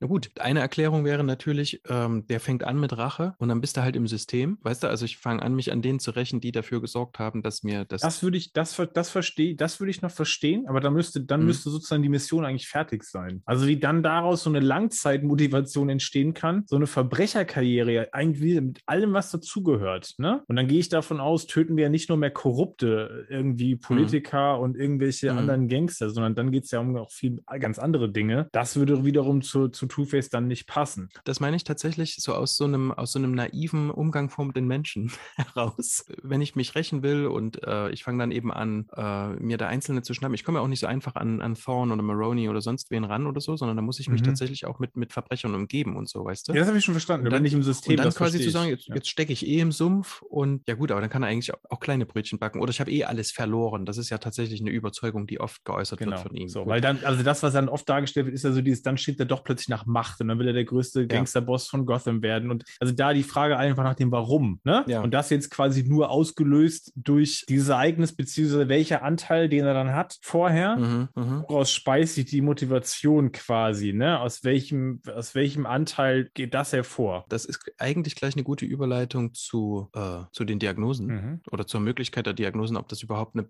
psychiatrische Diagnose hergäbe. Allerdings, was ich auch so finde, ist mit diesem Münze und äh, Dualität und alles, was er dann immer so auch so im, im, im, im Selbstmonolog oder in seinem Fall Dialog ähm, immer so versucht zu klären, das sind, ist vielleicht auch so eine Art Sinnfindung. Mhm. Also jetzt im eigenen Dasein meinst du jetzt? Ja, genau. Mhm. Also das kommt ja tatsächlich immer wieder. Das ist auch dieses, weswegen ich vorhin meinte, ja, er macht es halt so plakativ und so, weil er damit, äh, weil es vielleicht auch nicht, er verkörpert es vielleicht auch nicht zu 100 Prozent, weißt du, sondern im Ja. Sinne von, ich, also ich fühle das, also ich fühle mich so machtlos in dem, in dem Sinne, ich fühle mich dem allen so ausgeliefert, da ist so eine Dualität und ähm, dann am Ende kann ich es eben doch nicht steuern und dann überlasse ich es eben der Münze und so, aber das macht einen ja trotzdem nicht zufrieden. Aber er weiß nicht mehr, wie er zufrieden werden kann. Oder macht er vielleicht das, was auf der Hand liegt. Ja. ja, für mich hat, ich glaube, für mich hat dieser Two-Face-Anteil, so ihn jetzt mal, ich glaube, für mich hat Mhm. der an der Stelle, wenn, wenn ich davon ausgehe, dass der die Kontrolle übernimmt oder dass der ja auch seine Motive hat, Mhm. und wenn wir jetzt davon ausgehen, die Rache ist es nicht, Mhm. dann kann ich mir das mit dem, was wir jetzt rausgearbeitet haben, fast nur noch damit erklären, dass es dann um Chaos geht. Das System funktioniert nicht so und dann, dann brauche ich mich an System auch nicht mehr zu halten. Ne? Aber wie daraus dieses, also ich, ich kriege das für mich schwer hergeleitet, dieses, äh, ich will jetzt hier so ein äh,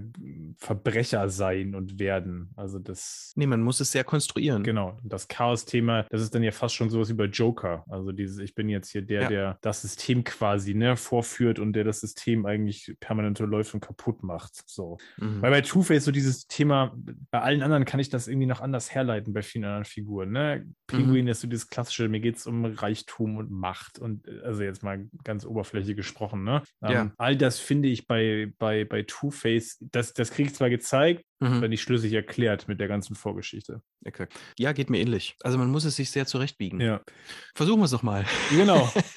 also ihr merkt, äh, wir machen es uns nicht einfach. Ähm, ich glaube, das hat man auch schon beim Riddler gemerkt. Man kann einfach so drauf gucken und kann dann sagen, ja gut, dann vergeben wir halt der Diagnose XY oder so. Das wird einem manchmal auch äh, gern von den Autoren irgendwie so mit vorgegeben. Aber das machen wir natürlich nicht. Wir legen nicht einfach irgendwas fest. Und hier habe ich eigentlich auch gedacht, ach Mensch, bei Two-Face liegt eigentlich gar nichts vor am Anfang und dann können wir zwei, drei Störungen einfach ausschließen, die da ständig genannt werden, die da ständig mit ihm im Raum rumschweben. Aber so einfach wird es leider nicht. Aber gucken wir uns doch erstmal irgendwie an, um es einordnen zu können, was denn die Autoren sagen. Ich finde, in Batman, Jekyll und Hyde gab es eine gute, gute Zusammenfassung. Bei den Jekyll und Hyde heißt es nämlich Harvey Dent, besser bekannt als Two-Face. Schizophrenie mit Tendenz zum Totschlag. Laut zweiter Diagnose liegt entweder eine Borderline-Persönlichkeitsstörung oder eine multiple Persönlichkeit vor. Wir sind uns nicht sicher. Ja. Sie sind sich also auch nicht sicher. Ja, Sehr gut. merkt man. Ja. Ähm, aber das passt, äh, was es macht, ist, es fasst sehr schön ähm, so die generellen ähm, Diagnosen zusammen, die, Ti- äh, die Two-Face immer wieder bekommt. ja. Es gibt übrigens keine Störung mit Tendenz zum Totschlag. Das gibt's nicht. Das ist, das ist eine juristische Kategorie. Das, du schreibst nirgendwo eine Tendenz zum Totschlag mit rein. das, wie soll das überhaupt gehen? Das, das ist ein Quatsch. Ich habe die Tendenz zum Totschlag, vor allem Totschlag. Ja, egal. Okay, lass uns nicht mal verdienen. Das ist ja Nonsens. Ja, richtiger Genau. Nonsens. Ja. Wir gehen die genannten jetzt ganz schnell durch, um dann zu einer zu kommen, mit der wir uns ein bisschen länger befassen. Es geht los mit der, mit der Borderline-Persönlichkeitsstörung. Was Persönlichkeitsstörungen sind, das könnt ihr im Riddler-Cast nochmal hören. Da gibt es auch eine extra Kapitelmarke dafür. Ähm, die Borderline-Persönlichkeitsstörung, die wird auch emotional instabile Persönlichkeitsstörung genannt, hat viel ähm, oft mit selbstverletzenden Anteilen, nicht immer. Die kommt in einem späteren Cast, in einem späteren Arkham Insights Cast auf jeden Fall nochmal mit vor. Äh, deswegen gehen wir jetzt hier drauf näher nicht ein. Das ist es bei ihm einfach nicht. Die hat aber so Züge in, in In der Psychiatrie sagt man umgangssprachlich, ich hasse dich, verlass mich nicht. Das ist also ein Nähe-Distanz-Problem, was sehr viel zu tun hat mit dieser Störung. Das hat Two-Face aber nicht. Also auf keinen Fall. die bipolare Störung oder wie oder manisch-depressiv heißt das umgangssprachlich. Die bipolare Störung, die ist gekennzeichnet dadurch, dass es manische Phasen gibt. Die sind mit einem extremen Hochgefühl meistens verbunden. Das ist vor allem eine Störung, die ist äh, relativ schwer behandelbar, äh, rein psychotherapeutisch. Das heißt, das muss meistens auch medikamentös behandelt werden und das bei vielen Patienten bis zum Ende ihres Lebens, äh, wenn sie nicht wieder manische Phasen haben wollen, weil da eben auch Dinge passieren, dass Leute plötzlich anfangen, die kriegen tausende von Geschäftsideen, die müssen nur noch zwei Stunden schlafen, wenn überhaupt, äh, wenn die in einer richtig manischen Phase sind. Ähm, die sind plötzlich sexuell sehr aktiv, fangen an, ihre Partner zu verlassen, äh, Menschen von sich fortzustoßen, unglaublich viel Geld aufzuge äh, auszugeben, schneller Auto zu fahren, sich Hochrisikoverhalten auszusetzen und so weiter. Die haben dann extrem krasse Ideen, die fühlen sich da sehr wohl. Deswegen ist es dann auch schwierig, den Leuten ähm, quasi zu sagen, nimm doch Medikamente, damit du dich nicht mehr so, so wohl fühlst. Und das andere, der andere Teil davon ist meistens nach der Manie, tritt relativ schnell dann eine depressive Phase ein, die auch sehr lange dauert, weil das ist quasi die Erschöpfung nach diesem langen Hoch. Und die Vorstellung umgangssprachlich ist, dass das sehr schnell wechseln kann. Es gibt wenige Patienten, die man die sogenannten Rapid Cycler nennt. Das heißt also, die sind innerhalb von ein, zwei Tagen gibt es tatsächlich so Ep Episodenwechsel, aber normalerweise gibt es eine manische Phase, die dauert tagelang und dann oder wochenlang kann das auch dauern. Und dann hat man eine depressive Phase und die dauert auch Wochen bis Monate. Und es ist nicht so, dass ich jetzt gleich so bin, jetzt bin ich extrem in dem Extrem hoch und jetzt bin ich super traurig. Das ist so dieses, ähm, wie sagt man, himmelhoch jauchzen, ja. zu Tode betrübt. Genau, das ist es auch nicht. Weil wenn er depressiv wäre, würde er nicht rausgehen, um Verbrechen zu begehen. Depressive Patienten äh, begehen generell sehr wenig Verbrechen. Und dann haben wir die Schizophrenie, die kriegt er oft. Denn warum, Henning? Was bedeutet umgangssprachlich Schizophrenie? Schizophrenie? Mhm. Was das so umgangssprachlich? Warum sagt man das? Das ist doch schizophren, sagt man doch manchmal. Weil man davon ausgeht, dass es auch irgendwas Widersprüchliches, Gespaltenes ist, ne? Genau. Und das ist es nicht. Das hat überhaupt nichts mit Schizophrenie zu tun. das kommt daher, dass diese Begriffe alle sehr alt sind und dann hat man mhm. verschiedene Störungen dem so untergeordnet und so. Schizophrene Störungen haben damit überhaupt nichts zu tun. Schizophrene Störungen hängen meistens mit ähm, Halluzinationen zusammen oder mit, also man nennt das Positivsymptomatik, weil was hinzukommt. Ich habe laut werdende Gedanken, Stimmen im Kopf oder außerhalb außerhalb von mir oder ich sehe Dinge, die andere nicht sehen, die nicht da sind tatsächlich. Oder bekommen, also Wahn, ne? Schizophrenie ist quasi eine chronische Wahn- oder psychotische Störung, wo ich halt Psychosen bekomme. Und es, äh, die hängen meistens auch noch zusammen mit einer großen Negativsymptomatik, die meistens an depressive Phasen erinnert. Sehr zurückgezogen oft. Ähm, Hygiene wird meistens dann vernachlässigt so mit der Zeit. Das sind Menschen, die sind dann sehr geschädigt, die können dann plötzlich schlechter oder was heißt plötzlich mit der Zeit schlechter die Mimik äh, von anderen Menschen lesen, ziehen sich oft sehr zurück, weil in unseren Breitengraden gibt es auch viel so paranoiden Wahn. Das heißt also, ich fühle mich auch sehr oft verfolgt einfach, denke, ich habe Mikrofone in der Wohnung und, und, und. Und das hat mit Two-Face nichts zu tun, obwohl ich in einer Story habe ich gelesen, dass die Two-Face-Seite, also die böse Seite zu Harvey spricht. Das wäre das Einzige, wo man sagen könnte, okay, das könnte irgendwie damit zusammenhängen, aber das ist generell, hat es mit Schizophrenie nichts zu tun. Und ich würde es hier auch nicht ausweiten, weil ich mir sicher bin, dass wir einen Gegner von Batman haben, auf den die schizophrene Störung tatsächlich zutrifft oder zutreffen kann. Aber das ist jetzt einfach, das ist jetzt einfach ein, ein Cliffhanger. und alles, was mit Shizu ist, geht ja immer in diese Richtung. Und deswegen habe ich schon auf einem deutschen Buchcover gelesen, dass der, der Schizoid gestörte Two-Face und ja. Schizoid ist, ist, eine Persönlichkeitsstörung und Schizoid geht, ist so, mh, mm, wenn man soziale Ängste hat, also ungern rausgeht oder andere Menschen trifft, weil man Angst hat, äh, dass einem da, dass man sich da falsch verhalten könnte oder so, dann nimmt, äh, da ist die schizoide Persönlichkeitsstörung ungefähr mal 100. Mhm. Das sind Menschen, die fühlen wenig sich hingezogen zu anderen Menschen. Die wollen eigentlich die ganze Zeit nur alleine sein und fühlen sich zurückgezogen. Dahinter stecken natürlich noch andere Bedürftigkeiten und so. Aber das schizoide Persönlichkeiten sich in irgendeiner Weise so auch so anziehen wie Two-Face oder sich ähm, so verhalten oder Verbrechen begehen, das gibt es nicht. Also fast nicht. Das ist eine in, in auf Verbrechensstatistiken völlig unterrepräsentierte Störung. Und wenn man sich anguckt, wo die repräsentiert ist, dann denkt man oft, das entspricht überhaupt gar nicht den Kriterien. Also mit, nur weil Schizo draufsteht, heißt es nicht gespalten. Das würde also auch zu dieser gewissen Theatralik, die wir ja trotz, also Hang, ne, zur, zur Theatralik, die wir bei Two-Face ja durchaus doch haben, auch, äh, ja, würde das absolut. auch gar nicht passen. Ne? Auf keinen Fall. Ja. Das würden die Menschen niemals tun. Die wollen nicht auffallen. Das sind ganz andere Beweggründe als die bei ähm, ähm, sozial ängstlichen Patienten. Aber das würden schizoid persönlichkeitsgestörte Menschen auf keinen Fall tun. Die kommen auch nur ganz selten in Therapie. Da kommen nur die leichten Fälle, weil die schon Angst haben, quasi mit mir in Verbindung zu treten. Also das ist es alles nicht. Überall, wo Schizo draufsteht, könnt ihr ab sofort sagen, das hat nichts mit geteilt, widersprüchlich, paradox zu tun. Es hat nichts mit Two-Face zu tun vor allem. Und dann haben wir aber noch, ähm, das hattest du jetzt genannt, die multiple Persönlichkeit. Kann ich direkt sagen, gibt es nicht. Sehr gut. Thema erledigt.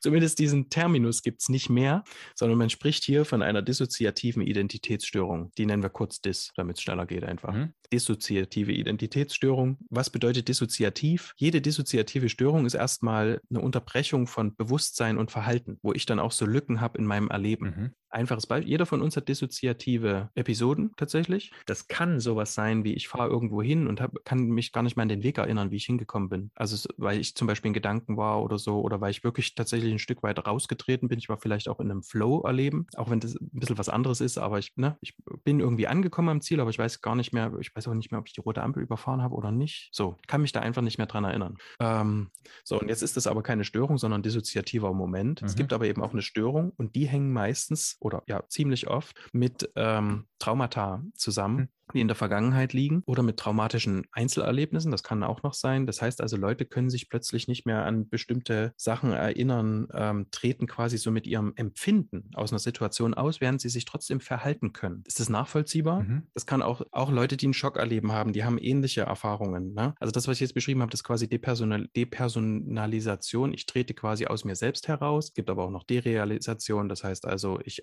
ich erlebe die, meine Umwelt so als unwirklich. Das gibt es Mhm, auch. mhm. Und es gibt Menschen, die haben das quasi und dann ist es eine Störung systematisch. Das heißt also, die treten mir immer wieder in verschiedenen Situationen weg. Und da kommt dieses, äh, kommt das schöne Wort, was jetzt immer mal so inflationär benutzt wird, Trigger, wenn es quasi einen Trigger gibt. Mhm. Und ähm, gerade so bei traumatischen Erlebnissen ist es für die meisten Leute recht eingängig. Wenn ich also zum Beispiel irgendwas, was weiß ich, wenn ich mir zum Beispiel was Schlimmes passiert ist bei einem Brand oder so, wenn ich das rieche, wenn ich zum Beispiel Feuer rieche oder irgendwas ähnliches, kann es passieren, irgendwas Dissoziatives passiert. Ich trete aus meinem aktuellen Bewusstsein aus und kann mich vielleicht auch nicht mehr dran erinnern, gewissermaßen. Habe so kurze Amnesien. Mhm. Ja? Ja, okay. Gibt auch so plötzliches Erstarren und all das oder n- gibt auch so plötzliche Ohnmacht und so. Genau. Und das wissen manchmal die Leute gar nicht, dass denen das, dass denen das zustößt. Und oft wissen sie nicht warum, weil das hat einen guten Grund, dass ich das abspalte. Oft. Weil es so schlimm ist, dass ich es nicht ertragen könnte oder aushalten. Und dann ist es besser, dass unser Geist eben diese Funktion, die er hat, nutzt, um uns abzuspalten von dem Schrecklichen. Also eine Art von, also eine Art von Schutzschaltung, Ja. ne, die dann, und jetzt sind wir aber bei dem Punkt, du bist noch bei dem, gehen wir jetzt schon rüber, dass wir sagen, okay, Ja. dissoziative Identitätsstörung, ne? Mhm. Wenn ich, ich mache mal ein Filmbild, vielleicht, wir müssen das, glaube ich, vielleicht, ne, dass es nicht ganz so abstrakt wird. Ich versuche das mal in meine Worte zu übersetzen. Wenn ich jetzt, Split. genau, ist Split, nicht der Film Split, der, da taucht das Auch auch, auf, auf. ne? Da taucht das auch auf, genau. Ähm, in dem Augenblick, wo ich dieses traumatische Er- Erlebnis habe, Mhm. passiert eine Art von Spaltung Mhm. und der Weg, der dann weiter da ist, also der im Bewusstsein bleibt, Mhm. auf der, auf diesem Film sozusagen wird das ab, wird dieses Erlebnis abgespalten, damit Genau. überhaupt noch als Schutz, damit ich weiter quasi überhaupt, ich sag mal, funktioniere, oder? Ja, damit oder ich auch existieren Existieren kann, damit dieses Mhm. Trauma mich nicht kaputt macht. Mhm. Okay. Ist das, ist das was, was auch ähm, im Erwachsenenalter noch passiert oder sind das, sind das eher Dinge, die im, im kindlichen Alter passieren, also diese traumatischen Erlebnisse und was, von was für eine Art von traumatischen Erlebnissen sprechen wir jetzt hier? Ich sag mal, Trauma ist ja auch wieder was, das ist ja auch sehr, ne, das wird auch sehr oft inflationär benutzt, da gibt es auch Ja. sehr, sehr so subjektive Definitionen von Trauma. Ähm, Mhm. Von was für eine, was für eine Form von traumatischen Ereignissen sprechen wir hier denn? Also zu Trauma ganz kurz. Trauma ist etwas, das per Definition etwas sein muss, das nahezu jeden Menschen in tiefe Verzweiflung stürzen würde. So Mhm. steht es im ICD-10, also in, der, in Okay. unserem Katalog. Mhm. Ähm, ich hatte mal eine, eine Diskussion auf Twitter begleitet, wo es darum ging, dass äh, jemand damit drohte, die PS3 seines Kindes äh, die Treppe runterzuschmeißen, wenn er nicht sofort aufräumt. Und diese Mutter dann beschimpft wurde, sie würde damit traumatische Ereignisse auslösen. Nein, das ist kein traumatisches Ereignis, ähm, sondern es ist was wie mit mittlerweile zählt auch dazu Autounfälle, ähm, Unfälle generell, die mein Leben bedrohen oder das von anderen. Das heißt also, also wenn ich wenn ich es sehr platt ausdrücken will, auch wenn ich den, wenn ich zusehe, wie jemand anderem ein Unfall geschieht, dann ist das erstmal ein traumatisches Erlebnis. Das muss in mir keine traumatischen Zustände auslösen. Das kommt darauf an, wann es Mhm. mir passiert, wie du richtig gesagt hast. Also wie alt bin ich? Ne? Also habe ich schon Ressourcen, um mit sowas umzugehen? Ja. Und was habe ich noch für andere Voraussetzungen drumherum und in mir, ne, Mhm. um damit umgehen zu können? Also es muss also nicht, wenn ich einen Unfall sehe, muss ich nicht traumatisiert sein. Und jetzt, um jetzt mal zu der dissozialen Identitätsstörung zu kommen, zur DIS, da ist jetzt dann quasi nicht nur die, das Bewusstsein gestört oder meine, meine Erinnerungen, sondern Mhm. auch meine Identität. Und das muss tatsächlich passieren, diese Art von Abspaltung, wenn ich noch relativ jung bin. Also das passiert meistens jungen Kindern. Mhm. Und meistens auch, das ist noch eine Forschungsdiagnose, aber bei komplexen Traumata. Und meistens sind das so Kontexte von ritualisierter Kindesmisshandlung zum Beispiel. Mhm. Sei das Insekten, Insekten, Entschuldigung. Oder ja, ist oft auch, äh, ähm, dass die Kinder abgegeben werden an andere Männer zum Beispiel für sexuelle Vergehen oder andere Verbrechen oder so. Es hat aber nicht zwingend eine sexuelle äh, Konnotation, oder? Aber häufig. Ja, das ist häufig meistens auch so mit Gewalt verbunden. Es ist Ja. tatsächlich, ich Mhm. habe bis jetzt noch keinen anderen Fall Ja. ge gelesen. Und das muss ich jetzt tatsächlich dazu sagen. Wahrscheinlich die meisten Störungen, über die wir reden, ich, wie gesagt, ich hatte auch schon Patienten mit dissoziativen Störungen, aber das ist eine Störung, die ich selber noch nie gesehen, persönlich, und die Mhm. ich auch selber noch nie behandelt habe, von der ich lange geglaubt hatte, es gibt sie nicht, weil, oder beziehungsweise ich habe immer gedacht, wenn ich sie vor mir sehe, dann, dann glaube ich es quasi. Mhm. Ich kenne tatsächlich mittlerweile, also das Bild hat sich geändert, aber ich kenne mittlerweile auch nur eine ähm, Kollegin tatsächlich, ähm, die so einen Fall hatte. Und das ist so, das ist ja so ähm, durchaus auch eine, eine Art von spannender Störung in Anführungsstrichen, rein auf der professionellen Ebene, dass ich, dass man wahrscheinlich schnell davon erfährt, wenn das mal ein Kollege zu bearbeiten hat in Intervisionsgruppen oder ähnlichem.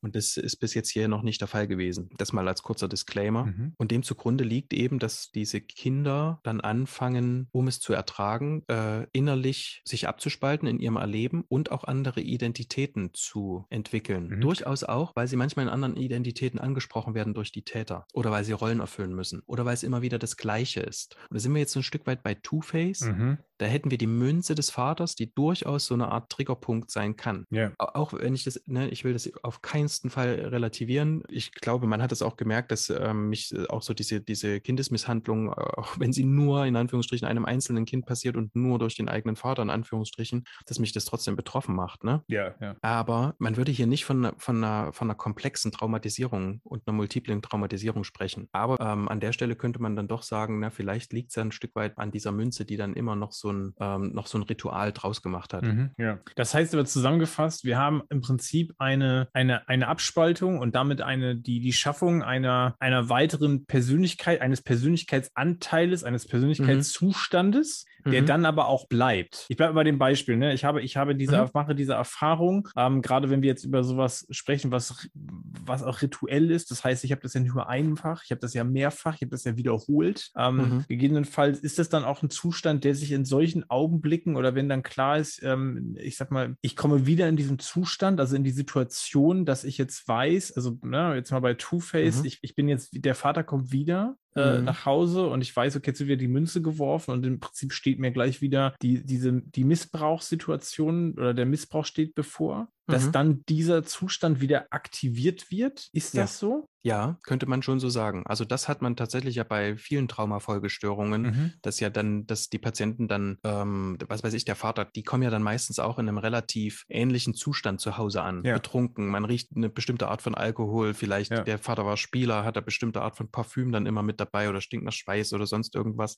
Und so eine bestimmte Mischung, die dann da ist ähm, und vor allem ja dann immer wieder passiert, kann durchaus als auslösend Mhm. sein dafür, dass jetzt ähm, Persona, nenne ich das jetzt mal, Ja. Nummer zwei quasi auftaucht. Ja. Und an der Stelle vielleicht auch nochmal, äh, es gibt verschiedene, gibt verschiedene Forschungsstände, Forschungsstände zu der äh, Störung. Und ich hänge so ein bisschen dieser Idee mit nach, dass wir nicht davon reden sollten, dass da quasi verschiedene Persönlichkeiten tatsächlich in einem wohnen, sondern weil es geht ja tatsächlich um Abspaltung. Und das heißt, ich spalte vor allem verschiedene entweder Motivteile oder Emotionen äh, in mir ab und stecke die in Anführungsstrichen quasi in eine neue Identität.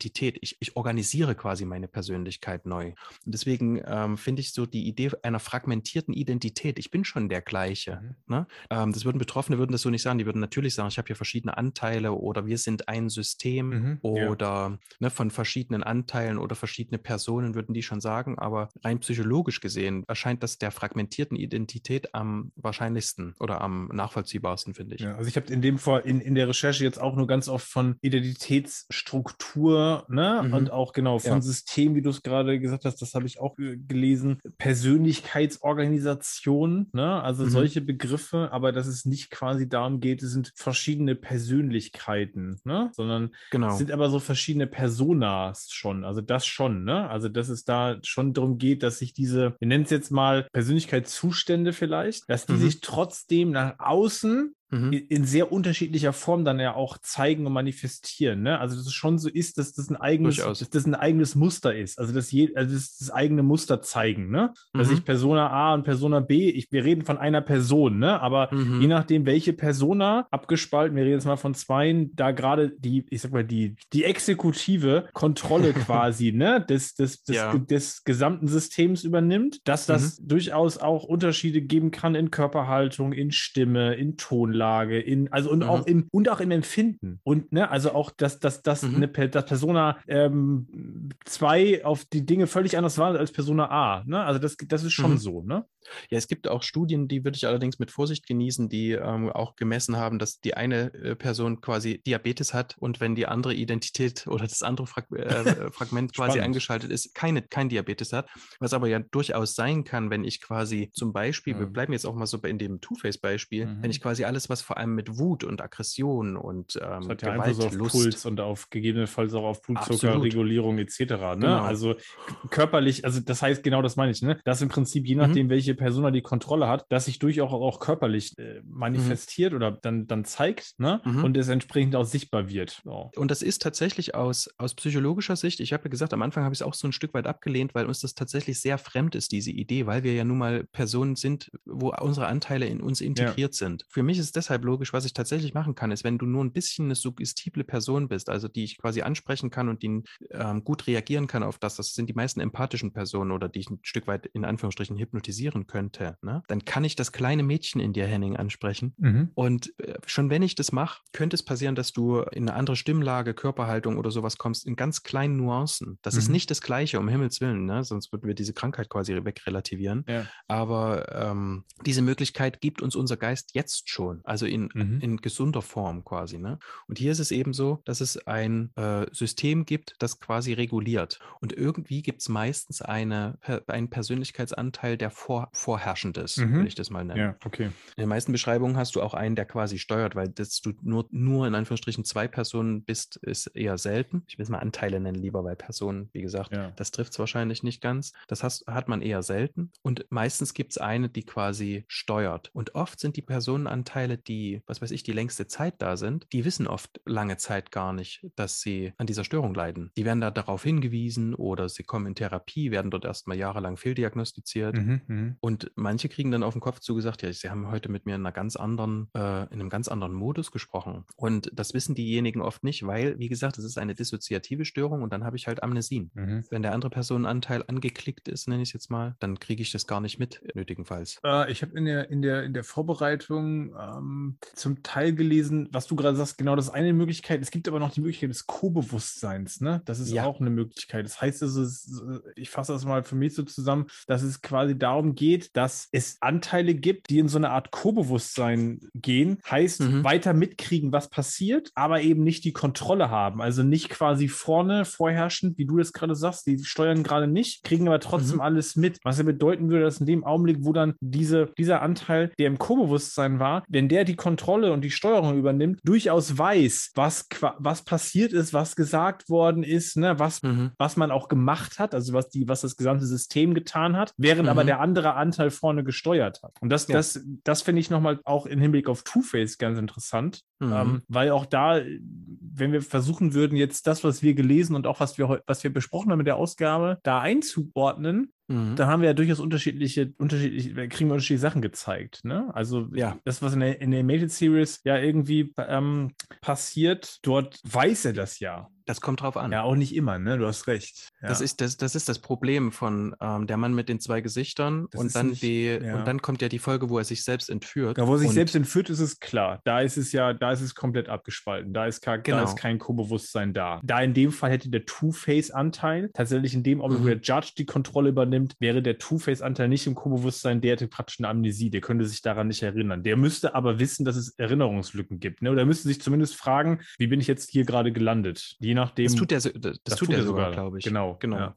Und die Folge meinte ich gar nicht. Ich meinte so. die andere, ähm, sein schlimmster Feind. Da entführt der Two-Face Harvey. Ach, das meinst du, wo der operiert werden soll? Ja, richtig. aber, ja. du, aber du siehst, ne, wie wie es funktioniert halt, genau. Bei dem Judge funktioniert es ja genauso, das ist das gleiche Thema, ne? Also Genau. ja, genau. Stimmt, bei dem, bei der Folge bist du gerade, ja, genau. Da ist es ja genauso. Genau.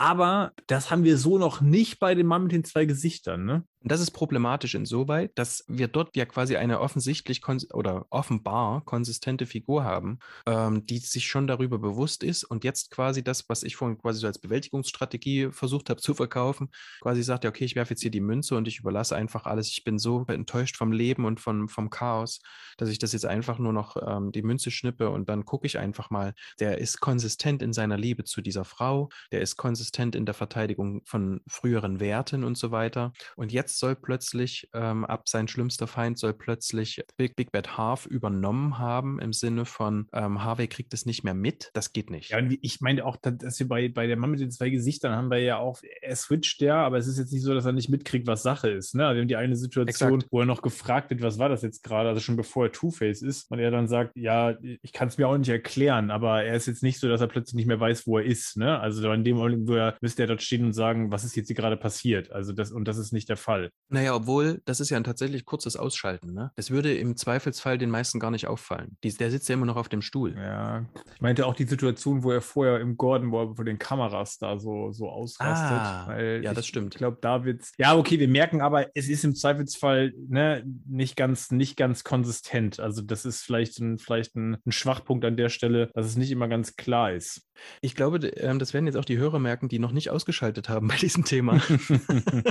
Dass es ja auch uns relativ schwer fällt, es auf einen Punkt zu bringen. ja. Und sich dann und sich dann quasi als Autor daran zu setzen und sowas zu versuchen, also mit so gespaltenen Persönlichkeiten zu arbeiten, neben dem, dass man ja noch viele andere Folgen einfach schreibt oder Comicheft oder sonst Absolut. irgendwas, das ist schwierig. Es gibt äh, richtig gute Filme dazu, finde ich. Ähm, und im Comic-Bereich fällt mir da jetzt die Figur von Moon Knight ein, Mhm, von mhm. Marvel. Da ist das ja ganz ähnlich gestaltet, aber diese Persönlichkeitsanteile, da ist das viel distinkter gemacht. Das kann man viel besser unterscheiden. Mhm. Je nach Autor könnte man da aber viel besser nachvollziehen als bei Two-Face zum Beispiel, dass das eine Diss ist. Ja, und wie gesagt, es gibt ja auch ähm, einige gute Filme zu dem Thema, aber da haben sich Autoren wahrscheinlich hingesetzt und haben sich ausschließlich mit dieser Thematik lange, lange beschäftigt. Vor allem das mit dem Co-Bewusstsein ist so lange noch gar nicht bekannt, beziehungsweise war es nicht anerkannt. Das wollte ich nämlich gerade auch sagen. Ich denke, dass wir immer auch nochmal berücksichtigen müssen, dass jetzt gerade bei der Animated Series oder auch bei den Comics aus den Mhm. 90ern wir auch Forschungsstand nochmal berücksichtigen müssen. Ne? Also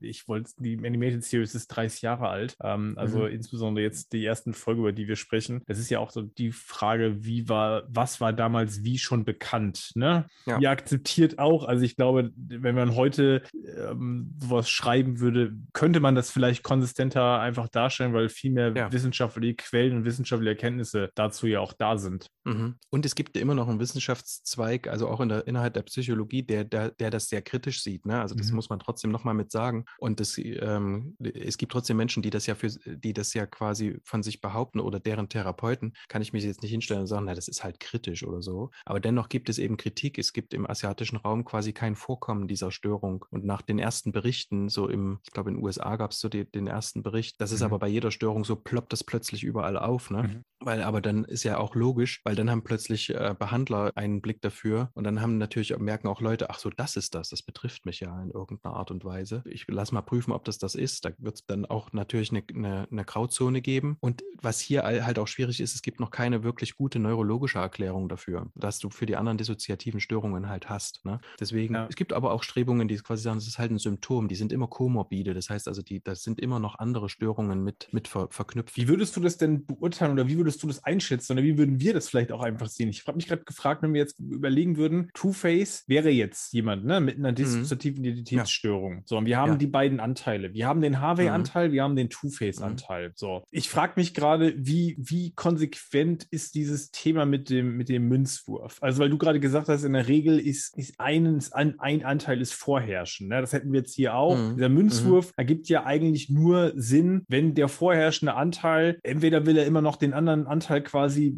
sozusagen mitdenken. Das ist, oder, ne, oder wir hätten wirklich diese, was ich vorhin schon kurz gesagt habe, wir hätten wirklich so eine ganz konsequente Pari-Situation. Also zwei Anteile, die wirklich mhm. im permanenten Widerstreit miteinander sind und wo mhm. ansonsten keine Entscheidung herbeigeführt werden kann. Und ich muss diese Münze werfen. Das andere, was ich mich gerade gefragt habe, ist, wenn ich jetzt den HW-Anteil habe und der übernimmt ja immer wieder zwischendurch auch die Kontrolle, mhm. müsste der sich dann nicht eigentlich sofort selber stellen und sofort sich quasi ne, wieder in Behandlung begeben und sich eigentlich ja. ergeben? Weil mit dem Anteil, wenn wir ihn so darstellen, wie wir ihn, wie wir ihn teilweise haben, ne? also als jemanden, der den Normen folgt, als gesetzestreu, mhm. wenn er, in Anführungszeichen, wenn er im Co-Bewusstsein ist und er kriegt mit, was dort eigentlich passiert, wenn Two-Face mhm. die Kontrolle hat und er erlangt wieder die Kontrolle zurück, dann müsste das ja die, die erste Konsequenz sein, dass er sich eigentlich selber stellt. Absolut. Also ganz grundsätzlich gilt, da das auch alles so inkonsequent und inkonsistent geschrieben ist, müssen wir erstmal davon ausgehen, dass beide in einer Art Co-Bewusstsein existieren, sonst macht ja. das ganz schnell überhaupt gar keinen Sinn. Ja, genau. Das heißt also, Harvey weiß, was Two-Face macht und Two-Face weiß, was Harvey macht. Ja. Irgendwie. Ne? Ja. Auch in dieser letzten Scott Snyder-Geschichte ist es dann eben nicht so. Und wenn man es kurz durchdenkt, funktioniert es dann ebenso nicht. Ja. Und es ist eine sehr gute Frage, die mit der Münze. Da habe ich mir nämlich dazu aufgeschrieben, in dem Zusammenhang gehen wir davon aus, dass er eine, D, äh, eine Dis hat, Two-Face. Dann ist es mit der Münze einfach nur quatschig. ja, genau. Ja, also, ja, das genau. macht überhaupt gar keinen Sinn. Das braucht sie eigentlich nicht. Ja. Das ist eine, eine reine Spielerei dann. Du müsstest irgendwie anders abbilden, wie, wie mhm. welches, welcher Anteil jetzt das die Kontrolle übernommen hätte. Mhm. Und das ist ja hier schon tatsächlich schwierig, weil ich, ne, Harvey, Harvey übernimmt die Kontrolle, sieht dann trotzdem aus wie Two-Face. Also, ja, genau, mhm. aber die Münze, genau, genau, die Münze ist eigentlich Quatsch. Wir gehen, also, weil das, das, weil die Münze macht nur dann Sinn, wenn die Anteile selber, auch in sich selber, wenn jetzt Two-Face die Kontrolle hat, Two-Face ist sich jetzt nicht einig, was er machen will. Er ist eigentlich nicht klar genug mit sich selber, äh, in dem, an dem Anteil nicht. Und das ist eigentlich für mich nicht konsequent. Also, wenn wir jetzt da von der Störung ausgehen. Ne? Exakt. Ja. Das ist eben ein bisschen schade. Die Münze macht, ähm, ich denke, für ihn vieles ganz, aber generell macht sie auf einer erzählerischen Ebene ganz viel kaputt oder macht keinen Sinn. Ja. Oder zumindest macht, macht sie das nicht einfacher, das jetzt hier einzuordnen. Ne? Ich meine, das muss ja auch nicht so ja. sein. Ich glaube, wir, unser Anspruch ist ja aber trotzdem zu gucken, wie, wie realistisch ist das denn, was wir ja. hier bei den, bei den Figuren gezeigt bekommen. Ne? Ist wahrscheinlich nicht sehr realistisch. Deswegen, aber ich, wie gesagt, ich würde sagen, lass es uns mhm. lieber als eine Art Begleitsymptom von, von, einem, von einer langen Traumageschichte sehen. Nur wir haben ja trotzdem, und das ist ja das für alle, die uns jetzt noch zuhören, dieses, was wir ja dann auch, wir haben ja auch festgestellt beim Lesen, wenn du dich damit in die Tiefe beschäftigst und dich eigentlich mal hinterfragst, was soll denn diese Münze eigentlich mhm. überhaupt genau mhm. tun, dann ergibt sie nur dann Sinn, wenn du den Widerstreit der beiden Anteile hast. Und das ergibt eigentlich keinen Sinn. Also wenn du das, wenn du das als Prämisse nimmst. Hm. Also nicht für, die, nicht für, die, Diagnose DIS. Ja, genau, nicht für die Diagnose der DIS. Die vergeben wir jetzt erst einfach, einfach mal mhm. auf, als Verdachtsdiagnose. Das geht ja. nämlich. Ähm, gehen von einem Trauma aus erstmal. Wir können ja differenzialdiagnostisch noch ein bisschen mhm. arbeiten. Das heißt also, wir suchen uns Dinge, die auch, die es auch erklären könnten, weil wir uns noch nicht sicher sind. Genau wie die Therapeuten vorhin. Mhm. Aber wir wissen wenigstens, dass es keine Tendenz zum Totschlag gibt. ja. Differenzialdiagnostisch könnte es sein, dass er doch bipolar ist und er begeht einfach nur Verbrechen in der manischen Phase mhm. und äh, zieht da halt diesen ganzen Plunder mit äh, ja. Münze und Zweifach und so durch. Das kann durchaus sein. Also, dass das jemand macht, das kann ich mir gut vorstellen trotzdem. Also, dass es so Leute gibt, die dann sagen, hier, guck mal, ich habe jetzt hier die Münze und die Ich habe meine Münzphase jetzt, jetzt wieder. Genau, ich habe die Münzphase, ist richtig.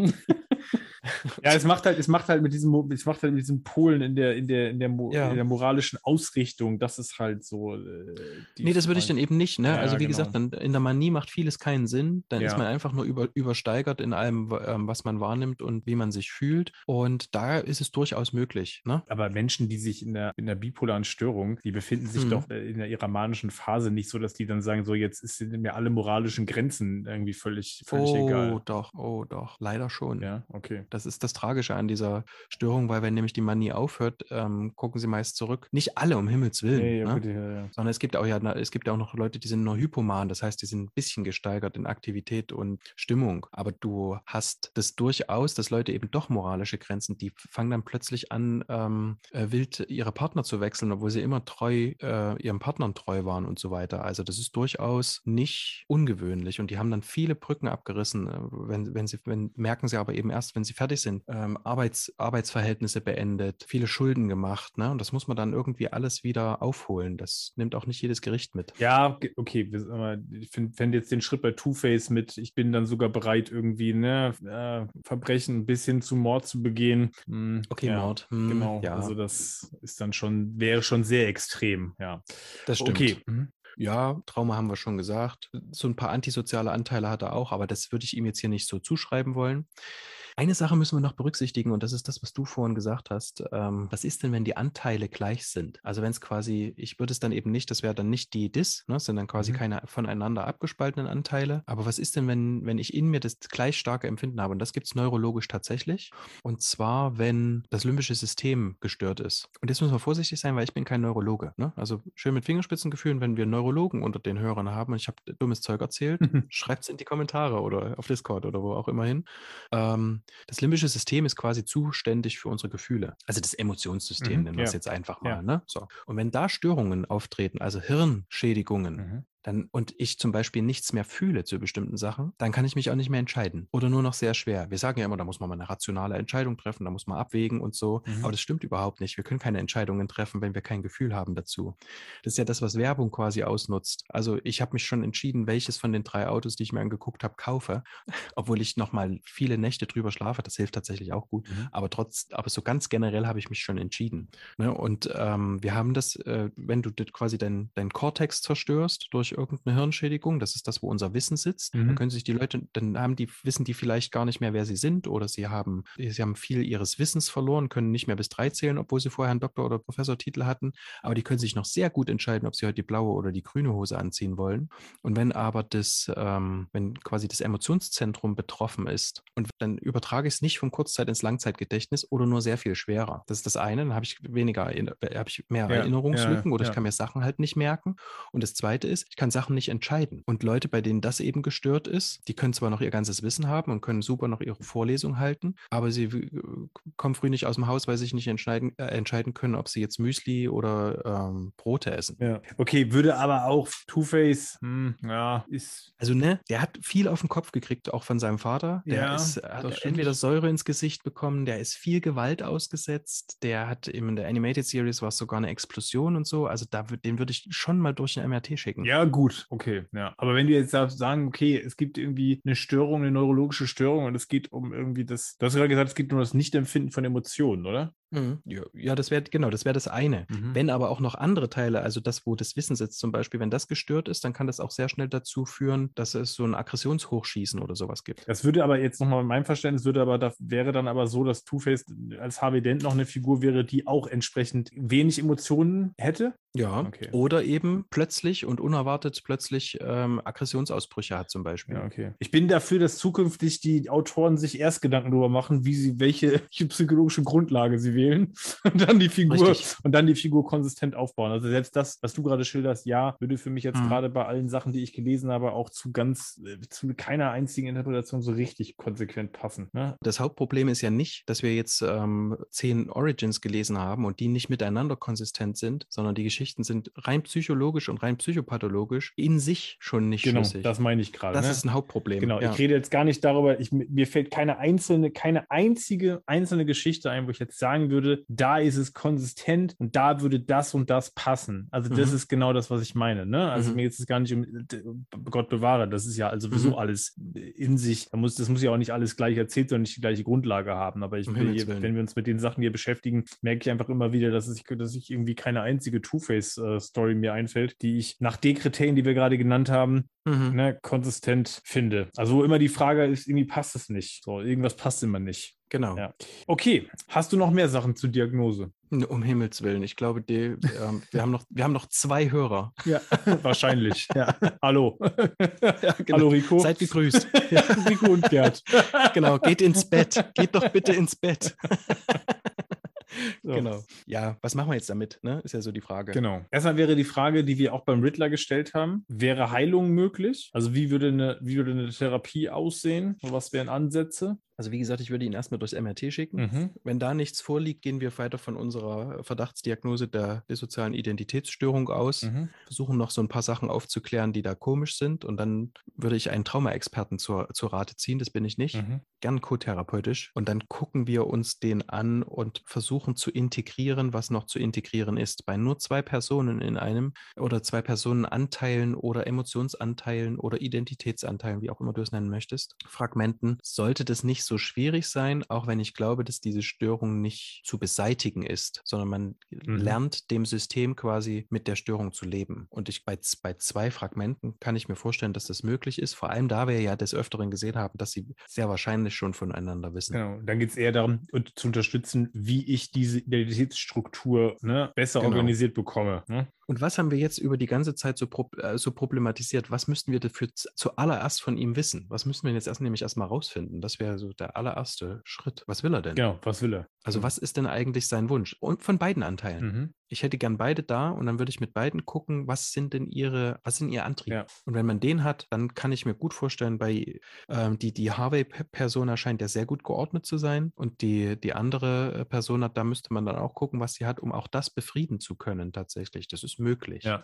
Und man müsste das wahrscheinlich das Trauma aufarbeiten, nenne ich das jetzt mal so umgangssprachlich. ja. Und da würdest du ihn tatsächlich auch nochmal damit konfrontieren und gucken, ähm, weil was man quasi ja dem, diesen, den, den geschädigten Anteilen quasi beibringt, ist, ihr müsst euch nicht mehr fürchten. Das ist ja das Schlimme, dass ja der Geist glaubt, in Anführungsstrichen, durch die Trigger, die, die von außen kommen oder durch innere Trigger auch, ähm, jetzt wieder so agieren zu müssen, jetzt wieder so fühlen zu müssen wie damals und dann geschieht aus Schutz diese Ja, Abspaltung. Genau. Also das wäre so ein bisschen, in, wenn ich nochmal auf die Animated Series ähm, mich beziehe, das wäre dann Harvey klar zu machen, dass er Big Bad Half eigentlich gar nicht mehr braucht, ne? Genau. Als, als Genau. Schutzanteil. Ne? Ja. Mhm, richtig. Okay. Und das würde ja quasi, ne, und Big Bad Half müsste man quasi, äh, den müsste man tatsächlich zu, zum Frieden führen und sagen, ey, ihr könnt gut miteinander koexistieren, wenn sie als zwei Fragmente Mhm. zusammen sind, weil du kriegst wahrscheinlich das nicht mehr komplett reintegriert, dass zur Person 1, also zu Harvey, diese, diese Art von Aggression dazugehört. Das lehnt er ja auch so stark ab. Und das müsstest du quasi Schritt für Schritt so Ja. weit abbauen, dass die beiden gut miteinander klarkommen. Genau. Gehört er nach Arkham eigentlich? Sonst wäre er gar nicht hier, sonst würden wir hier gar nicht sitzen, aber wir haben uns ja trotzdem die Frage gestellt, gehört er hier eigentlich hin oder gehört eigentlich ähm, die Figur, die wir besprechen, in ein normales Gefängnis? Ne? Ja, was würdest du sagen? Das kommt drauf an, würde ich sagen.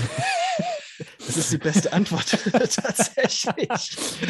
In dem Fall Nämlich kommt es ein bisschen drauf an, was beim MRT rausgekommen ist und danach. Also wenn wir, wenn wir Das jetzt, auch, ja. wenn wir jetzt von der, wenn wir jetzt von der Disk quasi ausgehen, Mhm. dann ist es ganz sicher, dass er, dass er hier nach Arkham gehört. Ja, richtig, sehe ich auch Weil so. wir müssen, da- dann muss ja, muss ja therapeutische Hilfe geleistet werden. Ne? Und dann wäre er im Mhm. normalen Gefängnis ähm, ja völlig deplatziert. Es gibt nach immer mehr Bekanntwerden dieser Diagnose, gibt es ein hohes Missbrauchspotenzial von dieser Diagnose. dass Mhm, also das Patienten immer wieder kommen und sagen, ich habe das. Ne? Und ähm, ja, viele Kriminelle können tatsächlich eine, eine gewisse Art von Missbrauchsgeschichte ja auch vorweisen, tatsächlich in ihrer Ja. Geschichte. Und das ist dann oft schwierig. Da gibt es auch gute Filme zu. Das Problem ist, die kann man nicht nennen, weil dann hätte man es jetzt schon gespoilt. Ja, das stimmt, Das genau. ist leider sehr schade. Aber wenn ihr es seht, Weil das ja oft ein Reveal ist, ne? Genau. Richtig. Ja. Denkt an uns. Ja. Ja. Ähm, und wenn es äh, wenn's nicht die Dis wäre, dann würde man ihn wahrscheinlich, weil er ne, Ja. ja. weiß, dass er ähm, Verbrechen begeht, würde man ihn nicht nach Arkham schicken. Ja. Ja. aber man sollte ihn auf jeden Fall behandeln. Das ist, finde ich, glaube ich, wichtig. Ja. Um auch mal rauszufinden, was er eigentlich will. Was will er denn eigentlich überhaupt? Genau.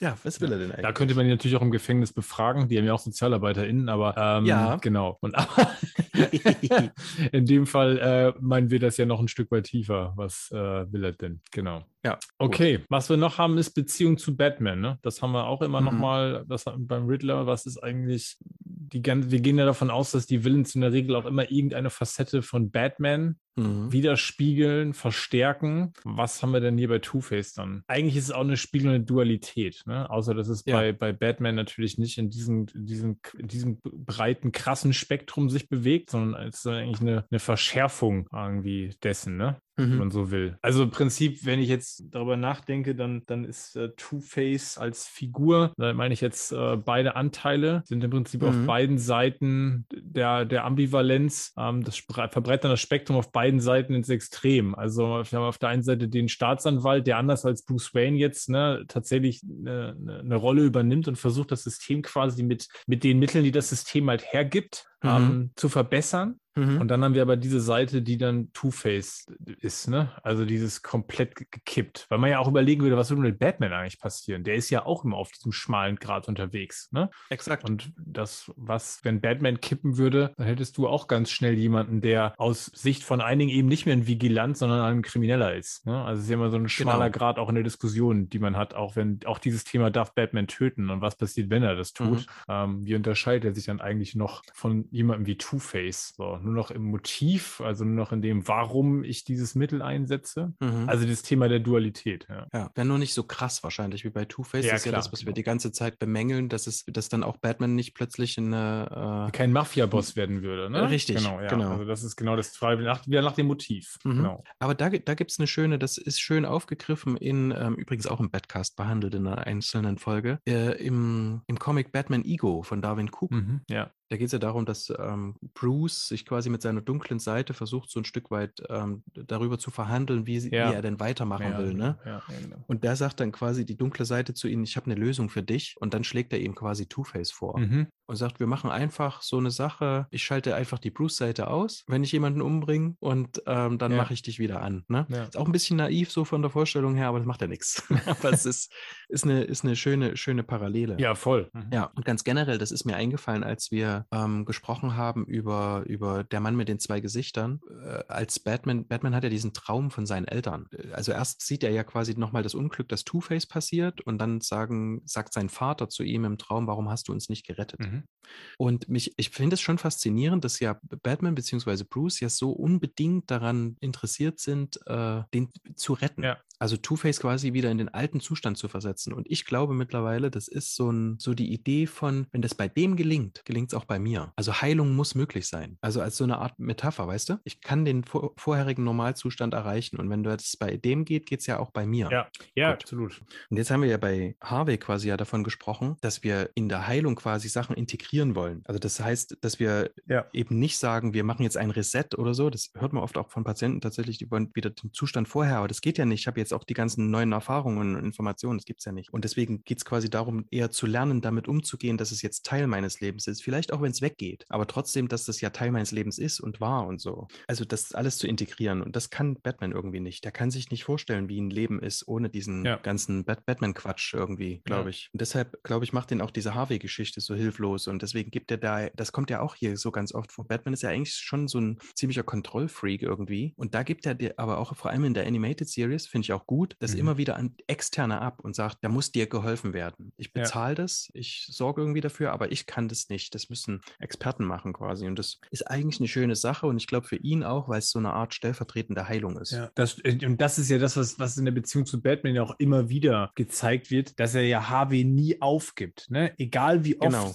Das, das scheitert oder dass das nicht klappt und dass er wieder Two-Face ist oder, oder wird, ähm, dass es mhm. immer noch Hoffnung für diese Figur hat und für diesen, für, ne? Und mhm. wenn du das sagst, wenn, da, wenn wir sagen, das ist so eine Art Projektion, weil ich ein Stück weit auch immer noch Hoffnung, weil das auch immer noch zeigt, ich habe vielleicht auch, vielleicht ist irgendwo drin trotzdem ein Teil in Batman, der auch noch Hoffnung für sich selber hat. Ja, genau. Und das ist so ein Stellvertreter, also dann, du sagst ja gerade, so eine Stellvertretung für sich selbst, ne? Genau, genau. Ja. Und ist ja auch interessant, wenn man jetzt da, wollen wir jetzt in der Tiefe nicht machen, aber auch sich die Frage mhm. zu stellen, was will denn eigentlich Batman? Also auch da zu gucken, könnte man das, was Batman will, nicht auch anders erreichen oder mit anderen Mitteln erreichen, als die, die er wählt, ne? Und damit vielleicht tatsächlich eine Heiler in Anführungsstrichen im buchstäblichen Sinne, damit Aha. irgendwie äh, leben zu können, ne? Exakt. Ja, weil das, das Mittel, das er wählt, ist ja tatsächlich auch Grund dafür, warum er, warum bestimmte Sachen ihm ja immer verwehrt bleiben werden. Ne? Also Ja, oder auch ja, er über best bestimmte schmerzhafte Aspekte einfach nie drüber hinwegkommen kann, ne? Ja. weil es ja quasi immer aktualisiert. Ja, genau. Ne? Und, das, und das ist tatsächlich was, wo ich sage, okay, das ist ja bei Two-Face ähnlich oder überhaupt bei vielen Gegnern. Es ist diese Reaktualisierung von, von ähm, ich nenne das gerne immer so Memes. Also, ne, jetzt hat er eben die, die Münze und jetzt hat er eben dieses Zweier-Ding und so. Das hat ihn halt geprägt. Ähm, warum ist denn der Batman besser? Der hat, der hat die blöde Fledermaus halt. Ja, genau. Und ähm, macht im Grunde ja auch das Gleiche. Also die, die kämpfen eigentlich alle miteinander auf dem gleichen Level und es bewegt sich ja quasi nie vorwärts. Ja auf, auf so einer Metaebene, sondern Genau. ja immer nur innerhalb der Bubble. Äh, Es besteht quasi die Simulation einer, einer Entwicklung. Genau, und besser im Sinne von, dass es nur noch nach moralischen Maßstäben, ne? Äh, wenn Zum Beispiel, die, die kannst du jetzt anlegen. Aber tatsächlich Mhm. ansonsten hast du ja, wenn du so willst, genau, keine Entwicklung. Ja. Mhm. Und wo wir gerade noch dabei sind, dann um das äh, abzuschließen, was ich überhaupt nicht verstehe, ist auch so diese die Besessenheit von Autoren, ähm, Harvey unbedingt heilen zu wollen. Das kommt ja tatsächlich immer so wieder vor. Mhm. Und es ist bei keinem anderen Schurken so. Das hatten wir letztes Mal beim Riddler. Der Riddler wäre viel besser quasi heilbar, wenn sich dem mal einer annehmen würde und würde sagen, Mensch, du bist eigentlich ein großartiger Typ. Komm, lass uns das irgendwie zusammen machen oder so. Und der kriegt von Batman immer nur auf, äh, ins Gesicht geschlagen. Und hier bei Harvey, der bemühen sich immer alle drum und die Autoren auf der Metaebene eben auch, ne? Und ähm, das finde ich schon verwunderlich. Das ist der, äh, im Gegensatz zu so einem Riddler, der halt Rätsel stellt und vor allem meistens ja Sachen überfällt, Ja. ist der Harvey ja schon ein richtiger Gewalttäter einfach. Der entführt ständig Zwillinge, Grüße an Flo übrigens. Ähm, der schlägt Kinder in den Comics, die ich gelesen habe, der tötet Menschen Ja. und wirkt da voll zurechnungsfähig. Und alle Autoren immer irgendwie nur so, ähm, ah ja, guck mal, der hat aber auch ein kaputtes Gesicht. Wenn wir das ganz machen, dann ist alles wieder gut. Ja, So ja genau. Als ob das, die, keinen als ob Sinn. das die Taten dann ungeschehen machen würde. Ne? Richtig. Also, ja. Seltsam ist das, Ja, ja. Genau. Aber, aber was meinst du, woran das liegt? Ich, und äh, das ist eine Frage, wenn du sie nicht beantworten kannst, würde ich die gerne an die, an die Zuhörer zurückgeben, weil ähm, diese, diese Arbeit jetzt daran, die hat mir schon Two-Face so ein bisschen kaputt gemacht.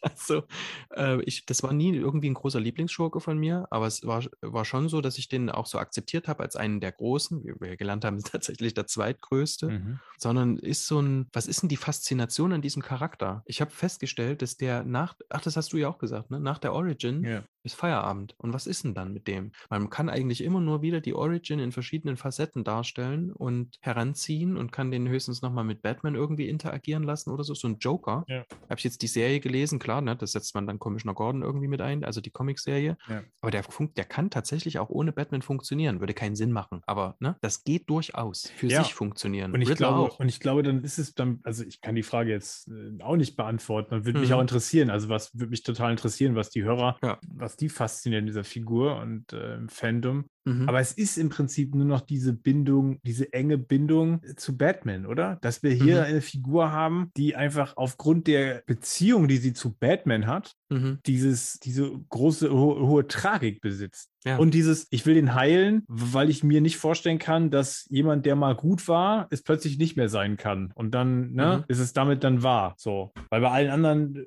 äh, Schurken haben wir diese Entwicklung so in diesem Maße ja nicht. Ne? Hier haben wir ja schon, und das ist ja das, was wir jetzt auch rausgearbeitet haben, wir haben ja ganz oft in den Geschichten wirklich dann so eine plötzliche, so, so eine komplette 180-Grad-Drehung manchmal sogar fast. Ne? Also das ist wirklich so eine Schwarz-Weiß und das, das, das flippt dann komplett. Also, Mhm. wo du auch denkst, okay, krass, wenn ich das weiter, wenn ich da weiter drüber nachdenke, ist es halt einfach, wie gesagt, nicht besonders schlüssig. Ne? Und dann kann ich, was, was du gerade sagst, ich drehe es einfach wieder um. Also nach dem Ja. Motto, ich komme auch wieder zurück in den Zustand davor, dann ist das irgendwie alles wieder gut. Und das Mhm. haben wir auch bei diesen Heilungsgeschichten. Das finde ich auch hochproblema hochproblematisch. Aber die Faszination, da bin ich bei dir, wenn wir jetzt mal so auf unsere Two-Face-Experience gucken. ähm, ja, das ist, das ist eine an sich, ist das eine für die eine Geschichte eine spannende Figur. Und, Ja. und es ist halt in Bezug auf Batman und sein Thema mit Schuld und Verantwortung und ne, ich kann den nicht Mhm. retten und Stellvertretung, stellvertretend auch für seine Eltern kann ich die nächste Person, die mir nahesteht, der was Schlimmes passiert ist, nicht retten. Das ist alles spannend, Mhm. aber dann, Aber dann. bei den älteren Comics hast du dann permanent diese, was dann fast schon manchmal ins Groteske überzeichnet, dieses Ganze mit, mit zwei und so, also was sich natürlich wahnsinnig anbietet für lauter lustige Dinge, aber Mhm. äh, Weißt du, ganz ehrlich, ja. ich hätte es schlau gefunden oder ich würde es heute schlau finden, wenn man Two-Face wieder ein Stück weit in diesen, in diesen Modus aus den ersten Heften tatsächlich überführt, wo er quasi für sich selber sagt, ich mache sowas ähnliches wie Vigilantismus äh, und ich mache wirklich dieses Robin Hood-Ding. Ja. Das würde ich, also auf, jetzt nicht auf diese, auf diese ähm, Comic-Bookie-Art, sondern das tatsächlich so ein bisschen ernsthafter quasi zu sagen, komm, ab sofort ist es in den Comics so, ähm, das ist quasi nur die Entscheidung für, was mache ich jetzt verbrechensmäßig? Mhm. Mache ich heute was Gutes oder mache ich was Schlechtes irgendwie? Dann kann ich da anbinden. Dann kann ich das doof finden oder ich kann das gut finden, aber das ist irgendwas, das kann ich nachvollziehbar finden. Es ist aber nicht, es entscheidet nicht über die komplette Existenz dieser Figur ständig. Ja. Jedes Mal, wenn der die Münze wirft, denkst du, warte mal, das hat er doch vorhin nicht gemacht. Genau, und das hat aber, das, aber selbst das hätte schnell auch seine Grenzen. Ne? Wenn ich mir jetzt vorstelle, äh, Okay. ja, stell dir jetzt vor, das ist so ein Typ, der wirft eine Münze und sagt, okay, raube ich jetzt irgendwie einen Juwelier aus und spende quasi das Geld irgendwelchen Bedürftigen äh, oder bringe ich heute irgendjemanden um? Also äh, so dazwischen werfe ich jetzt eine Münze. Also wenn es ne, um sowas ginge, wo ich ja denke, ja, okay, das erreicht auch schnell eine Grenze. Ja, aber ähm, dann würde ich es wahrscheinlich nicht so machen, sondern tatsächlich im Sinne von, ähm, ich werfe jetzt die Münze und dann bringe ich irgendjemanden Bösen in Anführungsstrichen um. Ja, okay, das Wenn meinst du. Also die- du meinst, du meinst Grund, dass der Grundtenor wäre tatsächlich immer noch, ich bin vigilant, aber ich bewege mich in bestimmten Grenzen. Genau. Okay, das wäre insofern interessant, dann ist er letzten Endes ein er Punisher mit einer Münze. Ich wollte gerade sagen, dann wäre er fast so eine Art von Batman-Kopie, nur extremer. Und dann, genau, ich, wollte ich gerade sagen, dann wäre ich fast beim Punisher. So, ja, genau, ne? aber mit einer Münze. mit einer Münze. So, bin ich heute Batman oder der Punisher? Nee, nee, es wäre eher so, bin ich. Nee, nee, ich würde es tatsächlich komplett umdrehen. Also ich würde quasi sagen, wenn ich, wenn die Münze die unzerkratzte Seite zeigt, dann bin ich, dann, dann tue ich irgendjemandem Bösen was an. Ja. Oder ich mache irgendwas super Nettes. Das kann ich ja auch machen. Also dann sind es ja quasi immer vier Optionen. Oder äh, wenn die, wenn das eine zerkratzte Seite zeigt, dann mache ich was für mich. Dann mache ich was für meine niederen Instinkte. Dann raube ich eine Bank aus oder begehe andere Verbrechen, die, die überhaupt nicht moralisch eingehegt sind. Ist völlig Mhm. egal, was der andere gemacht hat. Ich gehe jetzt raus auf die Straße und hau dem nächsten eins, eine rein. Weißt du so? Ich lasse das Biest raus quasi. So ein bisschen ähm, ähm, The Purge in einer Person. Ja, verstehe ich, okay. Dürfte aber trotzdem in der Charakterisierung dann auch schwierig sein, irgendwas Lä- Längeres zu erzählen. Also, weil da auch wieder der Plan fehlt. Also, was ist der Plan von so einer Figur? Der hat keinen Plan, weil er jeden, der weiß ja immer erst jeden Tag, wenn er die Münze geworfen hat, was er jetzt macht.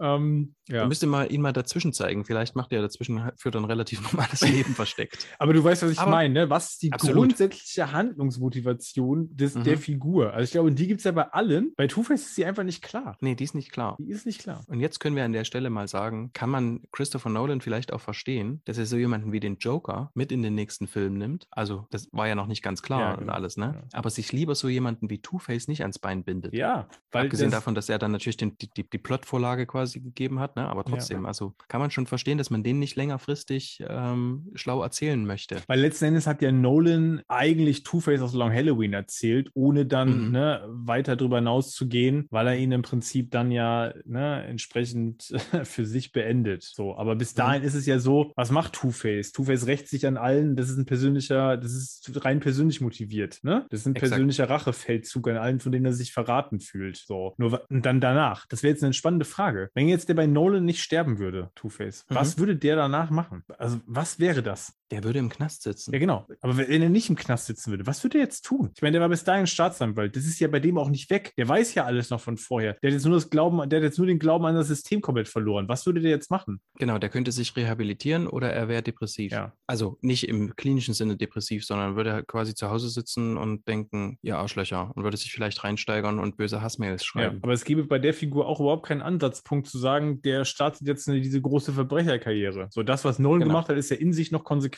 Ja. So, ist, ne? Jetzt- ja. Ja, und jetzt ist nämlich die Frage, wie soll es Matt Reeves besser machen? Ja. Was, also gehen wir mal davon aus, wir sehen einen Harvey Dent und oder einen Two-Face bei Matt Reeves. Was wollen wir von dem? Also ich kann zumindest sagen, dass ich gerne irgendeine, ich würde gerne eine Figur sehen, wo ich zumindest, bevor wir jetzt den klassischen Two-Face sehen, zumindest schon mal sehe, dass es da verschiedene Anteile gibt. Das, Mhm. das würde ich mir wünschen. Also ähnlich wie ich es bei den Telltale, wie ich wie ich es beim Telltale-Spiel gezeigt bekomme, das hätte ich auf jeden Fall gerne. Also dass klar ist, das ist schon da und das wird nicht erst ne, durch, Mhm. durch Two-Face jetzt irgendwie, äh, also durch, den, durch das Säureattentat oder wie, wie auch immer dann er zu, seinem, zu seiner äh, Gesichtshälfte kommt. Mhm. Das möchte ich definitiv sehen. Aber ich finde die Frage wirklich schwierig. Ich gebe das zu. Also, wenn wir jetzt darüber gerade gesprochen haben, würde mir so ein richtiger Masterplan für die Figur fehlt mir. Obwohl natürlich Matt Reeves auch den Vorteil hätte, dass ähm, er wahrscheinlich ja keine ähm, Ja, er muss Zehnerreihe keine- an ja, er muss Filmen fünf rausbringt. Filme erzählen, das stimmt. Genau, das heißt, er könnte die Origin irgendwie anpassen, wie sie ihm gefällt. Er könnte sich an verschiedenen Comic-Vorlagen bedienen, könnte es ein bisschen äh, strikter machen, konsistenter. Ähm, aber ja, ich hätte es. Das Problem ist ja, die Animated-Folgen zum Beispiel, die haben ja trotzdem alle großen Spaß gemacht. Ja, Also sogar, sogar der Richter. ja, Und ähm, wenn, wenn Two-Face so nebenbei auftaucht, ähm, zum Beispiel bei der Doctor Strange-Folge oder so, dann läuft er da auch nur rum und ist neben Joker und Pinguin einer von dreien Ja. und schnippt halt unentwegt diese Münze. Weiß man ja gar nicht, ob er da Entscheidungen trifft oder ob, das, ob er das halt gerne macht oder sich damit abreagiert. Da sehe ich den auch gern. Aber wenn man lange nachfragt, weiß man nicht warum. Und dann hätte ich aber bei Matt Reeves gern so jemanden wie, ähm, wie du es schon sagst, wie bei der Mann mit den zwei Gesichtern. genau. Aber jetzt komme ich zu dem Problem für mich, wenn wir bei Matt Reeves sind. Mhm. Dadurch, dass ich gerade gesagt habe, für mich funktioniert Two-Face ganz oft nur über diese Ebene, dass es eine starke Beziehungsebene bereits mit Bruce Wayne oder Batman gibt, Mhm. die wir jetzt natürlich bei Matt Reeves noch gar nicht etabliert haben. Also wenn müsste jetzt plötzlich aus dem Nichts irgendwie noch ein Freund kommen, der bisher nicht stattgefunden hat. Also das kann man machen. Wir haben bisher bei Bruce noch nicht viel gesehen, aber oder muss es Oder? halt sehr neu etablieren, was ich aber ja zugegebenermaßen schwierig fände. Ich nicht, wenn du es quasi, wenn es zum Beispiel eine Trilogie gibt und im zweiten Film wir die ganze Zeit, vielleicht erst zum Schluss oder überhaupt den ganzen Film lang nur Harvey Dent sehen. Was ich denke wahrscheinlich sogar passieren wird. Mhm. Und was wäre, also was wäre für dich jetzt der, der interessante Aspekt? Also wir hätten einen Harvey Dent, wir würden sehen, dass die beiden miteinander irgendwie eine, eine, eine Freundschaft führen oder dass, das, dass da ein Beginnen, freundschaftliches ja. Verhältnis entsteht. Mhm, mhm. Wahrscheinlich dann aber erst über Batman. Wahrscheinlich werden Ja. sich ja nicht Bruce und Harvey kennenlernen. Eigentlich haben wir so, dann hätten wir aber so eine ähnliche Geschichte wie, wie in The Dark Knight, ne? Also dann wäre für mich der Knackpunkt, dass der Batman hier gezeigt bekommt, dass da jemand ist, der eben entsprechend mit den Mitteln des Gesetzes es auch schafft, eine Wirkung zu erzielen. Also das haben wir bei The Dark Knight schon. Ja. Ach ja, man könnte es ja quasi so ein Stück weit, das muss man nicht, nicht so ausexplizieren, dann hast du es halt wie in Batman Year One ähm, oder in The Long Halloween, wo sie halt einfach zu, gut zusammenarbeiten miteinander Ja. und die sich vielleicht auch privat anfreunden. Vielleicht ist es ja auch, man könnte es auch als, tatsächlich hast du recht, ich glaube, ich würde es grundsätzlich immer über diese Bruce-Schiene drehen. Da wäre es ja ganz, ähm, würde es ja gut passen, wenn man jetzt zum Beispiel beginnen würde, damit Bruces Privatleben mehr auszubauen, weil da gibt es ja durchaus Potenzial. Ja. Und dann lerne ich vielleicht jemanden kennen, der ganz cool ist, sage ich jetzt mal, ne? der mich da abholt in meiner Einsamkeit. Und dann könnte man es ja auch noch so drehen, dass es am Ende vielleicht auch mehr Batmans Schuld ist. Genau, was wiederum so ein bisschen dann wieder die Tragik hätte, ne? Dass Mhm. ähm, Bruce es halt nochmal erleben muss, dass er jemanden in Anführ- und Abführungsstrichen verliert, der ihm nahe steht. Ja, aber das ist ja nun mal sein, sein Schicksal. Genau. Tatsächlich, tatsächlich für alle, die, ähm, das ist eine Frage, die ihr habt es jetzt gemerkt, die hat uns jetzt vor allem zum Schluss sehr lange bewegt. Gerne nochmal an euch. Was ist denn die Motivation von Two-Face? Was will er? Das ist die Hauptfrage. Was will er? Und was fasziniert euch an der Figur? Ja. Das würden wir tatsächlich gern wissen und nicht im Sinne von, oh, wir sehen das nicht, das ist eine doofe Figur oder so. Nee, die hat schon irgendwas. Ja. Die spricht mich auch an, aber ich weiß nicht genau warum. also, Ja. Wahrscheinlich, äh, ich denke auch ein bisschen, weil die, weil, wie wir es schon gesagt hatten, über die Origin oder so. Was ist es denn bei euch? Das ähm, würde uns tatsächlich interessieren. Ja. Und dafür kommt ihr am besten auf Discord, oder? In die Batcave, Genau. unseren Discord-Kanal und ihr erreicht uns auch über die anderen Kanäle. YouTube, Instagram, Batmannews.de. Genau. batmannews.de, genau, die, die Hauptseite. Schreibt es ansonsten in die Kommentare. Genau. Und ähm, schreibt Kommentare und bewertet uns auch gern auf allen möglichen Plattformen. Das hilft uns immer sehr für die Reichweite und vor allem dafür, wenn wir dann endlich das große Two-Face-Kompendium bei Panini sehen wollen. Genau. Wir stellen auf jeden Fall, wie das letzte Mal auch, alles nochmal in den Artikel ähm, auf der Seite, wo ihr den Podcast dann anklicken könnt, stellen wir euch das Comic-Quellenverzeichnis nochmal zusammen. Mhm. Dann äh, auch da nochmal, kann Panini auch nochmal reingucken, wenn sie sich mit dem Kompendium beschäftigen. Was soll da auf jeden Fall rein? Einiges haben wir ja genannt, wir führen es dann da nochmal auf und Mhm. ähm, werden euch, glaube ich, auch nochmal anmerken, im Zweifelsfall, wenn Geschichten bisher auf Deutsch nicht erschienen sind. Das äh, schreiben wir nochmal dazu. Dann macht es das ein bisschen einfacher, das da zu unterscheiden. Da muss man sich gar nicht auf die Suche machen. Genau. Wir hoffen, es hat euch gefallen. Ja, auch wenn es wieder Ähm. lang war. Ja. Ich, wir, wir hoffen, die meisten sind nicht geteilter Meinung darüber. Oder haben sie sich in der Zwischenzeit abgespalten äh, oder Anteile abgespalten, weil es so schlimm Genau, war. und spielen jetzt Doppelkopf. Ja, genau. Ja. ja, Äh, in diesem Sinne, wir hören uns wieder. auf jeden Fall. Arkham Insights will return. In diesem Sinne, bis bald. Bis bald, macht's gut. Auf Wiedersehen. Tschüss. Tschüss.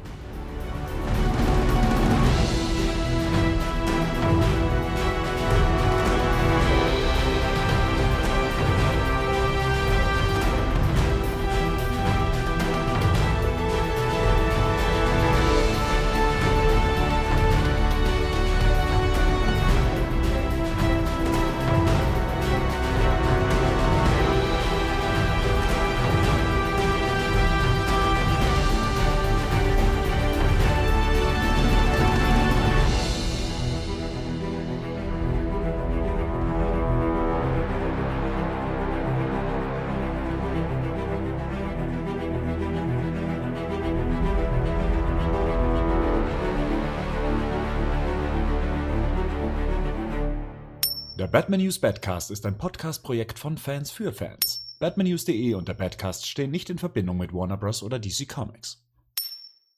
Von Fans für Fans, also. Sieh an.